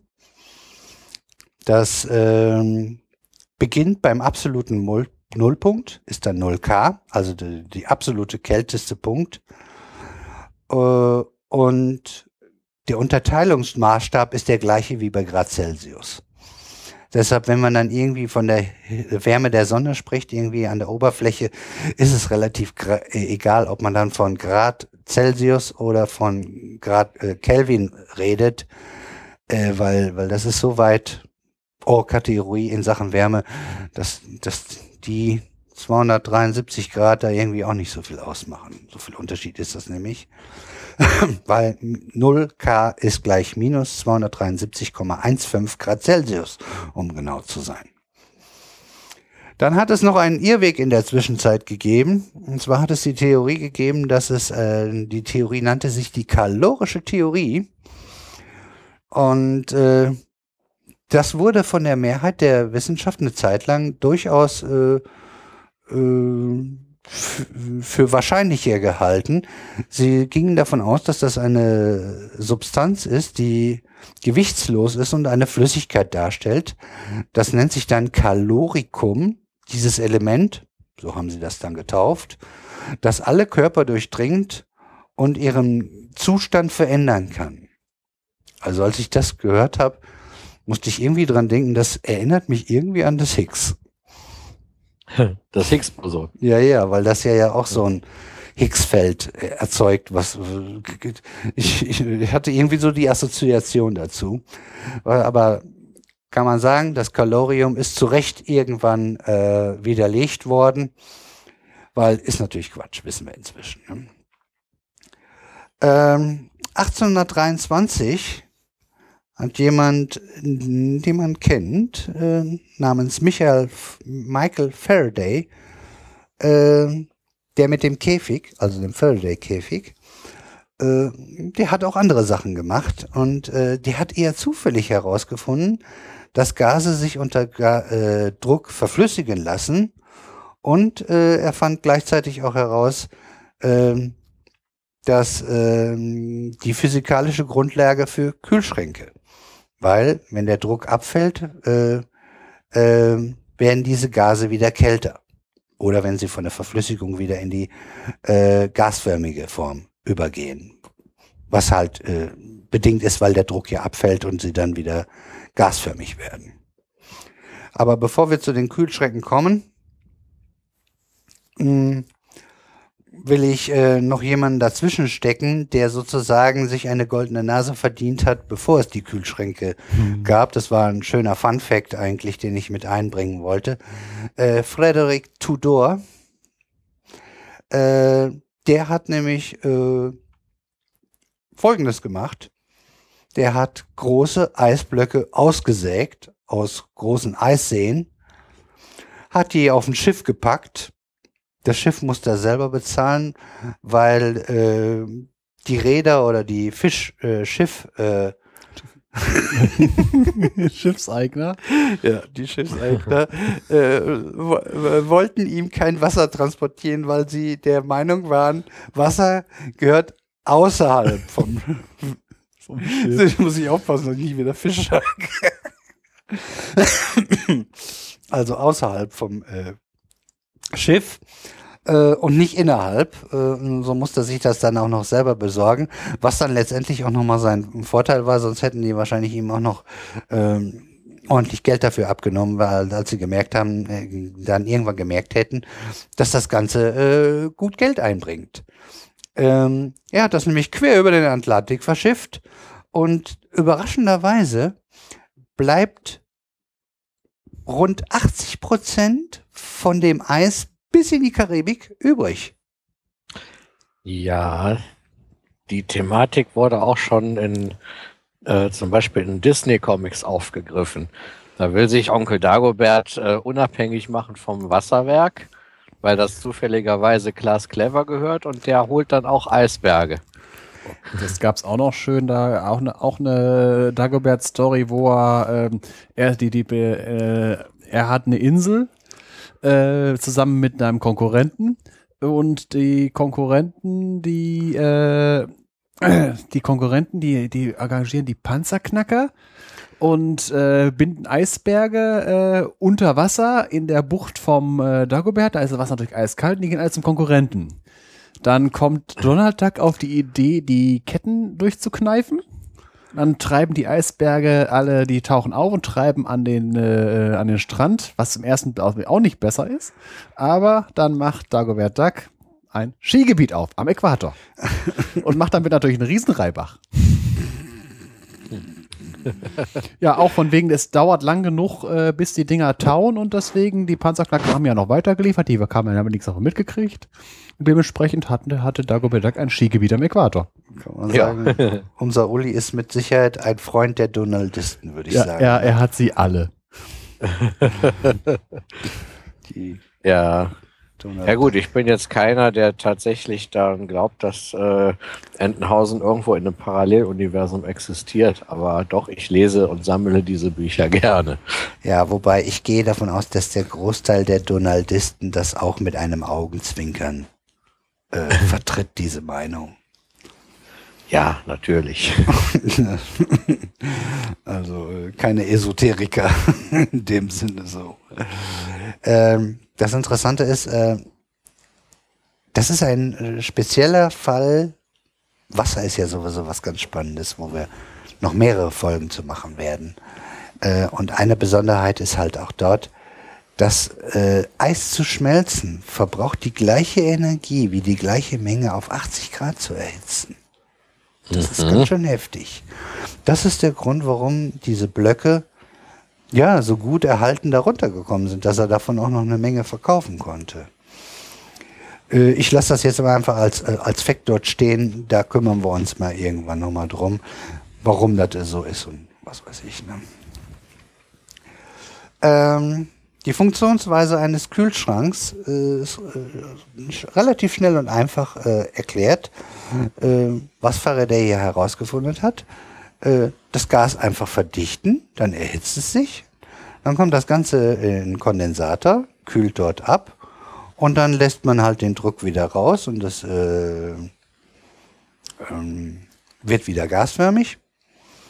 Und dann hat man schöne Kälte, mit denen man Kühlschränke und Eisschränke wunderbar kühlen kann. Und da, auf dieser Basis arbeiten quasi alle unsere herkömmlichen Kühlschränke. Da muss ich mal eben rein. ja, mach mal. Äh, mit dem Kondensieren ist gemeint, wenn das nachher wieder flüssig wird. Äh, wenn das äh, erstmal äh, Ich erhitzt meinte auch rund Ja, genau, umgekehrt. Ich genau. habe hier auch verflüssiget stehen. Es, ja, es wird, es wird erst erhi äh, wenn es erhitzt ist, dann äh, wird es erst gekühlt in dem äh, flüssigen, in dem, äh, ja, in dem flüssigen Zustand. Wo, äh, das ist dann, wenn du am- hinten am Kühlschrank guckst, diese, äh, diese, diese, diese Kühlrippen. Ja.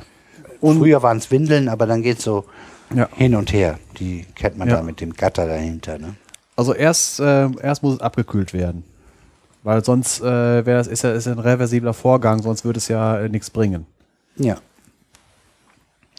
Man, man nutzt sozusagen die Abkühlung gegenüber der normalen Kälte, weil das Zeug ja dann sehr heiß ist, wenn man es äh, verdichtet hat. Und dann äh, nichts ist umsonst, ne? Energie Ja. geht nicht verloren, wenn man dann den Druck wieder rausnimmt. Hat man natürlich einen weitaus kälteren Substrat, mit dem man dann halt den Kühlschrank kühlen kann. Wegen dieser Sache bringt es auch nichts, äh, um in der, im Haus zu kühlen, die Kühlschranktür offen zu lassen, weil das, was vorne an Kälte rauskommt, kommt hinten an Wärme raus. Der einzige Trick, wie es funktionieren würde, diesen Kühlschrank in die Wand einzumauern, dass der warme Hintern vom Kühlschrank außerhalb des Hauses ist. Dann hat man eine Klimaanlage. Also dieser Michael Faraday hat sich dann äh, eine ganze Zeit lang noch mit dieser Verflüssigung von Gasen beschäftigt, weil darum geht es jetzt im, im nächsten Bereich, kam aber eigentlich nur bis minus 130 Grad und das reichte für die meisten Gase nicht aus. Wer weiterhin dann endlich mal Licht in, in, in dieses Phänomen reingebracht hat, war von der Wals auch für andere Sachen äh, bekannt, äh, obwohl die vielleicht dort mit im Zusammenhang stehen, die Van der Waals-Kräfte. Auch ein schönes Thema. Äh, und zwar 1873 fand er die Erklärung äh, für die Nichtverflüssigung von diesen Gasen und deren vermutlichen Siedepunkt hat er auch gleich mit äh, berechnet. Und dazu brauchte er die Molekülgrößen und deren Kräfte zwischen ihnen.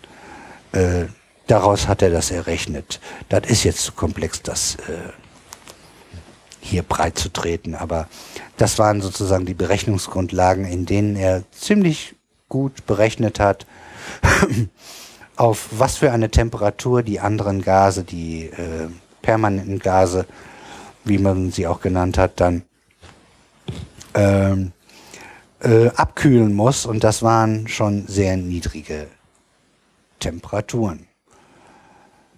Ähm, der erste, der dann wieder ein Stück weitergekommen ist, ist äh, Louis-Paul Courtier. Der verflüssigte dann 1877 als erster Sauerstoff.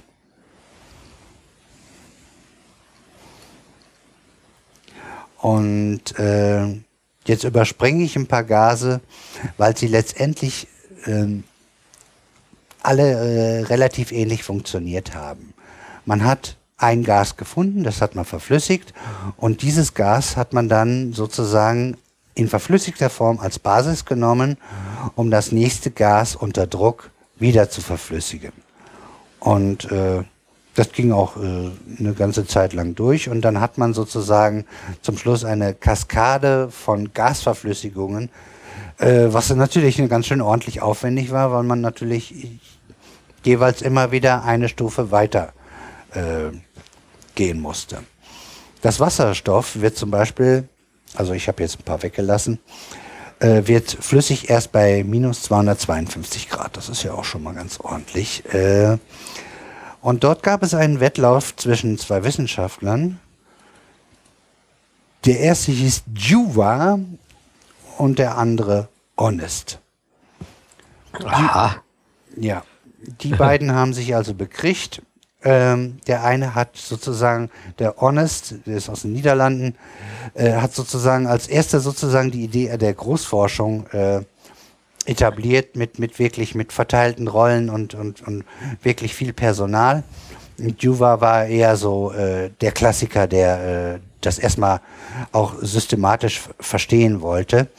Und es, es ist zwar durchaus möglich, es hätte sein können, wahrscheinlich wäre Honest mit seinem Ansatz früher fertig gewesen, aber äh, er hatte ein gewisses Pech, äh, und zwar sein, ähm, sein Laboratorium ist für zwei Jahre ges geschlossen worden, weil die Verantwortlichen Angst hatten vor Explosionsgefahr und haben das dann Aha. aus Sicherheitsgründen für zwei Jahre geschlossen und in der Zeit hat er Honest halt weitergemacht und somit hat er dieses Rennen gewonnen äh, bei der Verflüssigung von Wasserstoff.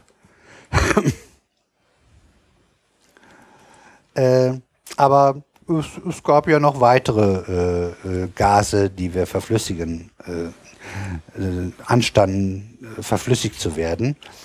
Und da war dann halt das Helium. Äh, das äh, wurde eigentlich währenddessen oder kurz nachdem sozusagen Honest äh, Juva diesen, dieses Rennen gewonnen hat, äh, entdeckt. Und er hatte ja eigentlich gedacht, jetzt wäre er sozusagen der, das äh, kälteste, kälteste Gas äh, äh, verflüssigt hat. Jetzt äh, wäre er sozusagen auf dem Triumphbogen angekommen und schwuppdiwupp war halt auf einmal noch Helium da, das äh, eine noch kältere äh, Temperatur brauchte, um verflüssigt zu werden. Und da sind wir jetzt schon ziemlich nah am absoluten Nullpunkt, und zwar 5 Grad drüber. Äh, das sind dann minus 268 Grad. Was schon heftig kalt ist.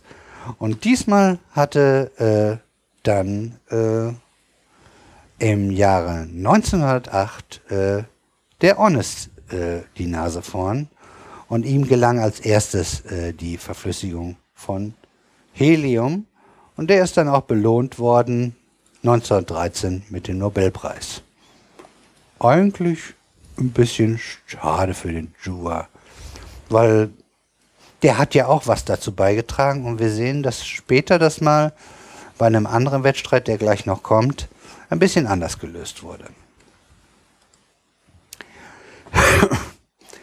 ähm, bei 4 Grad Kelvin, also 4 Grad über dem absoluten Nullpunkt, werden quasi alle Substanten, Substanzen supraleitend. Das heißt, dass sie keinen oder sehr wenig, sehr, sehr geringen äh, Stromwiderstand haben. Und damit kann man schöne, hübsche Sachen machen. Man kann äh, wenn man so einen supraleitenden kalten Stoff hat, kann man den äh, auf ein Magnetfeld setzen und dann wird sozusagen in diesem supraleitenden äh, Element ähm, sofort wieder ein Magnetfeld entgegengesetzt äh, entsteht automatisch, weil der Widerstand eben quasi bei Null oder komplett bei Null ist. Äh, und der, äh, also dann gibt es eine, eine, es induziert sich Strom und dadurch, durch diesen Strom, der sozusagen in dem Supraleiter äh, induziert wird, äh, gibt es dort wieder ein Magnetfeld, was sozusagen äh, natürlich die gleiche Polarität hat wie das Magnetfeld, das das aus ausgelöst hat. Habe ich das jetzt so erklärt, dass das jeder verstanden hat? Habt ihr das verstanden? Äh, nicht so richtig. Ich weiß genug, dass ich sie die Lücke füllen konnte. Gut, versuchen wir es. Also, wir haben ein Magnetfeld, das machen wir jetzt einfach mal positiv. Ähm, und dieses Magnetfeld, äh, das kennen wir, induziert Strom in der Spule oder in einem äh, supraleitenden dann wirklich äh, ohne Verlust. Und wenn man dann ja. wieder einen Stromkreis hat in dem äh, Supraleiter, dann gibt es natürlich wieder das Umgekehrte, dass das auch wieder ein Magnetfeld produziert. Und diese ja. beiden Magnetfelder haben die gleiche Polarität und wenn man die dann übereinander legt, dann fängt das Ding an zu schweben. Das wäre jetzt als nächstes noch gekommen. Weil sie sich abstoßen. Und sowas hat man vielleicht schon mal hier und da irgendwo mal im Fernsehen gesehen. Äh, das haben wir sogar mal gemacht. Äh, da waren wir mit der Physikklasse oder mit dem Physikkurs irgendwo auf Exkursion und da hatten sie das mal mit einem Magneten und ich glaube Silizium gemacht.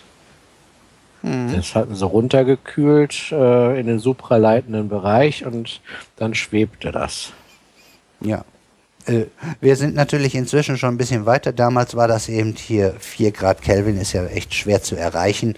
Wir haben inzwischen sogenannte Hochtemperatur-Supraleiter. Aber Hochtemperatur sollte man sich, äh, das ist immer noch arschkalt. Das ist, ich habe die Zahl, weil ich das jetzt, äh, Supraleiter machen wir irgendwann noch, aber das ist irgendwo immer noch irgendwo, keine Ahnung, auf jeden Fall weit, weit, weit tief ins, ins, ins Minus rein. Also 100 so viel bis, bis, bis 200 oder so braucht man da auf jeden Fall. Irgendwo zwischen 100 und 200 sind wir da mit den Hochtemperatur-Superleitern. Äh, wichtig ist, dass sie über der, äh, der, der Siedetemperatur vom Stickstoff äh, liegen, weil ja. das billig zur Verfügung steht. Richtig. Jo. Äh, wir gehen ein Stückchen weiter in die Kälte rein und da wird es dann äh, wirklich schon wieder mal wieder fantastisch. Das ist fast so doppelspaltmäßig. Ähm, und zwar bei fast 0 Kelvin entsteht ein Bose-Einstein-Kondensat. Und das wurde 1925 vorausgesagt. Der, muss man dazu sagen, oh Gott, was war das? Das war ein Inder, glaube ich, der Bose.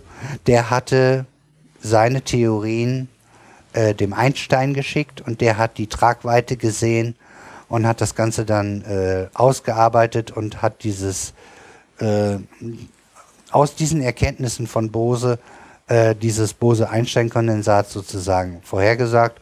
Und es ist nur fair, dass er sozusagen den Bose nach vorne genommen hat, weil der sozusagen ihn auch ähm, auf den Weg geführt hat oder eine, Menge dafür geleistet hat, dass äh, Einstein überhaupt äh, auf die Idee kommen konnte, dass es äh, das gibt.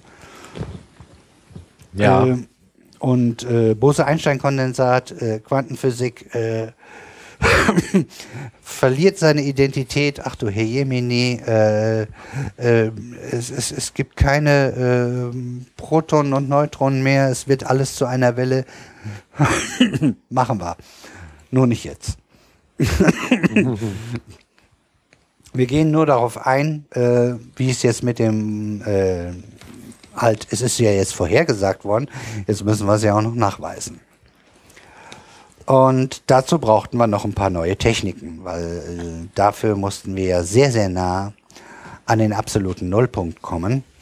Und die erste Verfahren, das sozusagen dazu äh, erfunden werden musste, ist die Laserkühlung.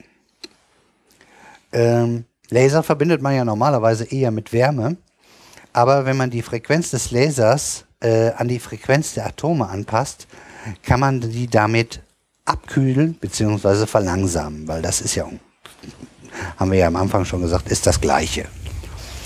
Und äh, damit kriegt man, uh, ich habe es hier nicht stehen, glaube ich, oder? Doch, hier steht's. Äh, mit dieser Methode kann man eine Abkühlung auf ein paar Millionstel Grad oberhalb der absoluten Nullpunkt äh, bewerkstelligen, was aber noch nicht ganz reicht. Was aber schon, schon, schon extrem kalt ist und es, es ist auch schon faszinierende Technik, dass das funktioniert.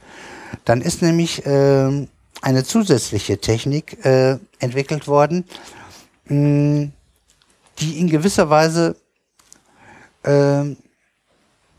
die, sagen wir es mal so, äh, die Materie, die man äh, gefangen halten wollte, äh, wurde in Magnetfeldern in, zusammengehalten, weil das die beste Form und die einfachste Form war, äh, die so kalte Moleküle und Elemente beisammen nennt man auch Magnetfällen. Und die waren eigentlich die Schlüssel zur zweiten Methode. Und zwar nennt sich das Ganze Verdampfungskühlung. Jetzt kann man ja das vom Kaffee.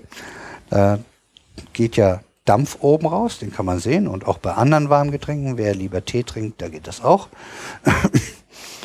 Und was passiert da genau? Ähm, die Moleküle, die besonders schnell sind, also in dem Kaffee oder in dem Tee, ist zwar eine Gesamtwärme, aber die Moleküle haben unterschiedliche Geschwindigkeiten. Die ist nicht absolut homogen. Und die, die besonders schnell sind, die können nämlich als erstes logischerweise dann als Dampf entweichen. Und genau diese Methode hat man sich sozusagen äh, zunutze gemacht bei dieser Technik. Und zwar passiert Folgendes, wenn man nämlich jetzt in einem System eine gewisse niedrige Wärme hat oder Kälte halt und eins von den Atomen oder Molekülen, was jetzt ein bisschen schneller ist, also ein bisschen mehr Wärme äh, dem Gesamtsystem beizutragen hat, wenn das entweicht, sinkt die Gesamtwärme des Gesamtsystems. Auch das, konnte man das verstehen? Eindeutig. Gut. Also, Ja. ja. Und äh, genau damit haben die das gemacht und die haben sozusagen diese Schranke, dann äh, diese sozusagen den, den, den Magnetdeckel immer ein Stückchen weiter runtergedreht, äh, sodass immer nach und nach immer noch wieder die nächste äh, zu schnellen Elemente, Moleküle äh, entweichen konnten und somit äh, das Gesamtsystem noch weiter abgekühlt haben. Und mit dieser Technik äh, haben wir dann 1995 das erste Einstein-Bose-Kondensat hergestellt. Äh, und zwar aus 3000 Rubidiumatomen. Und das Ganze war, sage und schreibe, 170 Milliardstel Grad Kelvin. Ja, warm bringt jetzt nichts mehr, kalt. ist natürlich noch eine Restwärme da. Und ähm, hier war das auch so. Ich weiß gar nicht, wo das steht. Das müsste eigentlich irgendwo gestanden haben.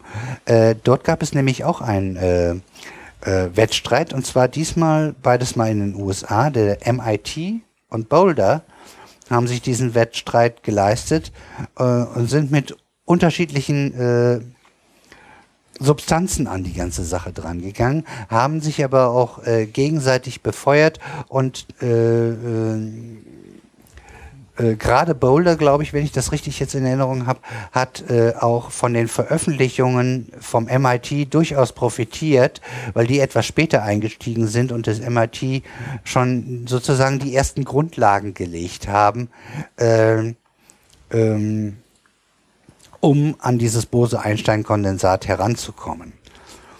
Und dieses MIT hat äh, einige Wochen später, nun mal leider später, äh, es geschafft, auch ein Bose-Einstein-Kondensat herzustellen, äh, auch mit, mit einer größeren Menge. Und da waren es 10 Millionen Natriumatome.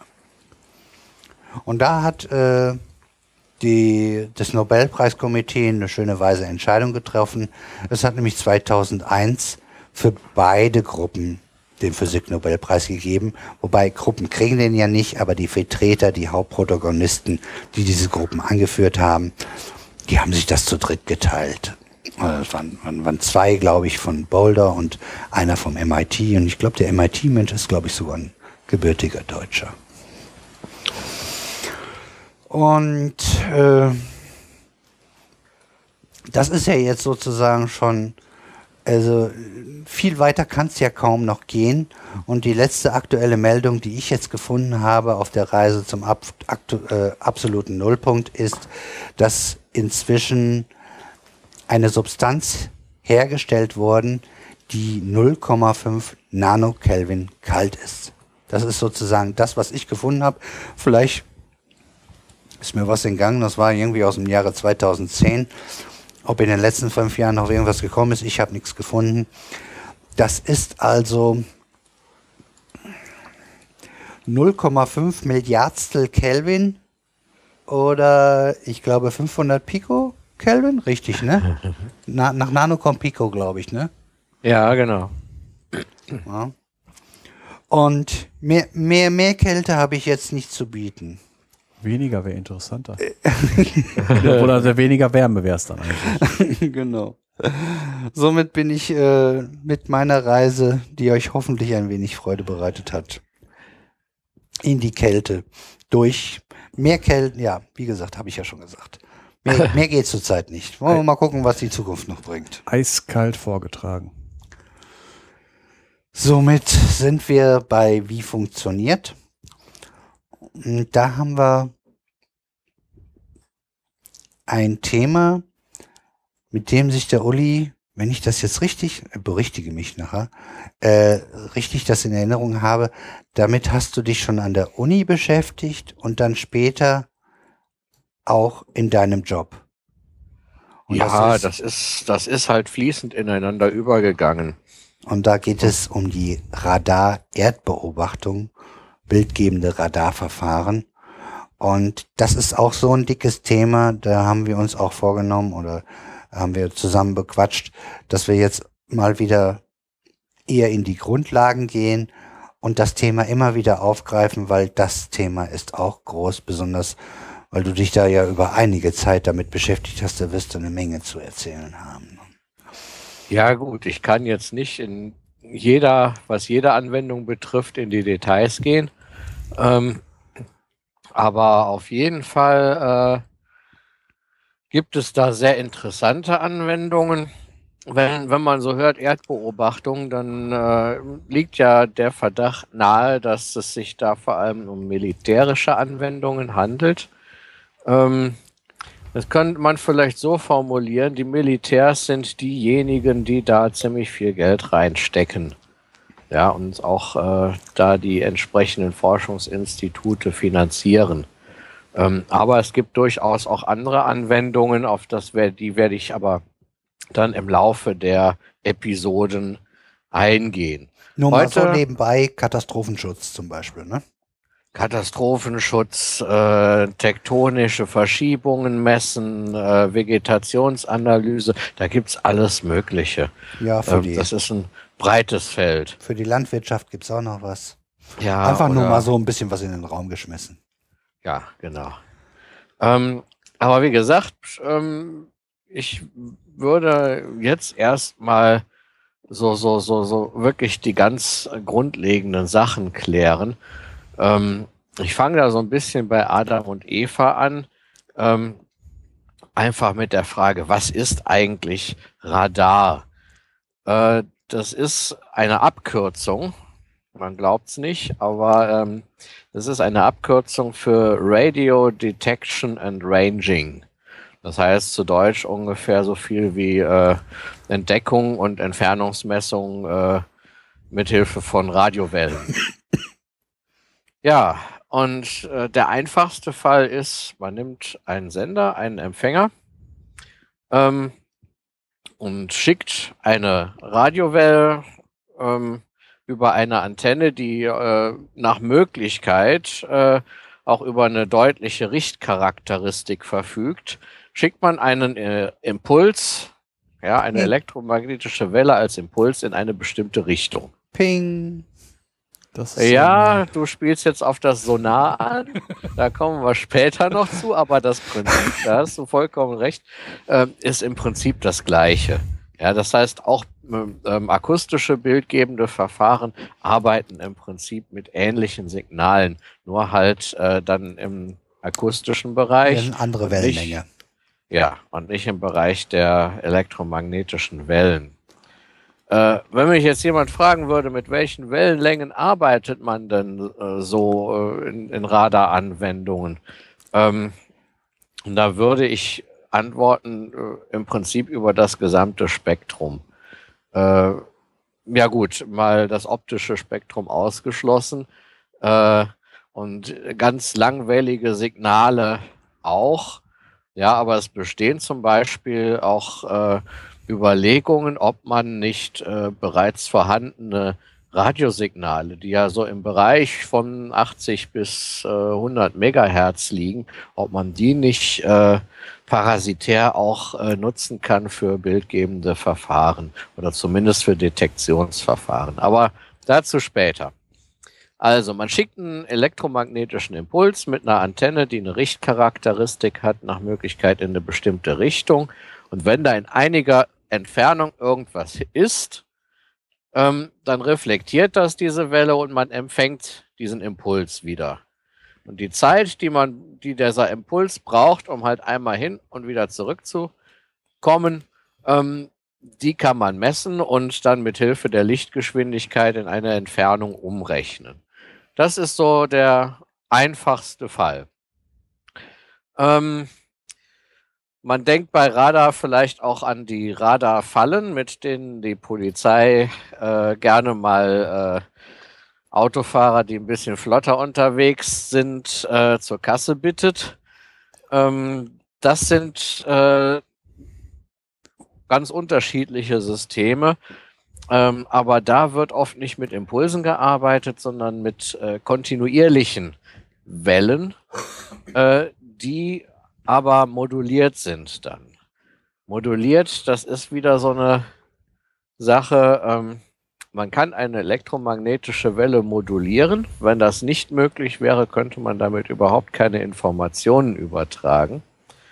Und äh, in den meisten Fällen nimmt man eine Frequenzmodulation. Das heißt, um ein bestimmtes Trägersignal, sage ich mal, ähm, wird die Frequenz leicht verändert, kontinuierlich.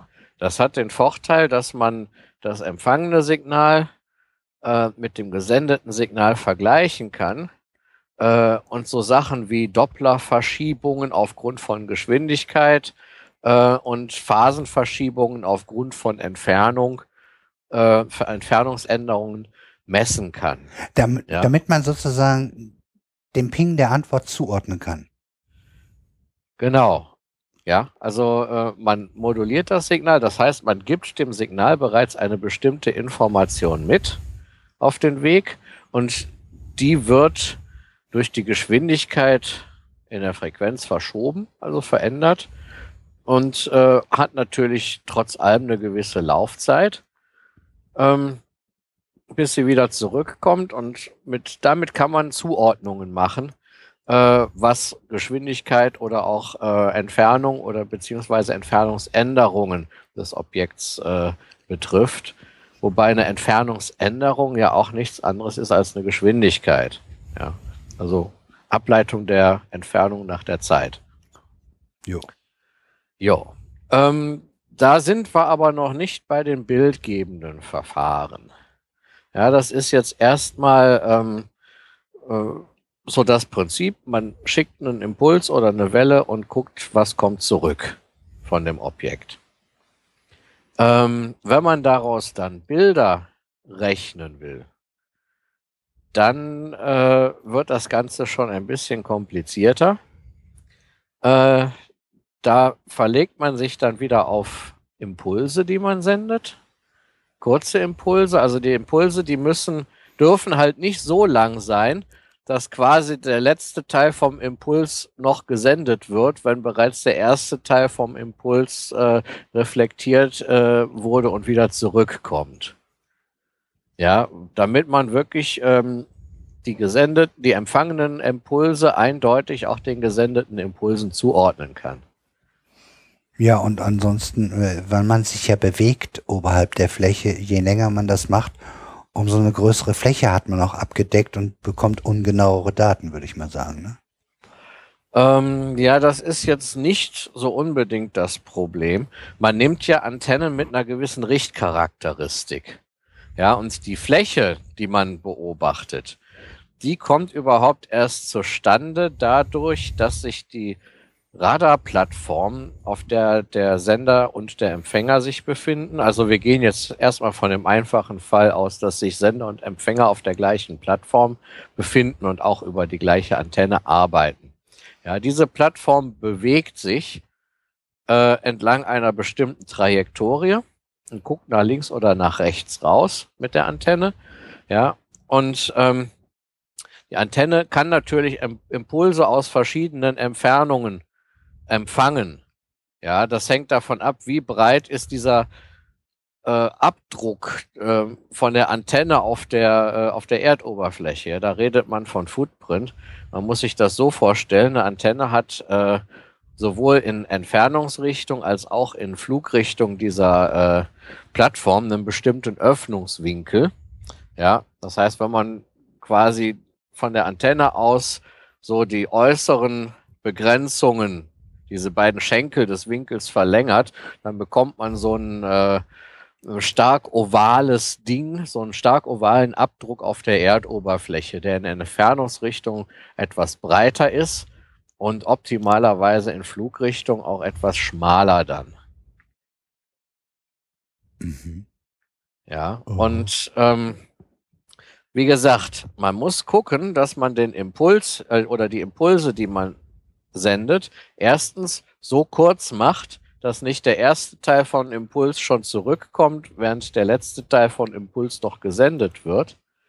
Und man muss den Abstand zwischen diesen Impulsen groß genug machen, dass man wirklich eindeutig zuordnen kann, ähm, ich habe einen Impuls gesendet, habe ihn fertig empfangen und dann erst sende ich den nächsten Impuls. Kann man ja. das in Zeiten angeben? Äh, wo sozusagen die Grenze des Machbaren liegt oder liegt das auch wieder nach, je nach Verfahren? Äh, das hängt natürlich erstmal davon ab, wie breit der Bereich äh, quer zur Flugrichtung ist, den man beobachten will. Je breiter dieser Bereich ist, ähm, desto länger brauchen halt auch die Signale von den am weitesten entfernten Punkten, um äh, zurück zur Antenne zu, äh, zu kommen nach der Reflexion. Hm. Ja. Das heißt, man kann sagen, okay, ich bündle meinen, meinen, meinen äh, Antennenfußabdruck in der Entfernung, bündle ich den sehr stark. Dafür kann ich aber die Impulse in schnellerer Folge absenden. Ähm, ich habe jetzt leider nicht im Kopf, was so typische äh, Pulswiederholfrequenzen sind. Da müsste ich äh, mal in meinen alten Arbeiten nochmal blättern. Ähm, Dürfte aber, aber Pico oder Nanosekunde? Nee, Milli, Milli, Milli. Dürf, dürfte doch äh, auch von der Höhe, Flughöhe des Satelliten abhängig sein. Das hängt, ja, das hängt natürlich auch von der Flughöhe des Satelliten ab, beziehungsweise der Plattform, sage ich, weil man kann das Ganze auch von einem Flugzeug aus machen. Oder ähm, was wir auch gemacht haben, ist, äh, es gibt zum Beispiel im Ahrtal gibt es so eine schöne, schöne hohe Brücke da kann man dann auch mal mit ein bisschen lang fahren, wo dann oben das Radarsystem drauf ist und dann mal ins Tal leuchten. Ja, Ja, das geht auch. von der Größenordnung her, von der Impulswiederholung ist, wenn man mal von so einem Satelliten, der sehr niedrig fliegt, also so 300 Kilometer, der könnte doch maximal auf äh, 500 Hertz kommen, weil 600 Kilometer hin und zurück mit der Lichtgeschwindigkeit von 300.000 Kilometern pro Sekunde, mehr geht ja nicht, wie du halt gerade sagtest. Äh, der Ja. Impuls muss drin sein, bevor der nächste wieder rausgeht. Ja, und die Lücke noch dazwischen rechnen. Ne? Ja, deswegen sagt ihr ja, bei 300 ist man so, äh, wenn man bei bei 250 ist, könnte man 500 äh, pro Sekunde raus äh, machen. Und äh, wenn man halt dementsprechend höher käme, weniger. Und mit dem Flugzeug kann man halt wieder viel mehr, weil man ja höchstens 30 Kilometer hochfliegt, wenn man ein sehr hochfliegendes nimmt. Ja. Ja, gut, das kann man, das, das, das sind halt so die, ähm, das sind halt so die äh, ähm, Dinge, die man, das sind halt so die Rechnungen, die man da machen muss. Ne? Ähm, die muss auf jeden Fall muss die Frequenz kleiner sein als äh, äh, die Lichtgeschwindigkeit durch zweimal äh, die maximale Entfernung. Ja, zweimal weil hin Ja. und zurück. Ja. Ne? Und äh, ja, da hat man, hat man ja schon eine bestimmte Begrenzung dadurch. Bus auf Brücke hat man dann aber eine ziemlich hohe Frequenz. Äh, ja, Lichtgeschwindigkeit durch zweimal R Max. Ja, R Max ist auf einer Brücke nicht so groß. Ja, deshalb hat man, äh, deshalb hat man natürlich die Möglichkeit, äh, die, Freq die Pulse, die Pulse auch äh, mit einer höheren Frequenz zu wiederholen, weil ist ja ist ja schnell Ja, alles gegessen. Ne? Wenn man von einem Satelliten aus guckt, dann äh, sind R Max dann äh, schon in jedem Fall schon mal ein paar hundert Kilometer. Und äh, da ist das dann nicht mehr so einfach. Ja, ja jetzt, äh, das, also fasse ich nochmal zusammen. Äh, man muss erstens gucken, äh, dass der, im einfachsten Fall jetzt, muss man gucken, dass der Impuls fertig gesendet ist, bevor die ersten äh, Antworten kommen und man muss halt gucken, dass man immer einen Impuls sendet und empfängt komplett, bevor man den nächsten dann sendet. So, und wenn man das so, wenn man das so konfiguriert hat, das System, dann ähm, ähm, muss man sich noch darüber Gedanken machen, ja, wie kann ich denn jetzt eigentlich die einzelnen Punkte voneinander unterscheiden? Da kommt ja äh, im Prinzip ein ziemlich wüstes Signal zurück. Das sieht aus, wenn man, bevor man es bearbeitet hat, sehen so Rohdaten aus, im Prinzip wie Rauschen. Ja, Ja. ich musste gerade an, an, an, an, an, ja, wie heißt das, wenn, wenn du hier bei der Schwangerschaft Ultraschall. Ultraschall, ja. Da kriegst du dann auch irgendwie, wo der Arzt dir dann sagt, ja, da, da, sehen Sie, da ist ein Füßchen und so. Und du siehst vielleicht ein bisschen was dunkler, ja? Ja, gut, es gibt mittlerweile gibt's ja den 3D-Ultraschall. Ja. Äh, der kostet zwar äh, in der Regel, wenn es nicht gerade eine Risi sogenannte Risikoschwangerschaft ist, muss man sich das bezahlen, aber das lohnt sich. Also vom Felix haben wir auch ein 3D-Ultraschallbild gemacht. Da erkennt Da? man wirklich. Äh, äh, da Das ist erkennt- reliefartig fast, ne? So ein bisschen, das Ja. kann man erkennen. Ja, auf jeden Fall. Und wenn man, ähm, das fand ich dann natürlich äh, vor meinem äh, Hintergrund als äh, äh, Forscher in Sachen bildgebende Radarverfahren, fand ich das interessant. Wenn man den Doppler-Effekt nutzt, dann kann man sich sogar den Kreislauf von dem Kind angucken. Ja, was fließt zum Herzen hin, was fließt vom Herzen weg und so weiter. Logisch, ja. Das ist, ja, das, das war sehr spannend für mich, da damit zu sitzen und äh, zu gucken, was sich da so im Bauch meiner Frau abspielt. Hm. Ja, ähm, gut. Dann hätten wir jetzt erstmal geklärt, wie man's, wie man senden und empfangen muss, äh, einfach damit man äh, die einzelnen Impulse voneinander trennen kann. Die einzelnen Punkte voneinander zu trennen, das wird dann schon etwas aufwendiger mathematisch gesehen. Das ist Datenaufbereitung, kann man das nennen jetzt. Ne? Das ist, ja, aber man, äh, man formatiert die Daten, die man schickt, formatiert man quasi schon so, dass die Aufbereitung nachher möglich ist. Ja, das heißt, man schickt eine ganz bestimmte Signalform. Das ist ein sogenannter Chirp-Impuls, der übrigens auch in der Sonartechnik Anwendung findet äh, und auch in der Ultraschalltechnik. Fledermäuse zum Beispiel, die senden auch ähm, im Ultraschallbereich Chirp-Impulse beziehungsweise Chirp-ähnliche Impulse aus. Ein Chirp-Impuls, das ist ein Impuls, ähm, äh, dessen Frequenz sich ändert während der Impulsdauer. Das heißt, er fängt mit einer recht niedrigen Frequenz an, zum Beispiel, und wenn er dann fast äh, vorbei ist, ist die Frequenz plötzlich sehr hoch. Oder auch andersrum. Ja.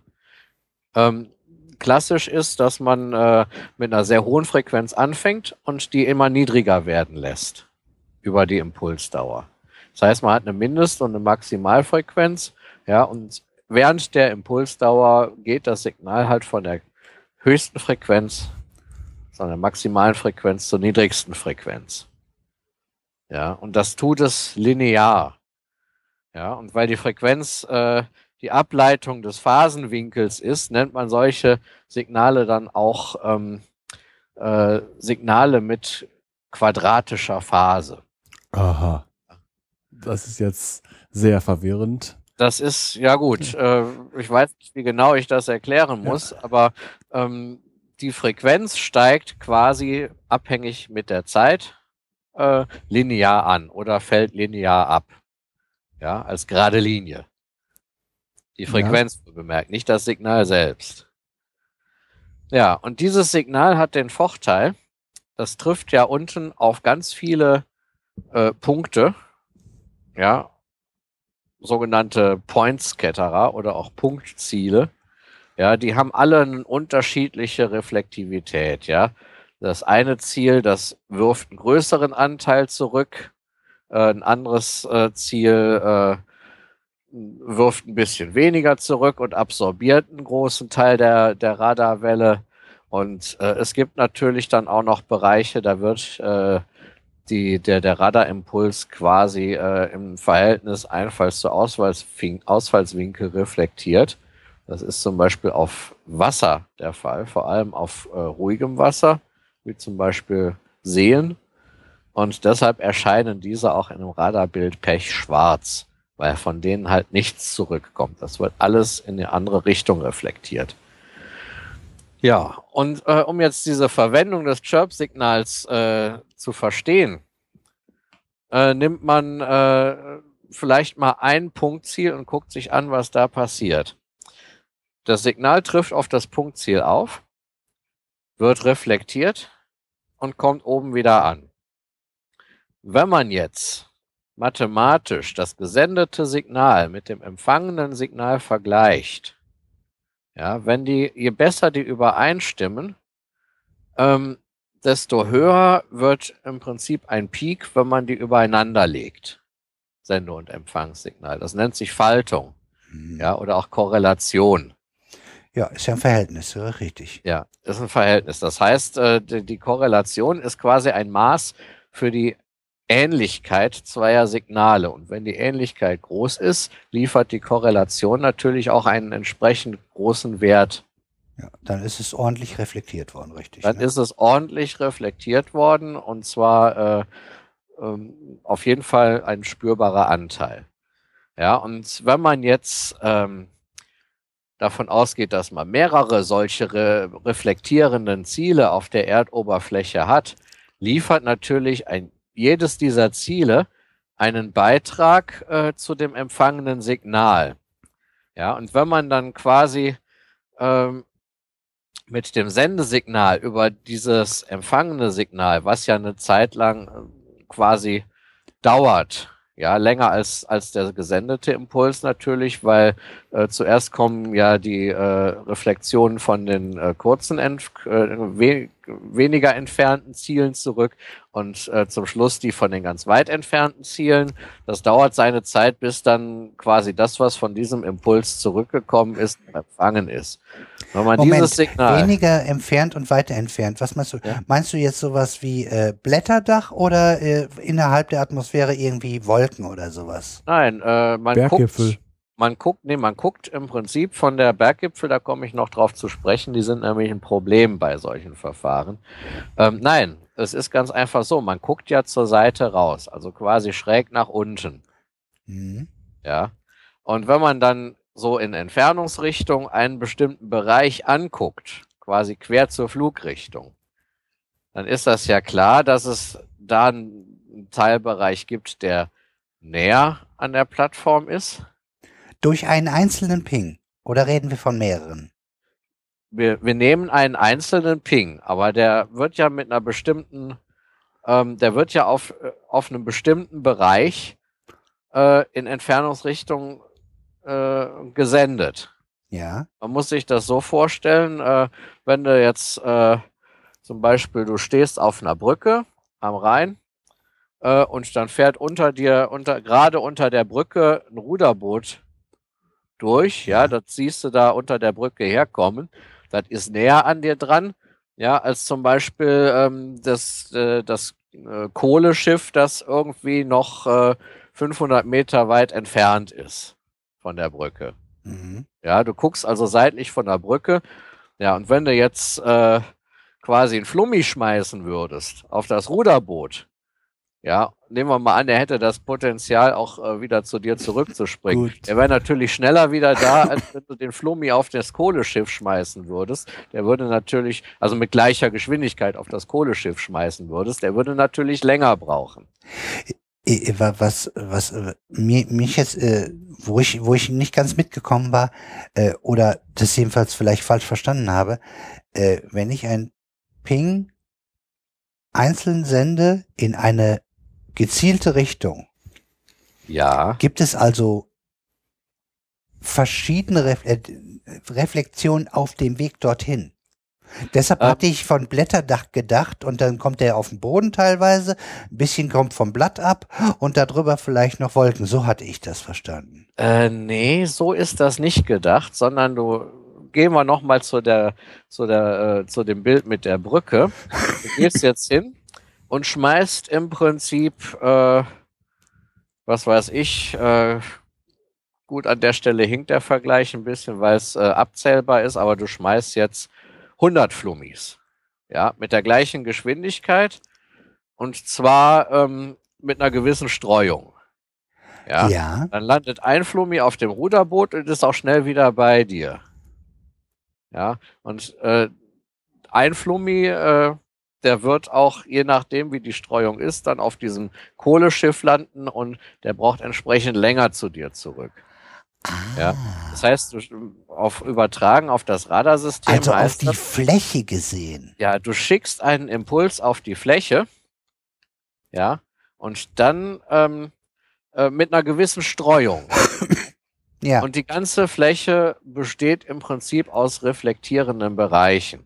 Ja. Und der Teil der Fläche, der näher an dir dran ist, der wird, von da wirst du natürlich die Signale als erstes kriegen. ja. Ja, und der Teil der Fläche, der weiter von dir entfernt ist, ähm, den, äh, da kriegst du die Signale als letztes. Ja, das heißt, du schickst deinen Impuls und dann machst du den Empfänger auf. Dann trudeln erst die Reflexionen von, aus dem Nahbereich ein, dann aus dem mittleren Bereich und zum Schluss aus dem weit entfernten Bereich. So lange lässt du den Empfänger offen. Bedeutet also, du bekommst pro Ping mehrdimensionale in, äh, Informationen. Kann man das so sagen? Äh, zweidimensional. Mehrdimensional, mehrdimensional klingt jetzt nicht, äh, nicht so günstig, um das zu schreiben, sondern man bekommt natürlich äh, eine Welle zurück. Ja, man schickt eine Welle und bekommt auch eine Welle zurück. Ja, das ist äh, mathematisch gesehen ist das eindimensional. Ja, das ist eine Amplitude, ein Aber Amplitudenverlauf. du kannst was dabei rausrechnen.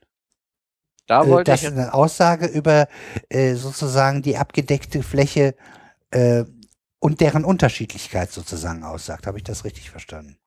Äh, ja, aber da war ich ja noch gar nicht. Da wollte ich ja eigentlich gerade hinkommen. Ja, ja, gut. Äh, Ja. Habe ich es wenigstens jetzt verstanden, glaube ich.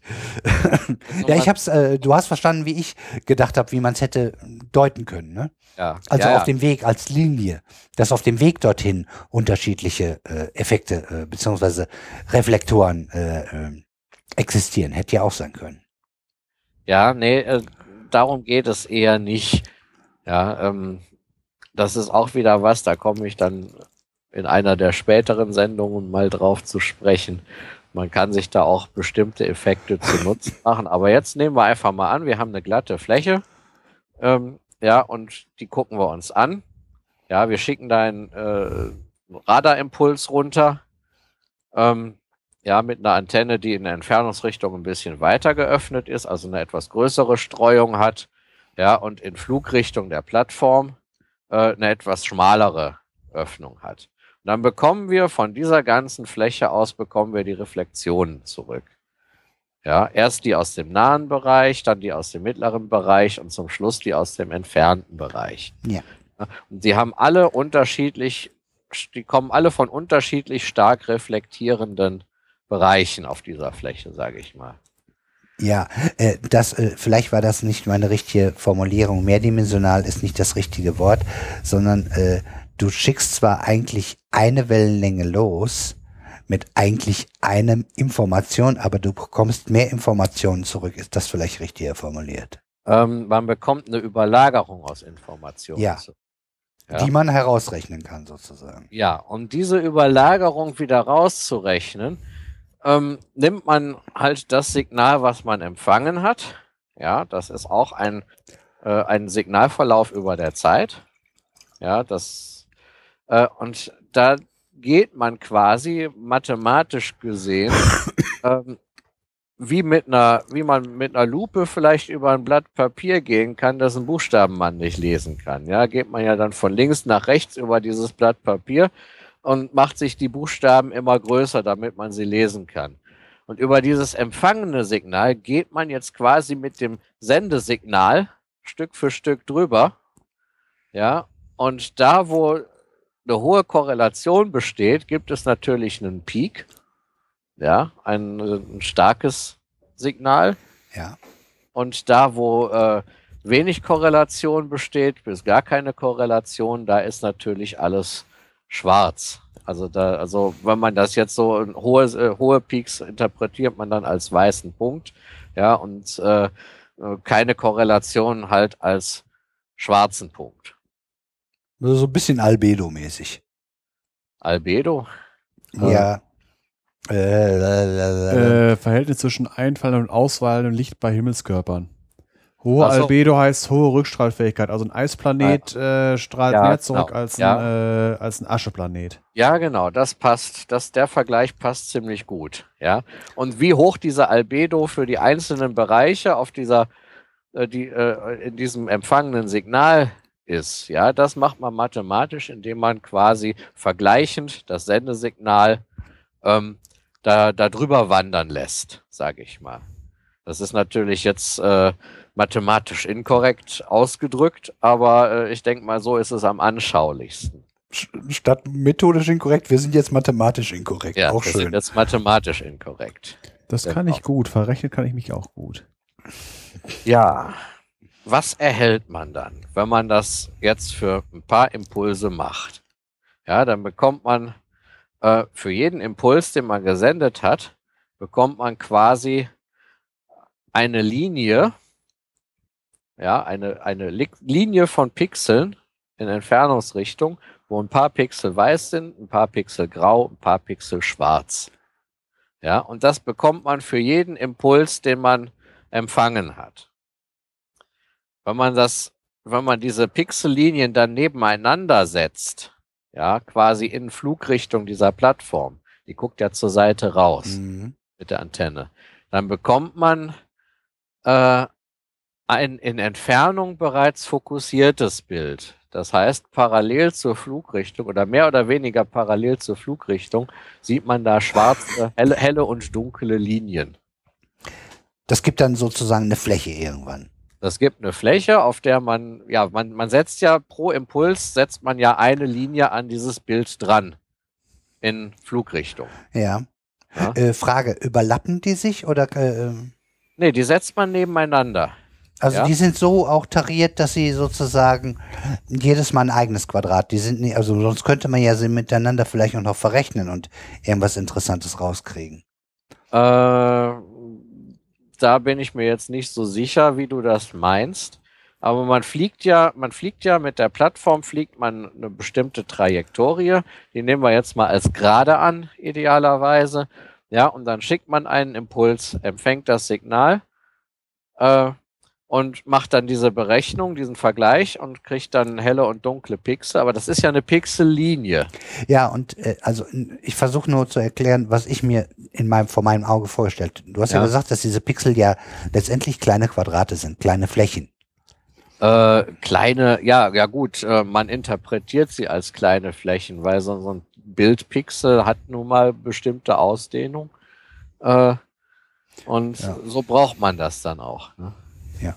Äh, we- wenn jetzt der nächste Ping auf die nächste Ebene, wenn es äh, auf den nächsten Punkt, wenn der, äh, jetzt sage ich jetzt mal, ähm, die Fläche ist zwei mal zwei und du kannst deinen nächsten Ping aber auf eins sofort wiederholen, dann hast du sozusagen die Hälfte der Fläche, die, die äh, der alten Messung mit drinne und kannst die jeweils überlappen. So hatte ich mir das vorgestellt. Ja, Verstehst du, was ich genau. Das ist genau das Prinzip ähm, der synthetischen Apertur, so nennt man das.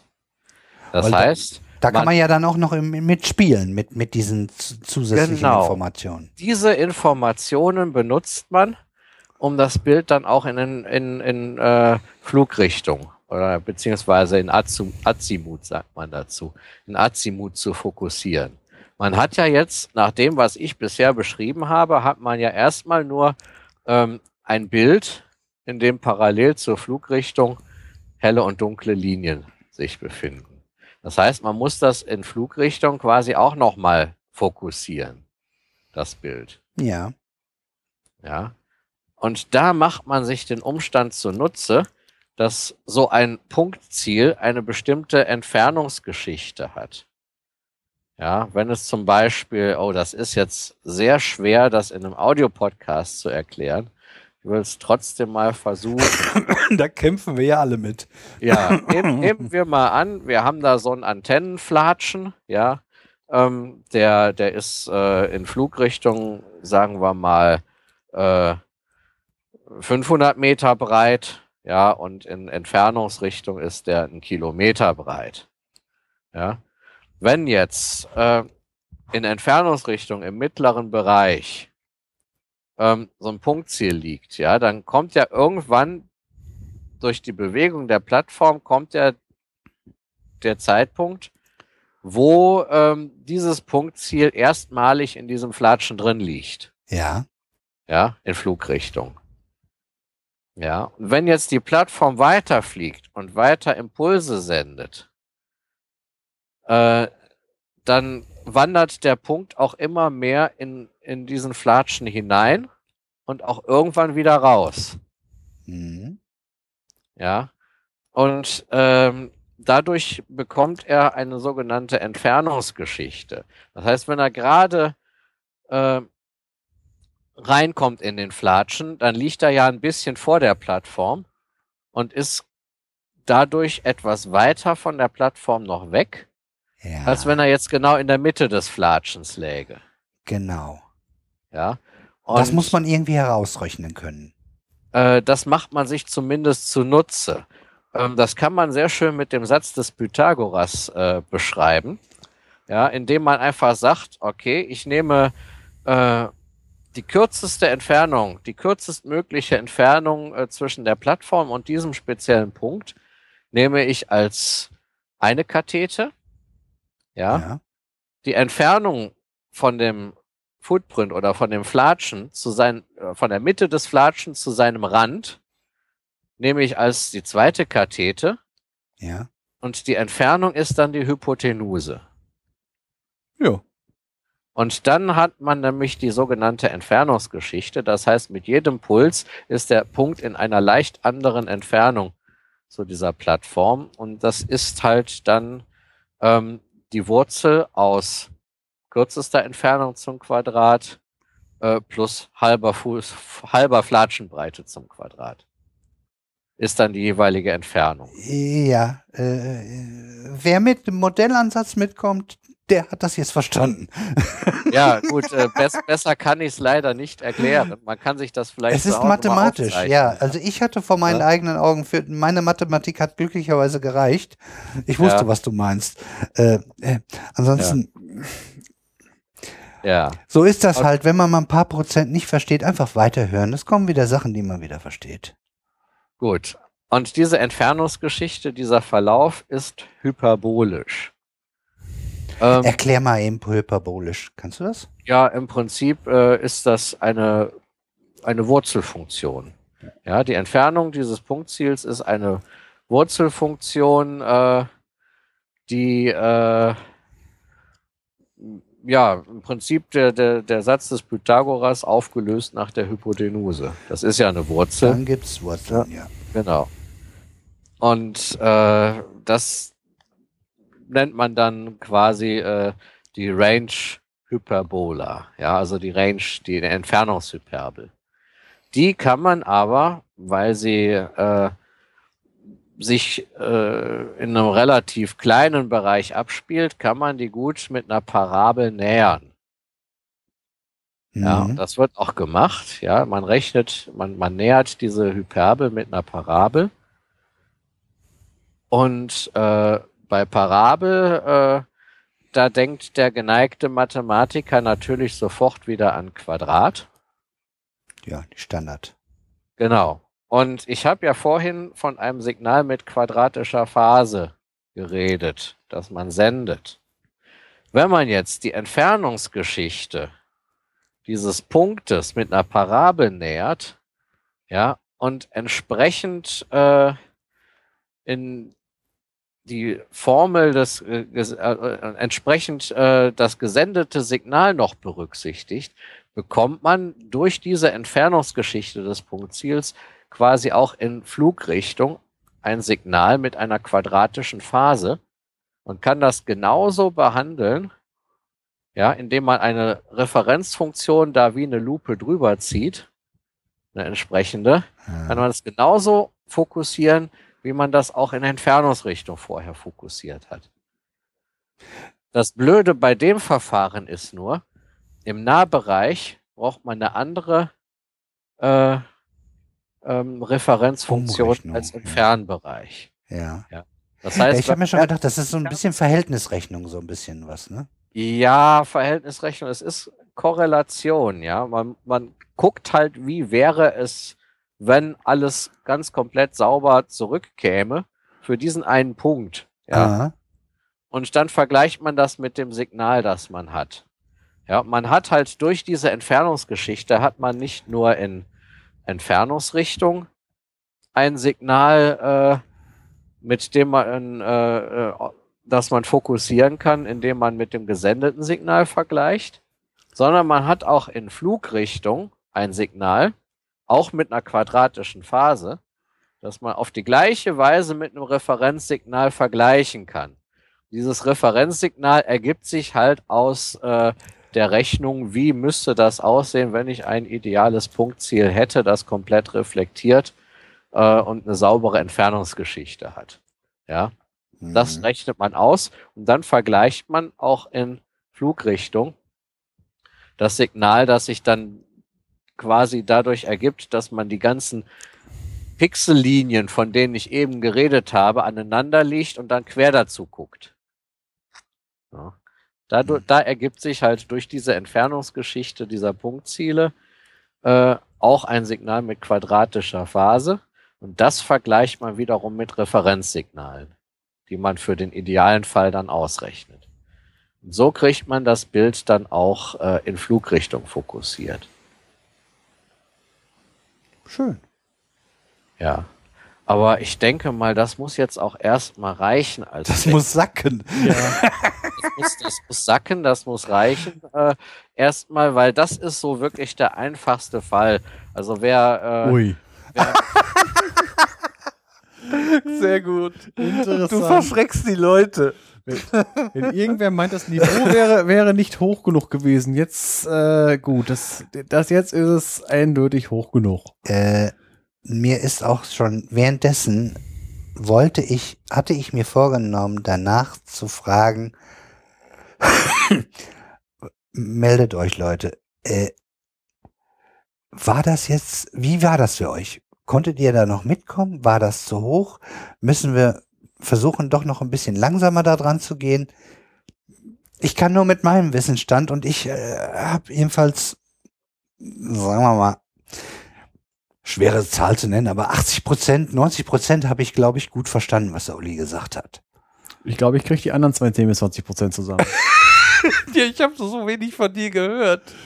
Ja, ähm, das, es, war, äh, es war nicht, ich bin ein bildlich denkender Mensch. und Das war mir jetzt alles sehr abstrakt. Äh, ich hatte Ja, ich, wobei, ich hatte ständig Bilder vor meinen Augen. Ja, ich auch. ja, ich aber habe- andere. Ich habe auch versucht, Bilder zu, produ äh, zu produzieren. Oder, Also Kohledampfer und Ruderboot war gut. ja, der das, ist, ey, äh, abgeschwiffen. Das, äh, ja, nee, also dass ich, äh, ich habe schon versucht, irgendwie das Entstehen von Bildern im, im Kopf zu provozieren, weil ohne Bilder geht es nicht. Ja, und wenn man das wirklich praktisch erlernen will, ja, solche Verfahren, dann kommt man ohne grafische Veranschaulichungen äh, oder im besten Fall sogar noch Animationen, kommt man da eigentlich nicht Ja, aus. der Einzige, der äh, ne, ne, einen gewissen Vorteil hat, ist, wer sich in der Mathematik ein bisschen auskennt, weil da kann man sich, weil da hat man ein gewisses Werkzeug, eine gewisse Vorstellungskraft, was man schon gesehen hat, und dann kann man das sozusagen transferieren, was du gesagt hast, weil das war ja ne, ne, ein Stück Mathematik mit drinne. Ja, Ziemlich ja, das viel ist, Mathematik. Das ist viel Mathematik, weil man rechnet quasi diese Bilder aus aus einem Signal, das wirklich äh, auf den ersten Blick nach Rauschen aussieht. Ja, und da braucht man viel Mathematik. Und starke Rechner. Und starke Rechner, ja, da, da sagst du was, das ist auch ein Problem. Äh, man muss gucken, dass man äh, wirklich die Rechenkapazität äh, für, für diese Sachen auch hat. Also so, so ein Bild nach dem Verfahren auszurechnen, wie ich es gerade beschrieben habe, ähm, das geht mittlerweile auf einem PC, auf einem Heim-PC, wenn er genug Platz hat und äh, vielleicht einen Multicore-Prozessor, dann geht das. Aber es gibt auch Anwendungen, ähm, da rechnet man am besten auf einem Cluster. Ja, weil, weil sonst reicht es nicht. Das ist jetzt nicht so extrem wie bei Klimamodellen oder so. Da könnte mein Bruder jetzt was von erzählen. Stimmt. Äh, aber äh, man braucht auf jeden Fall ordentlich Rechenkapazität. Den Und können- Speicher wahrscheinlich auch, oder? Den können wir uns Speicher. im, im Hinterkopf halten. Ich glaube, du, du kannst ihn ja schon mal irgendwann, wenn du ihn triffst, schon mal anhauen, ob er Lust hat. Ich kann mal fragen, ob ich ihn mal interviewen darf mit meinem Zoom hier. Weil Wetter, Wetter genial. Ja, klar. Schweres, schönes, geiles Thema. Und betrifft alle. Ja, ja, ja, also das, das, ich kann mich noch dran erinnern, als du deine Doktorgeschichte hattest, da hatten wir ja jemanden dabei sitzen. War das dein Brüderchen auch oder was? Ich habe mich dann irgendwann in dem Tisch äh, Ja, das muss mein Bruder gewesen sein. Der war auf jeden Fall bei meinem Vortrag mit dabei. habe ich mich nämlich mit dem ein bisschen unterhalten. Weil Ja. ich das äh, damals schon sehr spannend fand, die ganze Klima, weil äh, ich als ich bin kein Grüner, aber trotzdem bin ich auf Umwelt. ich bin schwarz, das geht auch anders. Man kann auch mit einer anderen Farbe äh, Umwelt äh, besorgt sein und sagen, das, Ja, das ja, müssen nicht- wir ja alles ändern. Das geht so nicht. Nicht nur heute, das ist ja schon seit einiger Zeit so, dass auch, ähm, ich denke mal, äh, vielleicht war es ja der Druck der Grünen, der auch andere Parteien dazu veranlasst hat, äh, sich um diese Thematik zu kümmern. Aber äh, da hat sich ja schon was getan. Anekdote. Ähm, ich hatte äh, Politiklehrer, der war grün und ich habe dem ein bisschen in die, äh, übers Jahr ein bisschen in die ähm, Speichen gegriffen, weil er wollte unbedingt, also nicht, dass ich damals schon für Atomkraft gewesen wäre, aber ich, ich hatte äh, Unterlagen, mh, wie viel Sicherheitsstufen in der Atomkraft und er war mir einfach ein bisschen zu einseitig, das hat mir nicht gefallen. Obwohl ich ansonsten eigentlich mit ihm übereingestimmt hatte. Ich fand das nur so, er soll hier nicht Politik bei, bei Schülern machen, fand ich jedenfalls. Und äh, ich hatte da immer äh, sehr, sehr gute Noten und er wollte mir nur eine 2 geben. Und dann bin ich in die mündliche gegangen. Mm, Dann hat er mir zwar äh, netterweise, also das war wohl, das war okay so, äh, ein, Vorthema gegeben, das war damals FCKW-Geschichten. Und sagte aber, eine freie Frage wirst äh, kriegst du auf jeden Fall. äh, und ähm, die war dann zum Schluss äh, so, äh, so, so, so, warum, äh, dass er das nicht wusste, dass das schief geht. Äh, ähm, wie ich das einschätzen würde, dass jetzt äh, das Umweltthema immer mehr in die Politik reinkommt oder irgendwie sowas. Ne? Er hatte gehofft, dass ich jetzt irgendwie da eine Lobeshymne auf die Grünen. Er war Mitglied und hat sich wählen lassen im Kommunalparlament. Mehr hat er nicht gemacht. Ne? und auf jeden Fall hatte ich da so gesagt, ja, ich sag, äh, zu der Zeit waren sie ja äh, noch prozentual, da war das noch nicht ganz so sicher, dass sie fest zum äh, Parteiengefüge gehören. Äh, und hatte dann gesagt, ich sag ja, äh, das Umweltthema ist äh, das Hauptthema der Grünen und es ist gut, dass es dieses Thema äh, mit in die Politik reinschafft. Äh, und die anderen Parteien äh, werden sich äh, oder haben sich jetzt schon dem Thema angenommen, um die, die Grünen wieder unter die 5%-Hürde zu kriegen.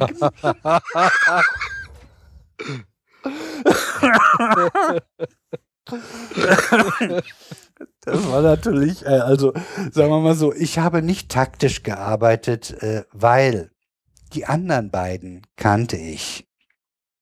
Die waren jetzt äh, eher, äh, das waren eher Schwarze. Und dann kam er irgendwann auf mich zu und ich hatte halt meine Eins gekriegt.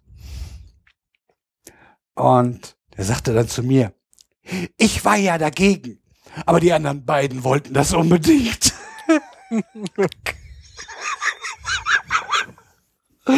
ja, das hatte den ein bisschen geärgert. Und ich hatte, äh, äh, weder wollte ich ihn ärgern, sondern ich, mir ist das einfach, ich habe das gesagt, was mir durch den Kopf ging. Ne? Ja. Also ansonsten, äh, ach, Baden-Württemberg vielleicht, kommt die Konstellation. Also ich wäre ja gern, also ich, ich habe ja viele grüne Punkte bei mir drin. Das ist ja nicht, ist ja nicht so, als wenn die nicht da wären. Wer meinen Twitter-Account verfolgt, der weiß das. Und äh, ach, ich hätte gern mal schwarz-grün. Mal gucken, was dabei rauskommt. Hatten wir noch nicht. Kommt die Ah. Merkel äh, sozusagen in die Geschichtsbücher, Bücher, fast alle äh, oder alle demokratischen Varianten durchgespielt zu haben, die es so gibt. das muss sich per Zufall so ergeben. Das ist jetzt, äh, werden wir zur nächsten Wahl sehen. Aber Baden-Württemberg könnte vielleicht hinhauen, wenn AfD und FDP reinkommen und FDP nicht genug Prozente für Schwarz-Gelb gibt und Rot-Grün auch nicht genug hat, weil AfD ein bisschen dazu gewonnen hat. Das ist ja zu befürchten. Ja, dann kann es sein, dass das sozusagen das Mittel der Wahl ist. Und dann ist die Frage, ob die Union mit den Schwarzen oder Union mit den Grünen oder mit den Roten zusammengeht. Das können sie sich dann überlegen. Ja. Oder die. Grünen und die Roten selbst, weil die müssen ja auch noch Ja sagen. Ja. Schon wieder Politik. Ach Gott. Ach, ja. Ähm, Ja, auf jeden fand Fall. ich ähm, super. Also mich, dem- ich fand das hochgradig spannend, was du da gemacht hast. Und ich freue mich schon auf die Fortsetzung.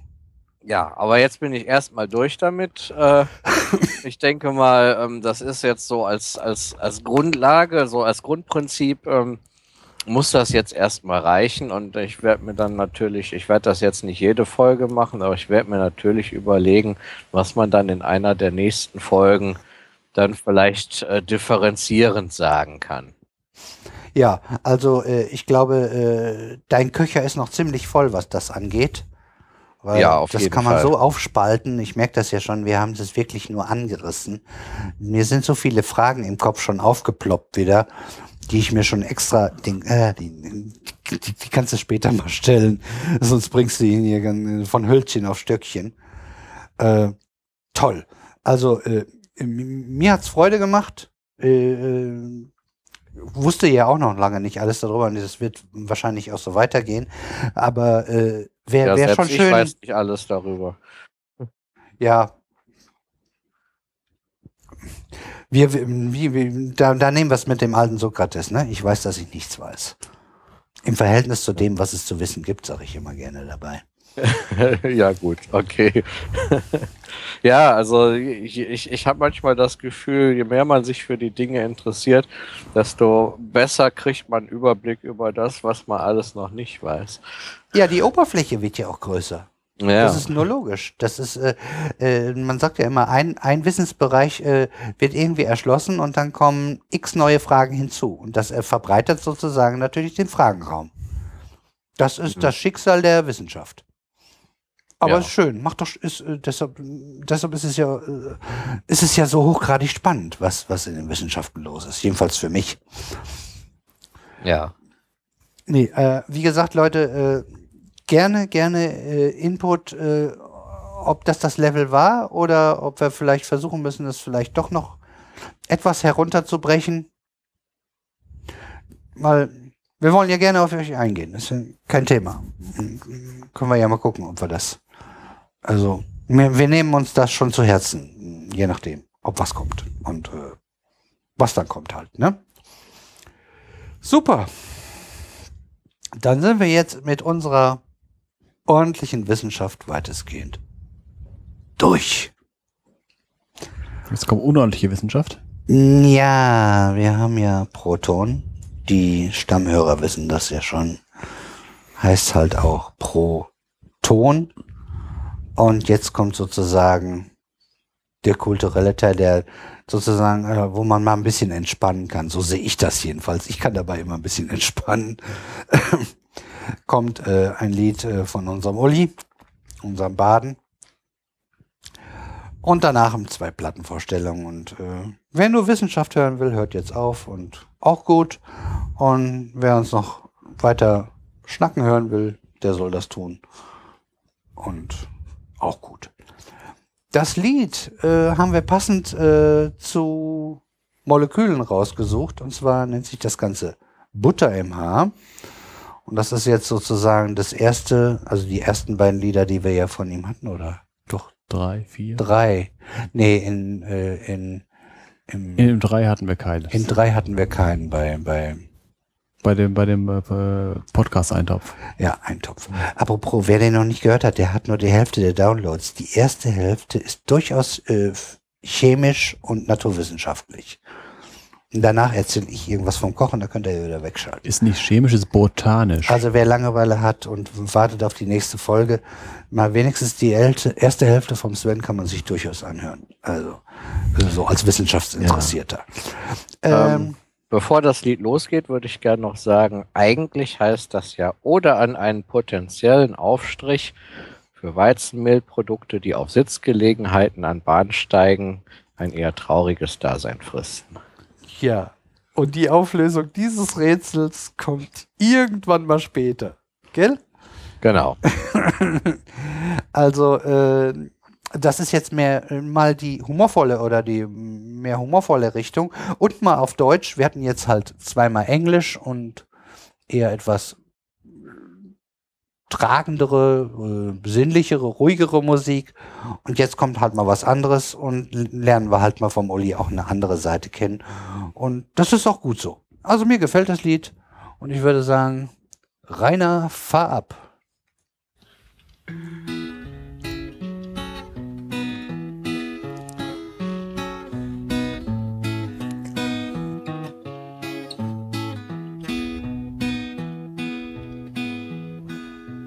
Steh vor dem Spiegel, ich seh mein Gesicht, ich merke sofort, da stimmt etwas nicht. Es ist nicht mehr so, wie es gestern war, denn heute hab ich Butter im Haar. Ich saß beim Frühstück, da ging was daneben. Ich hab mich beschmiert, ja, so ist das Leben. Dass ich beim Essen so ein Tollpatsch war, ja, das ist der Grund für die Butter im Haar. Butter im Haar, das ist doch verrückt. Butter im Haar, das ist es, was mich bedrückt. Nichts ist mehr so, wie es gestern noch war, denn auf einmal hab ich Butter im Haar.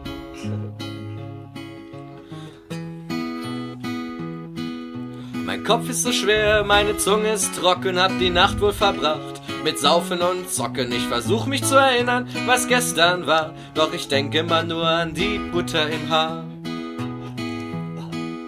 Ich geh dann zur Arbeit, der Chef ist entsetzt, da hat wohl mal wieder ein Kollege gepetzt. So gern würde ich wissen, wer der Sauhund war, denn der Chef steht überhaupt nicht auf Butter im Haar.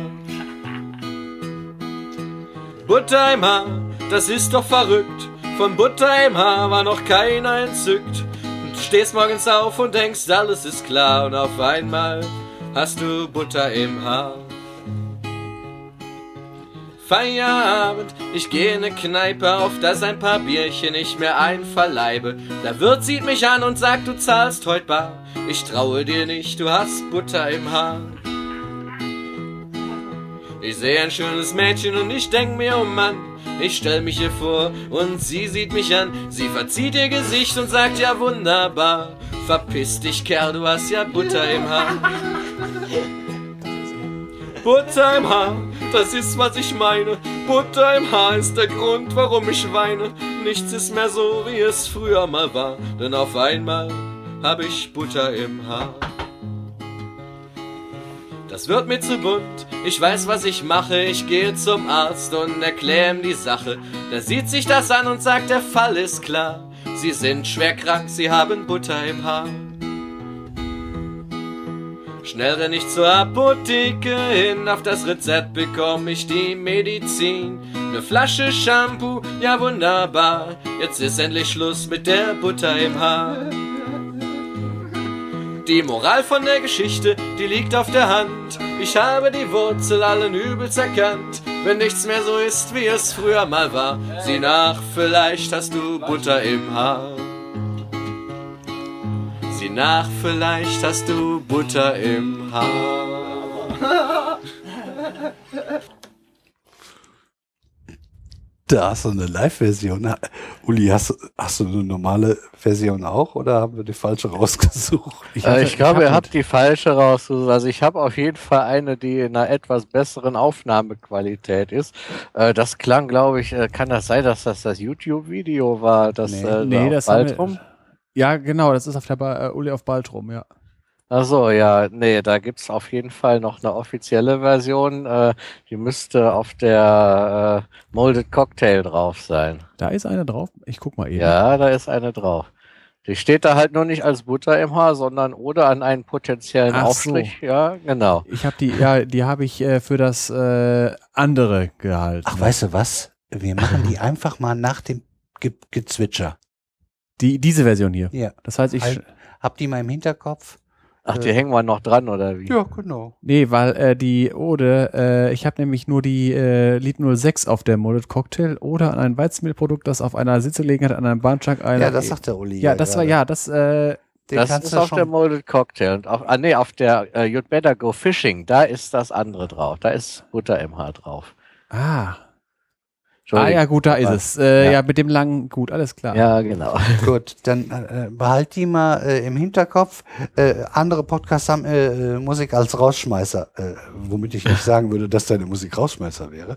Aber äh, ist halt das Endlied. Ja, dann, dann, äh, dann müssen wir jetzt auch das, was wir jetzt gerade reden, äh, auch rausschneiden. Wieso das denn? Nö, das bleibt alles drin. Ich dachte, äh, ich habe jetzt falsch verstanden. Was soll jetzt, soll das das Original hinten dran? Also die, Ja, äh, du, nee, du Aber bringst einfach nicht das, jetzt direkt, sondern einfach so, dass ganz zum Schluss, dass die Leute, die es dann nicht hören wollen, dann abschalten können. Genau.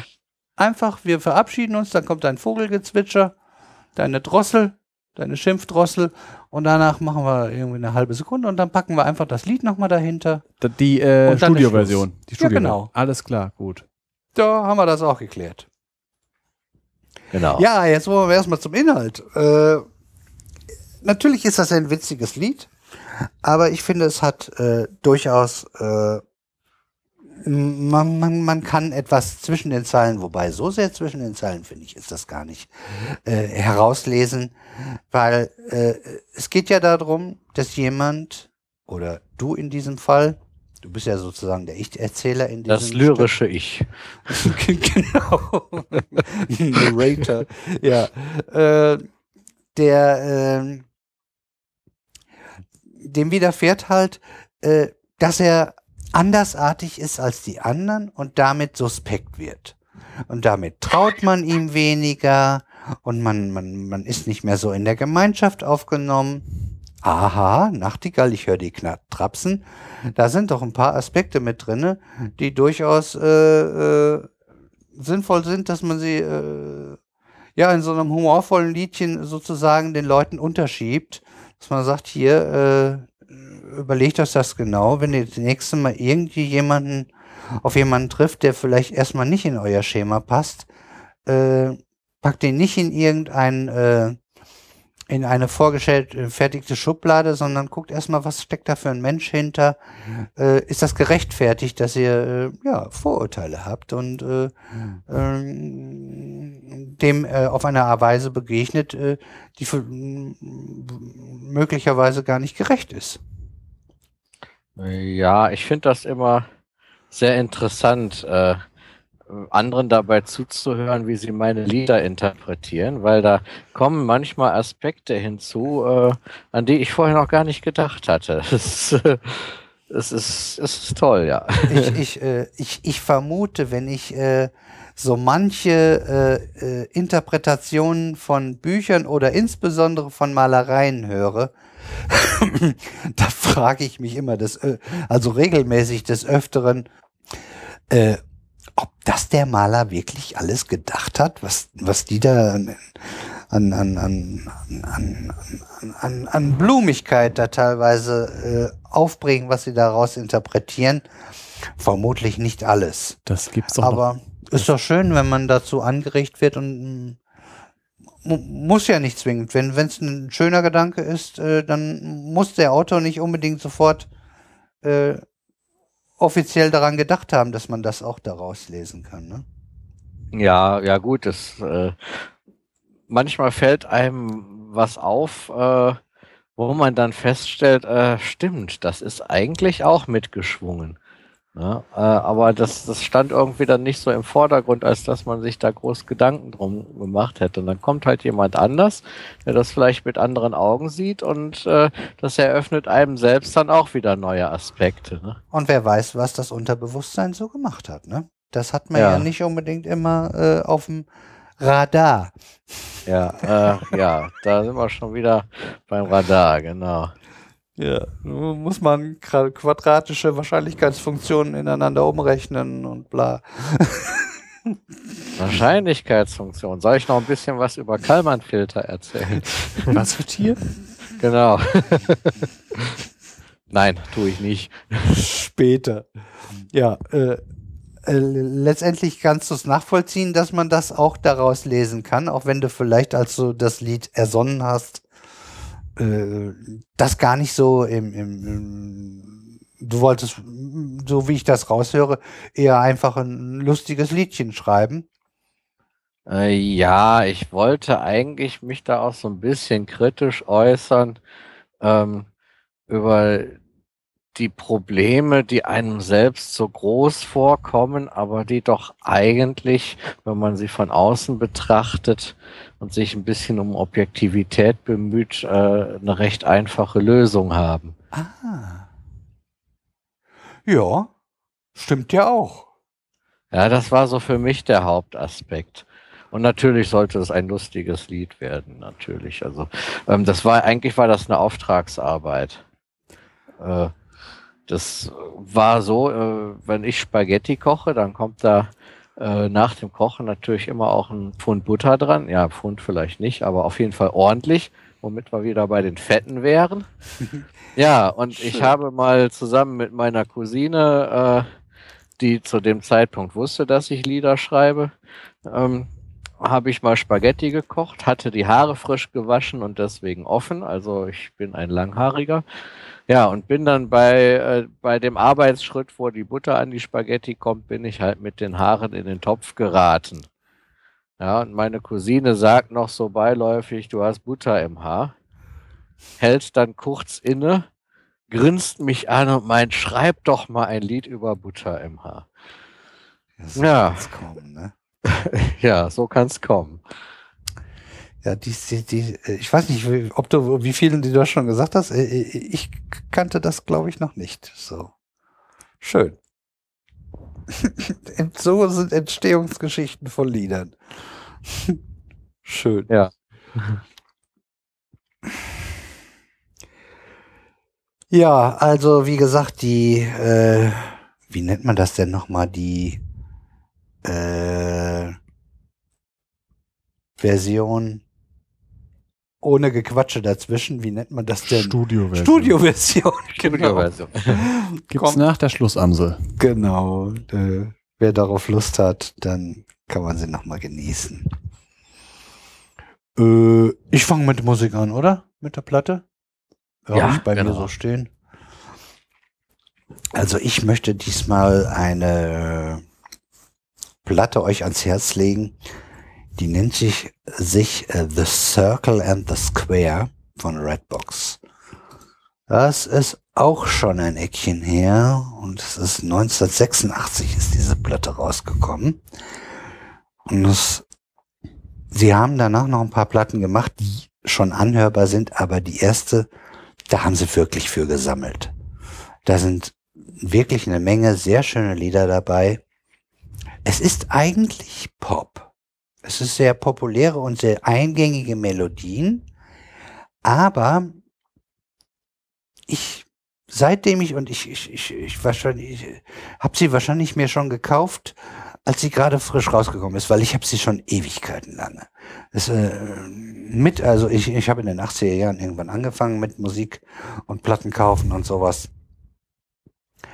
Ähm, die hat mich von Anfang an begleitet. Die habe ich beim Querhören äh, in einem Plattenladen äh, gefunden und höre ich bis heute gerne, weil sie einzigartig ist. Ich kenne keine Platte, die vergleichbar ist mit dem, was die da gemacht haben. Es ist wirklich gut anhörbarer Pop und quasi in allen Liedern, ich glaube sogar in allen Liedern, äh, arbeiten sie mit einem Chor zusammen. Und es ist eben nicht das, was man gerne hat, dass E- und O-Musik bemüht zusammengebastelt wird und das Ganze klingt schrecklich. Also irgendein ein Bariton meint, er müsste jetzt aber singen, da kommt Mist bei raus. Und andersrum ist es auch oft äh, schief gegangen, mit ein paar Ausnahmen. Und das ist hier so eine Ausnahme. Die Chöre passen hundertprozentig in diese Lieder rein. Das ist irgendwie nicht irgendwie äh, bemüht dazwischen gebastelt. Das passt einfach. Es, sind äh, sehr schöne eingängige Melodien. Wenn ich meine Lieblingslieder mal so ein bisschen rausholen möchte, ist gleich das erste For America. Ähm, dann würde ich sagen, ist Bantu äh, ähm, mit dabei und insbesondere auch Lean on Me. From the very, very young to the very, very old. Everybody knows say I. Also das ist, äh, es ist, äh, da wir hier mit, mit, der GEMA hier äh, keinen vernünftigen Vertrag krie- hinkriegen, vielleicht ändert sich das ja bald. Ich habe gehört, dass äh, äh, einige Podcaster versuchen, sich in einem Verein äh, mal mit der GEMA auseinanderzusetzen, dass da irgendwie bessere Konditionen, vernünftige Konditionen rauskommen, dann kann es sein, dass wir vielleicht auch mal endlich unsere Lieder wenigstens anteasern können, dass man einen, einen äh, Vorgeschmack davon bekommen kann, in welche Richtung es geht. Ansonsten haben wir die Links zu Spotify und Apple Music, beziehungsweise äh, das ist genau der gleiche Link für äh, iTunes Music. Wer kein Apple Music hat, kann halt anderthalb Minuten reinhören. Ähm, äh, sind wieder in unseren Shownotes drinne. Und äh, ja, also äh, ich höre diese Platte seit ja, also roundabout locker 30 Jahren. Und ja, Pi mal Daumen. Sie gefällt mir bis heute und ich höre sie bis heute sehr gerne, was ja auch wahrlich nicht oft vorkommt. So, und jetzt hoffe ich, dass euch das auch ein bisschen gefallen hat. Äh, mir hat sie auf jeden Fall gefallen, weil es, äh, du hast sie ja wie gesagt schon in deiner persönlichen Heavy Rotation drinne gehabt.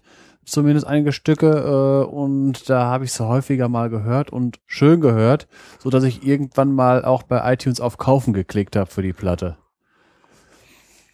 Vor allen Dingen, äh, ich hatte da, äh, ich fand, ich fand halt einige Lieder da drinne äh, ansprechend in der Beziehung. Das ist das auf der, äh, ich habe jetzt hier äh, nur die Playlist von der, nicht von der CD von der, sondern von der alten Variante als LP. Auf der zweiten Seite äh, Walk Walk ist ein sehr flottes Lied. Äh, was ich äh, besonders schön finde, ist, äh, dass, äh, wenn man das jetzt äh, von der Chor, von dem Chor, wenn man, wenn man das Strophen nennen kann, wie das im, äh, im, im, im zweiten Teil des Liedes durch die Tonarten wandert. Und ein schönes, trauriges Lied, also einfach so einen melancholischen Klang ist Billys Line, das äh, kann man auch rauf und runter hören. find- Weil ich bin ja auch so ein äh, Fan von äh, düsterer, trauriger, dunkler Musik. Ja, also Das- kann man sagen.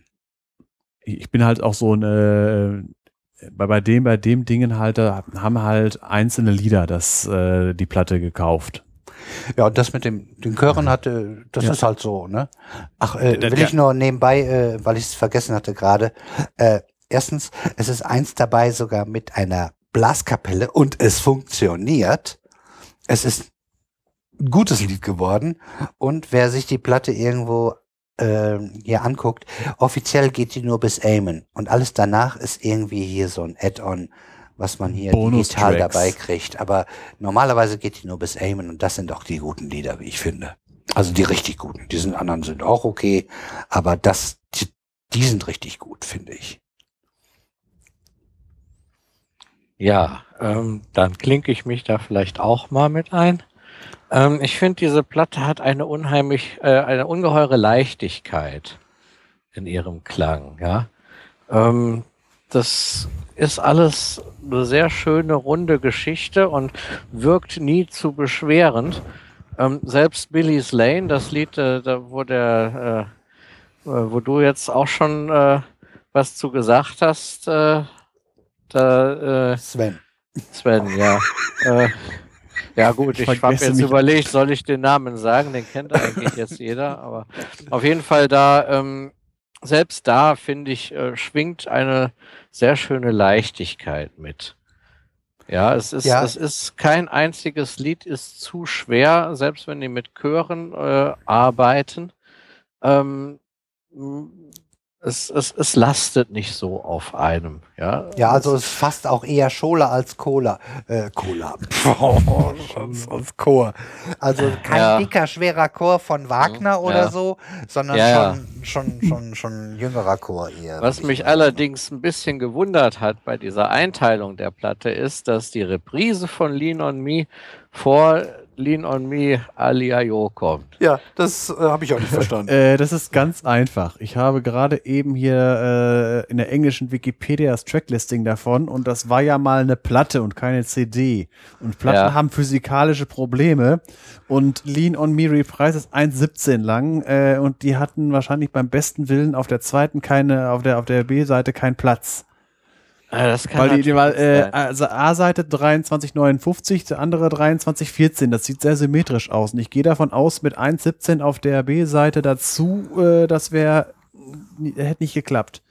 ja gut, ich meine aber auch eine Stunde fünf Minuten. Das ist ja für eine normale LP ja auch schon. Äh, das ist mit Bonustracks. Äh, die, Ja, so. Original, die Originale hat äh, se- äh, 47 Minuten. Ja.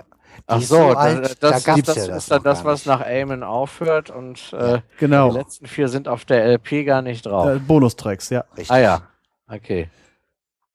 Und so, ich habe die als Platte noch. Ja, die haben einfach die Original, haben sie äh, die, äh, die Tracks gelassen von der Reihenfolge und dann einfach hinten äh, ab 13 die äh, Bonustracks drangehängt. Ja, und natürlich digital. Als, als Platte habe ich sie einfach, weil ich sie haben möchte und keinem weitergebe. Mhm. Ja, also ich finde, äh, ich, äh, es gibt so ein paar Platten, und da habe ich noch nicht alle von, äh, wenn ich ein bisschen gute Laune haben will, dann tue ich die mir auch gern drauf. Wenn ich so ein bisschen äh, merke, ich bin, vielleicht brauche ich jetzt einfach mal ein bisschen positive Stimmung, dann tue ich die eigentlich auch ganz gerne drauf. Neben Äh, ja, so Einzellieder wie Meine Tasse Kaffee oder Rückenwind oder sowas. So, so, so einzelne Stücke sind da noch, die, die mir dann gut tun und die tue ich dann gezielt drauf. Und da gibt's auch noch ein paar Platten, die will ich jetzt nicht verraten, weil die kommen später.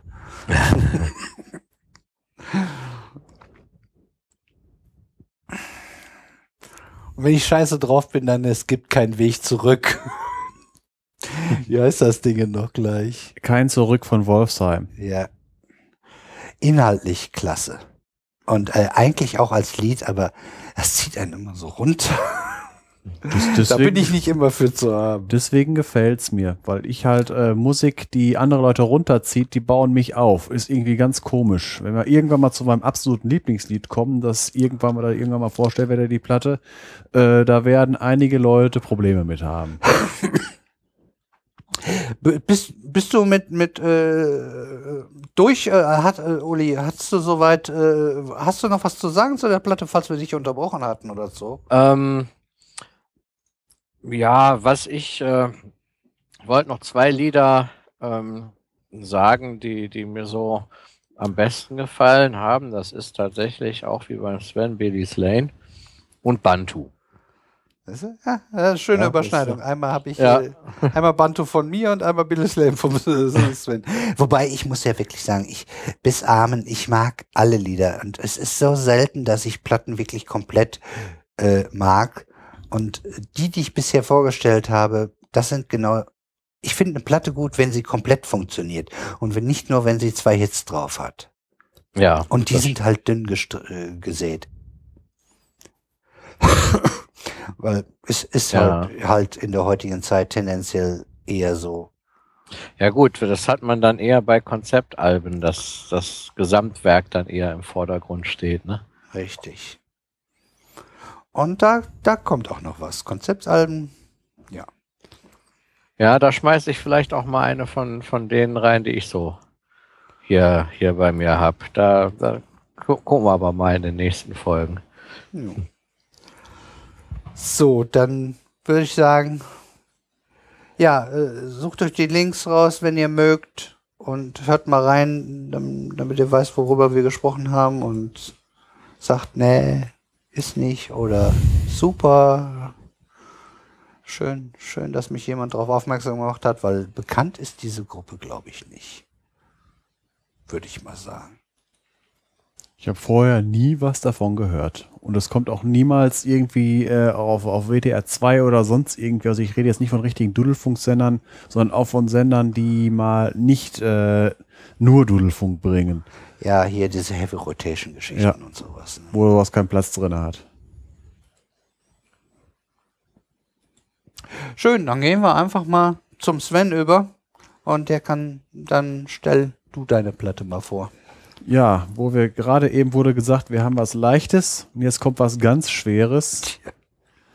Äh, ein jetzt, aber da weiß man eindeutig, warum das Heavy Metal genannt wird. Äh, wo, obwohl es sich hierbei um eher um die äh, um das Subgenre Gothic Metal heißt. Ich rede hier über die Gruppe Autumn, wie Herbst, und die Platte When Lust Evokes a Curse. Das ist äh, ein im Prinzip halt Gothic Metal, äh, ziemlich äh, kräftig und äh, schwer gespielt. Also alle Instrumente, die gespielt werden, klingen dumpf und schwer. Und im Kontrast dazu eine Wahnsinns-Frauenstimme. Und dieses schwere, dumpfe, dunkle, düstere, das äh, hat einen hervorragenden Kontrast zu dieser Stimme. Und äh, wa- warum ich diese Platte vorstelle, weil da eins meiner Lieblingslieder drauf ist, die bei mir in meiner persönlichen Heavy Rotation drinne ist. Äh, was, äh, wie, wie kann ich das sagen? Äh, weil es so schön druckvoll rüberkommt und äh, ja, ja, wie,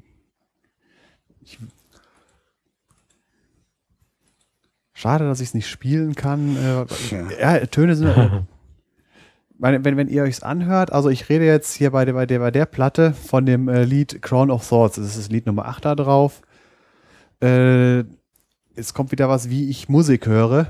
Für mich ist Musik hören äh, da ich jemand, ich bin ein sehr introvertierter Mensch, tanzen würde ich niemals. Auch nicht, wenn ich irgendwo allein auf einem äh, einsamen Planeten bin. Äh, aber äh, ich stelle mir immer vor, irgendeine Art von Fortbewegung. Kann sein zu Fuß, kann sein mit einem Auto, mit einem Raumschiff, mit einem Flugzeug oder sonst irgendwie sowas. Und dann auf verschiedene Arten. Und dieses äh, Crown of Thoughts, da stelle ich mir irgendwie äh, vor, mit irgendwie einem relativ schweren Fahrzeug Slalom zu fahren.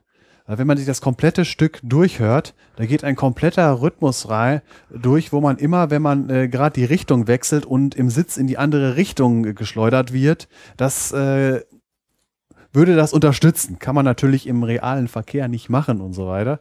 Aber solche Bilder habe ich da vor dem Kopf. Und äh, mit dieser Wahnsinnsfrauenstimme, die auch die, ähm, äh, den, den Rhythmus des Liedes so stark aktuent,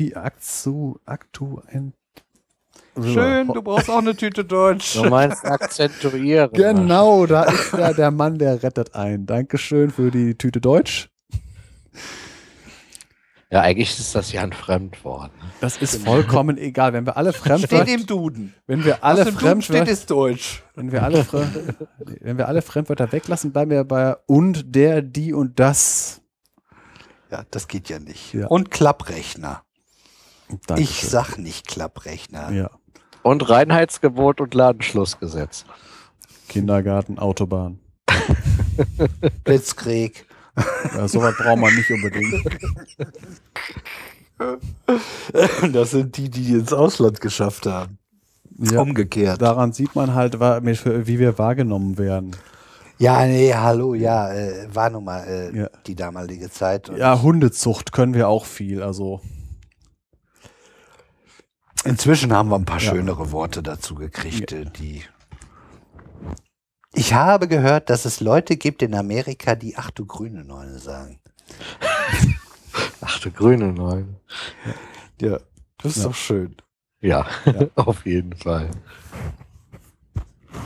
Und wahrscheinlich wissen die genauso wenig, was das bedeutet wie wir. Ja. Ich weiß es jedenfalls nicht. nämlich gerade auf, dass ich es auch nicht weiß. Und sagt das so, ne? ich weiß es auch nicht. Klären wir, klä wir so, sollte es eine Klärung oder schreibt uns. Ja. Wenn ihr das wisst, schreibt uns. Gut. Nochmal zurück zur Musik. Äh, da ich bin auch ein Hörer, der halt äh, häufig halt seine persönliche Heavy Rotation, heißt bei mir 200, 300 Lieder in der wirklich Heavy und mehrere tausend in der, Grö äh, in der größeren. Ich höre dann seltener Alben durch, aber wenn ich das durchhöre, dann ist das auch so äh, ein Stimmungsversenker. Das ist äh, für wer irgendwie Fantasy-Romane mag und irgendetwas Düsteres liest, kann sich äh, problemlos diese Platte äh, rein, ähm, reinziehen dabei. Ja. Bist schon fertig oder hast noch was? Mir fällt später immer noch äh, so ein. Ja, kannst ja dazwischen gehen. Ja. Ich, ich sag mal Ja, so. ich, ich, ich kann das halt nicht so, äh, wir haben einen Musiker hierbei und wir haben äh, jemanden dabei, der halt, äh, der, der meint den Uli damit und halt äh, den, den Detlef, der halt immer so differenziert sowas äh, ausdrücken kann. Und bei mir ist immer halt diese äh, Gehirn-Mundschnittstelle, da muss zwischendurch irgendwas in Worte und Grammatik übersetzt werden und da das kriege ich immer, ich würde gerne irgendwann äh, jemand Gedanken direkt drüber werfen können. ja, wer weiß, vielleicht kommt das auch noch. Also nicht Ja. nur vielleicht, das ist gut möglich. Dass das Ja, die NSA arbeitet schon dran. Ja, nicht nur die, ja. Das, äh, die, aber die hätte auch, ne, die, die, die wird das schon interessieren. Da haben sie noch mehr Daten auszulesen. Was auch noch ein schönes Stück ist auf der Platte, ist The Witch in Me, weil das so abgehackt ist. Also das ist wirklich, da kann man sich von wegen wirklich so eine Hexe vorstellen, die gerade ihre Flüche am in die Landschaft am äh, Fluchen ist. Mhm. Also ich, ich, ich sag mir jetzt mal ein bisschen Ja. was und dann kannst du ja immer noch, wenn, Ja. ich habe ja auch irgendwie gerade gesagt, ah, das, da fällt mir noch was ein und dann kann man ja dazwischen gehen. Das ist ja überhaupt kein Thema alles hier. Ähm, ich mag gute Frauenstimmen, finde aber, mir fallen in meiner Musiksammlung oder das, was ich kenne und höre, durchaus Frauenstimmen ein, die mir noch besser gefallen als bei Ottum. Zum Beispiel Äh, ich, ich sag's jetzt nicht, weil es wird noch vorgestellt. Aber eine, äh, ich sage jetzt mal ein Insider, äh, fängt mit Q an und hat, äh, ist ungefähr genauso lang, das Wort. Ja. Du weißt, was ich meine. Die Frauenstimme finde ich persönlich besser. Aber es ist, ist Geschmackssache, ne? Äh, Das erste Lied, äh, insbesondere weil es einen sehr schönen klassischen Anfang hat, äh, gefällt mir relativ gut. Womit ich so, das ist auch eine, eine, eine, Frage, wie bin ich drauf? Man hat ja gerade schon gemerkt, ich, ich suche mir auch manchmal Musik, die äh, mich in eine Richtung bringen soll. Oder äh, ich bin jetzt gerade in der Situation und möchte diese Art von Musik auch hören. Und es ist wahr, diese Musik verbreitet nicht wirklich gute Laune. Äh, wenn ich sie, ich habe die Platte bei mir auch in der Heavy Rotation, soweit ich, ja, die habe ich mit drinne. Einige Lieder. Und wenn sie ein einzelnes Stück kommt, ist es äh, in Abwechslung mit vielen anderen Sachen überhaupt kein Thema. Aber als komplette am Stück ist sie mir erstens durchgängig zu düster und was ich tendenziell äh, recht selten mag, es gibt ganz wenige Außer Ausnahmen, wo ich das in Ordnung finde, sie ist mir zu ähnlich. Da ist mir nicht genug Varianz in der Platte drin. Und deshalb würde ich, äh, würde ich sie ungern oder se- ich glaube, ich habe die mir noch nie so, also außer jetzt zur Vorbereitung habe ich es halt gemacht, als komplette Platte anhören, weil mir das, erstens ist mir die Dosis zu viel, zweitens finde ich, äh, ist diese Platte, mh, also ich mag lieber Platten, die ein bisschen in dem Genre ein bisschen hin und her hüpfen, innerhalb ihrer äh, ihres Stils natürlich. äh, Und äh, das ein oder andere Lied kommt da auch ein Typ, wo ich immer spaßhalber sage, der ist direkt aus der Gruft entstiegen. Und äh, äh, äh, Nein, nein, nein, nein, nein. Doch, das muss so. Das muss so. Und bei, äh, bei Crown of Thoughts, da singt er ein wunderschönes Duett mit der Frauenstimme. Ja, ich weiß, das Lied ist ja eigentlich auch nicht, äh, man kann es sich ja anhören. Ich höre ja eigentlich einzelne Lieder durchaus alle durchweg. Es ist, also nichts, was ich äh, jetzt sagen würde, ich höre es überhaupt nicht, nur nicht in, in dieser Dosis. Äh, aber äh, es, es gibt ja Platten, wo das ständig von Anfang bis Ja, Ende so irgend- ist. Hier ist es ja, sage ich jetzt mal, einzelne Stücke und einzelne Bereiche, da kann ich damit leben. Aber Leute aus der Gruft, die vor sich hingrunzen. Entschuldigung. Nee, ja, Lach ruhig, ich, war- ich, ich kenne die Reaktion auf diese Musik. ja. Äh, ist halt nicht mein Ding. Muss ja auch nicht. Ich sage ja nicht, oh, die gehört jetzt verboten oder was weiß ich. Äh, und eins ist sicher, diese Platte höre ich mir zehnmal, hundertmal lieber an, äh, um auf Folge 1 zurückzukommen, als Helene Fischer. Also dann lieber, lieber schlechte Laune mit dieser Platte, weil sie mich runterzieht, als, als irgend so billigen Techno-artigen äh, oder auch ohne Techno-Art irgendwie aus den 90er und 2000er Jahre, Nuller Jahren, sagt man ja, äh, Disco äh, äh, Gelangweile. Mit, mit, mit, mit, Sicherheit weitaus weniger Inhalt und, und, und als, als hier. Ich habe da jetzt so in die Texte nicht so wild reingehört. Äh, dann, dann, aber auf jeden Fall, äh, wenn ich da die Wahl hätte, zehnmal Ottom im, äh, hören, statt einmal Helene Fischer hilflos durch die Nacht, wie ich so gerne Äh, gesagt diese habe. Zahl erhöhe ich auf äh, 1 durch Epsilon. Ja, unendlich. So, Uli, Also- was sagst du denn zu, diesem Mach, äh, für, zu dieser Schönplatte? Ja, ähm, ich habe ähm, eine Aussage von dir, Sven, nicht so ganz verstanden. Du hast da von Dumpf geredet. Ähm, das konnte ich gar nicht so empfinden. Also, äh, was ich gehört habe, das war zwar äh, sehr kräftig gespielt, ja, auch mit Druck, aber gleichzeitig mit einer unheimlichen Klarheit, die ich in dem Genre eigentlich eher selten finde. Äh, mit dumpf meine ich halt äh, eher tiefenbetont. Also ein Hochtöner braucht man für die Platte eher weniger.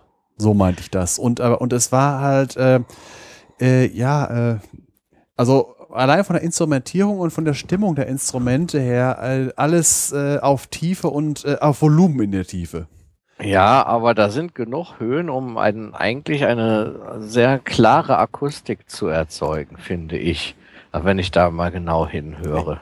Ja, äh, es ist halt, äh, äh, das ist ja wirklich subjektives Empfinden. Also Ja. sagen wir es mal so, ein Hi-Hat äh, würde in dieser Platte extrem auffallen. Ja, gut, äh, klar, das ist äh, So meine auch ich das, so meine ich- extrem hoch, so ein Hi-Hat. ja, klar, aber das meine ich halt, dass da, da oben, äh, also da oben klingelt nichts. Das, das meine ich so. Also da, ähm, Ja. und das Gesamte ist breiter, wenn ich jetzt irgendwie an andere Platten aus der Metal-Genre denke, ohne Frauenstimme und mehr Gekrächze, äh, die auch bei die, die ich auch, auch, äh, wo selbst ich sag, da nach drei Liedern ist die Dosis voll und da brauche ich erstmal eine Zeit lang äh, nichts mehr davon. ja. Äh, Die sind, äh, da sind die Gitarren gerne auch mal höher gestimmt, obwohl und auch, ähm, absichtlich verzerrt und sowas. Ja, ja, ja. Wenn die Gitarren gequält werden. Ja, Also ähm, ich, für mich ist das tatsächlich ein Album, ähm, wo ich sagen würde, das könnte ich mir tatsächlich auch mal anhören. Ja. Äh, das hat jetzt hat jetzt für mich keine besonders schlechte Laune gemacht, ja. Und was ich auch toll finde, ähm, ja, Crown, Crown of Thoughts, ähm, dass da tatsächlich äh, ähm, die das hingekriegt haben, dass äh, diese doch sehr schöne und sehr klare Frauenstimme gut zusammenklingt mit dem Typen, der äh, so, so klingt, als würde er ansonsten Rülpskloppschredder machen. Ja, äh, Ja, also äh, das muss ich sagen. Das Lied ist an sich, äh, es passt, äh, sie, sie haben es hingekriegt, das stimmt. Sie haben es hingekriegt und das finde ich toll. Ja, also ich stehe jetzt auch nicht auf äh, Platten, wo durchgängig irgendwie der, der, der, der, der Drummer auf der Double Bass äh, rumtrampelt wie ein, äh, wie ein trotziges Kind, äh, während der Gitarrist versucht, seine Gitarre kaputt zu machen und der Sänger das am Mikrofon dann rülpsend kommentiert. Ja, äh, aber äh, in dem äh, irgendwann werde ich sowas mal vorstellen. ja, da haben die, da haben die wirklich eine gute Fusion hingekriegt, finde ich. Also das, äh, die, ich finde die Platte sehr interessant. Wobei das, was Ja. du beschrieben hast, klingt eher nach Punk. Naja, ja, nee, Punk, Punk, das wird nicht rülpsend kommentiert, sondern, äh, sondern eher, äh, ja, eher schreiend. Er, er redet eher so vom Black und Death Metal und sowas. Ja, ja, genau. ja, ja. Äh, Oder Doom Metal, noch ja bei, besser. Bei, bei, bei Punk, da gibt's ja selten mehr als drei Akkorde und äh, da ist die Metal-Ecke ja äh, zum großen Gut. Teil etwas Also-. Ja, also Ein- musikalisch ist das durchaus anspruchsvoller, das sehe ich auch so. Äh, ja, gut, ich habe einige Dinger aus dem Black Metal Bereich, so, äh, wo wirklich äh, acht Minuten lang auf zwei Riffen rumgeritten wird. Ja, gut. Das, das, das, soll aber auch so hypnotisch in der Art so sein. ist das Absicht. Ist, ist Absicht, ja. So wie es klassisch Stücke gibt, die auch solche Scherze treiben. ja. spielst du da auf dem Bolero an oder? Der, der Witz ist, äh, das war wirklich gerade Gedankenübertragung. Genau, der ist mir, äh, die, die Melodie ist mir gerade genau dazu, äh, weil, weil das als, ja, so eine typische Themawiederholung, ja, äh, Ja, also- eigentlich übertreiben sie es, aber es klappt trotzdem. Ich weiß nicht, äh, ob mein Musiklehrer da äh, wirklich äh, äh, das, ob das, ob die Aussage auf Tatsachen beruht, sage ich mal. Aber mein Musiklehrer hat erzählt, ähm, bei äh, der Uraufführung dieses Bolero sei jemand aufgesprungen und äh, soll geschrien haben, aufhören, das ist das Werk eines Teufels. Ich, Ja, ich weiß, ich dass weiß es nicht. irgendein Tumult, äh, ja, das könnte sein. Da war irgendwas, aber ich, ich müsste Ja. nachgucken. Ja, gerade äh, deshalb fiel der mir ein, man unterstellt ja äh, äh, Rockmusik im Allgemeinen und Metal im Speziellen, dass das auch irgendwas mit dem Teufel zu tun hatte. Es gibt halt Death Äh, Metal, ne? es, es wird thematisiert. Und es gibt äh, Bands, die versuchen, so blasphemisch wie es auch nur geht zu sein und dabei fast eine Satire ihrer selbst werden. Ja, das stimmt. Äh, Ich weiß nicht, ob ich euch das mal antue und sowas mal vorstelle. ah. Tja, Ja, so eine ganz bekannte äh, Anspielung oder Beschäftigung mit Satan oder mit, mit dem Teufel äh, ist ja, äh, findet man ja bei den Rolling Stones. Äh, nee, so ruhige Sachen wollte ich eigentlich nicht vorstellen. Ja, ich wollte es nur mal gesagt haben.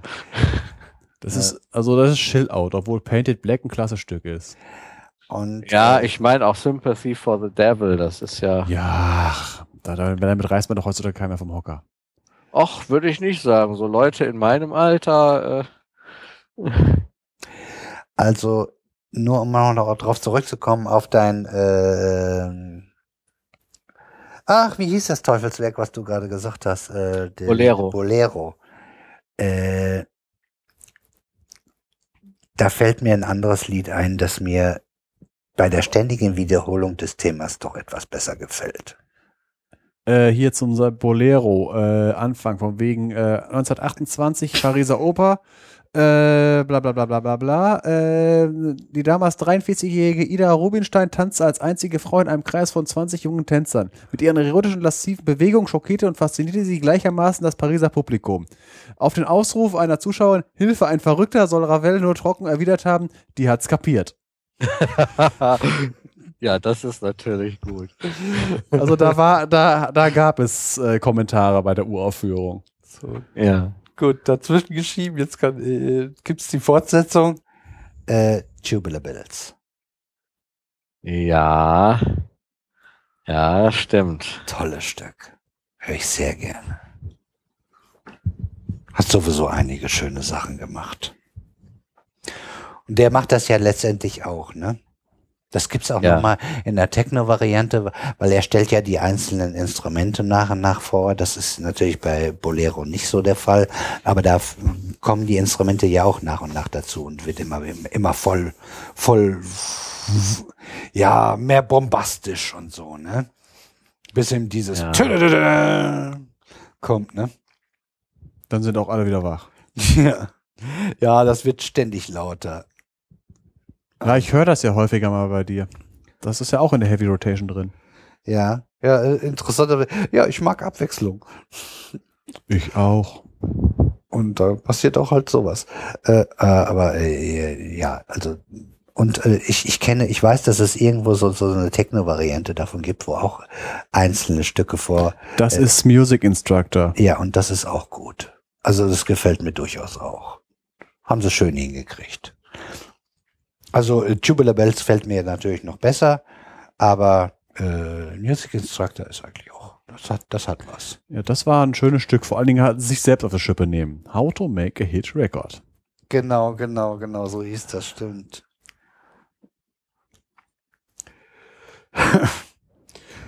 Haben, hat, hat jeder alle seine Gedankengänge ausgewrungen?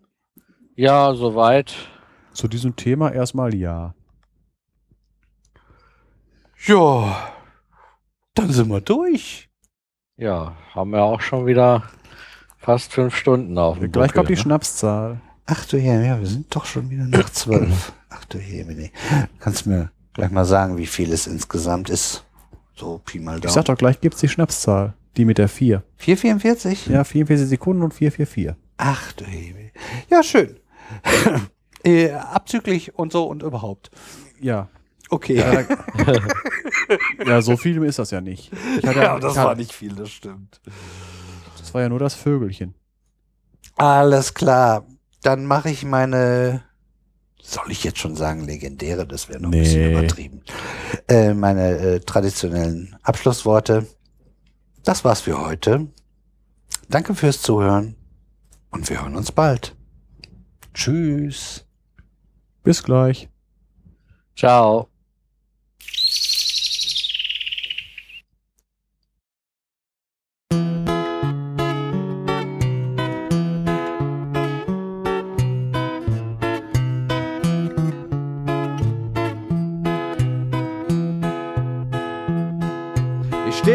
Spiegel, ich seh mein Gesicht, ich merke sofort, da stimmt etwas nicht. Es ist nicht mehr so, wie es gestern war, denn heute hab ich Butter im Haar.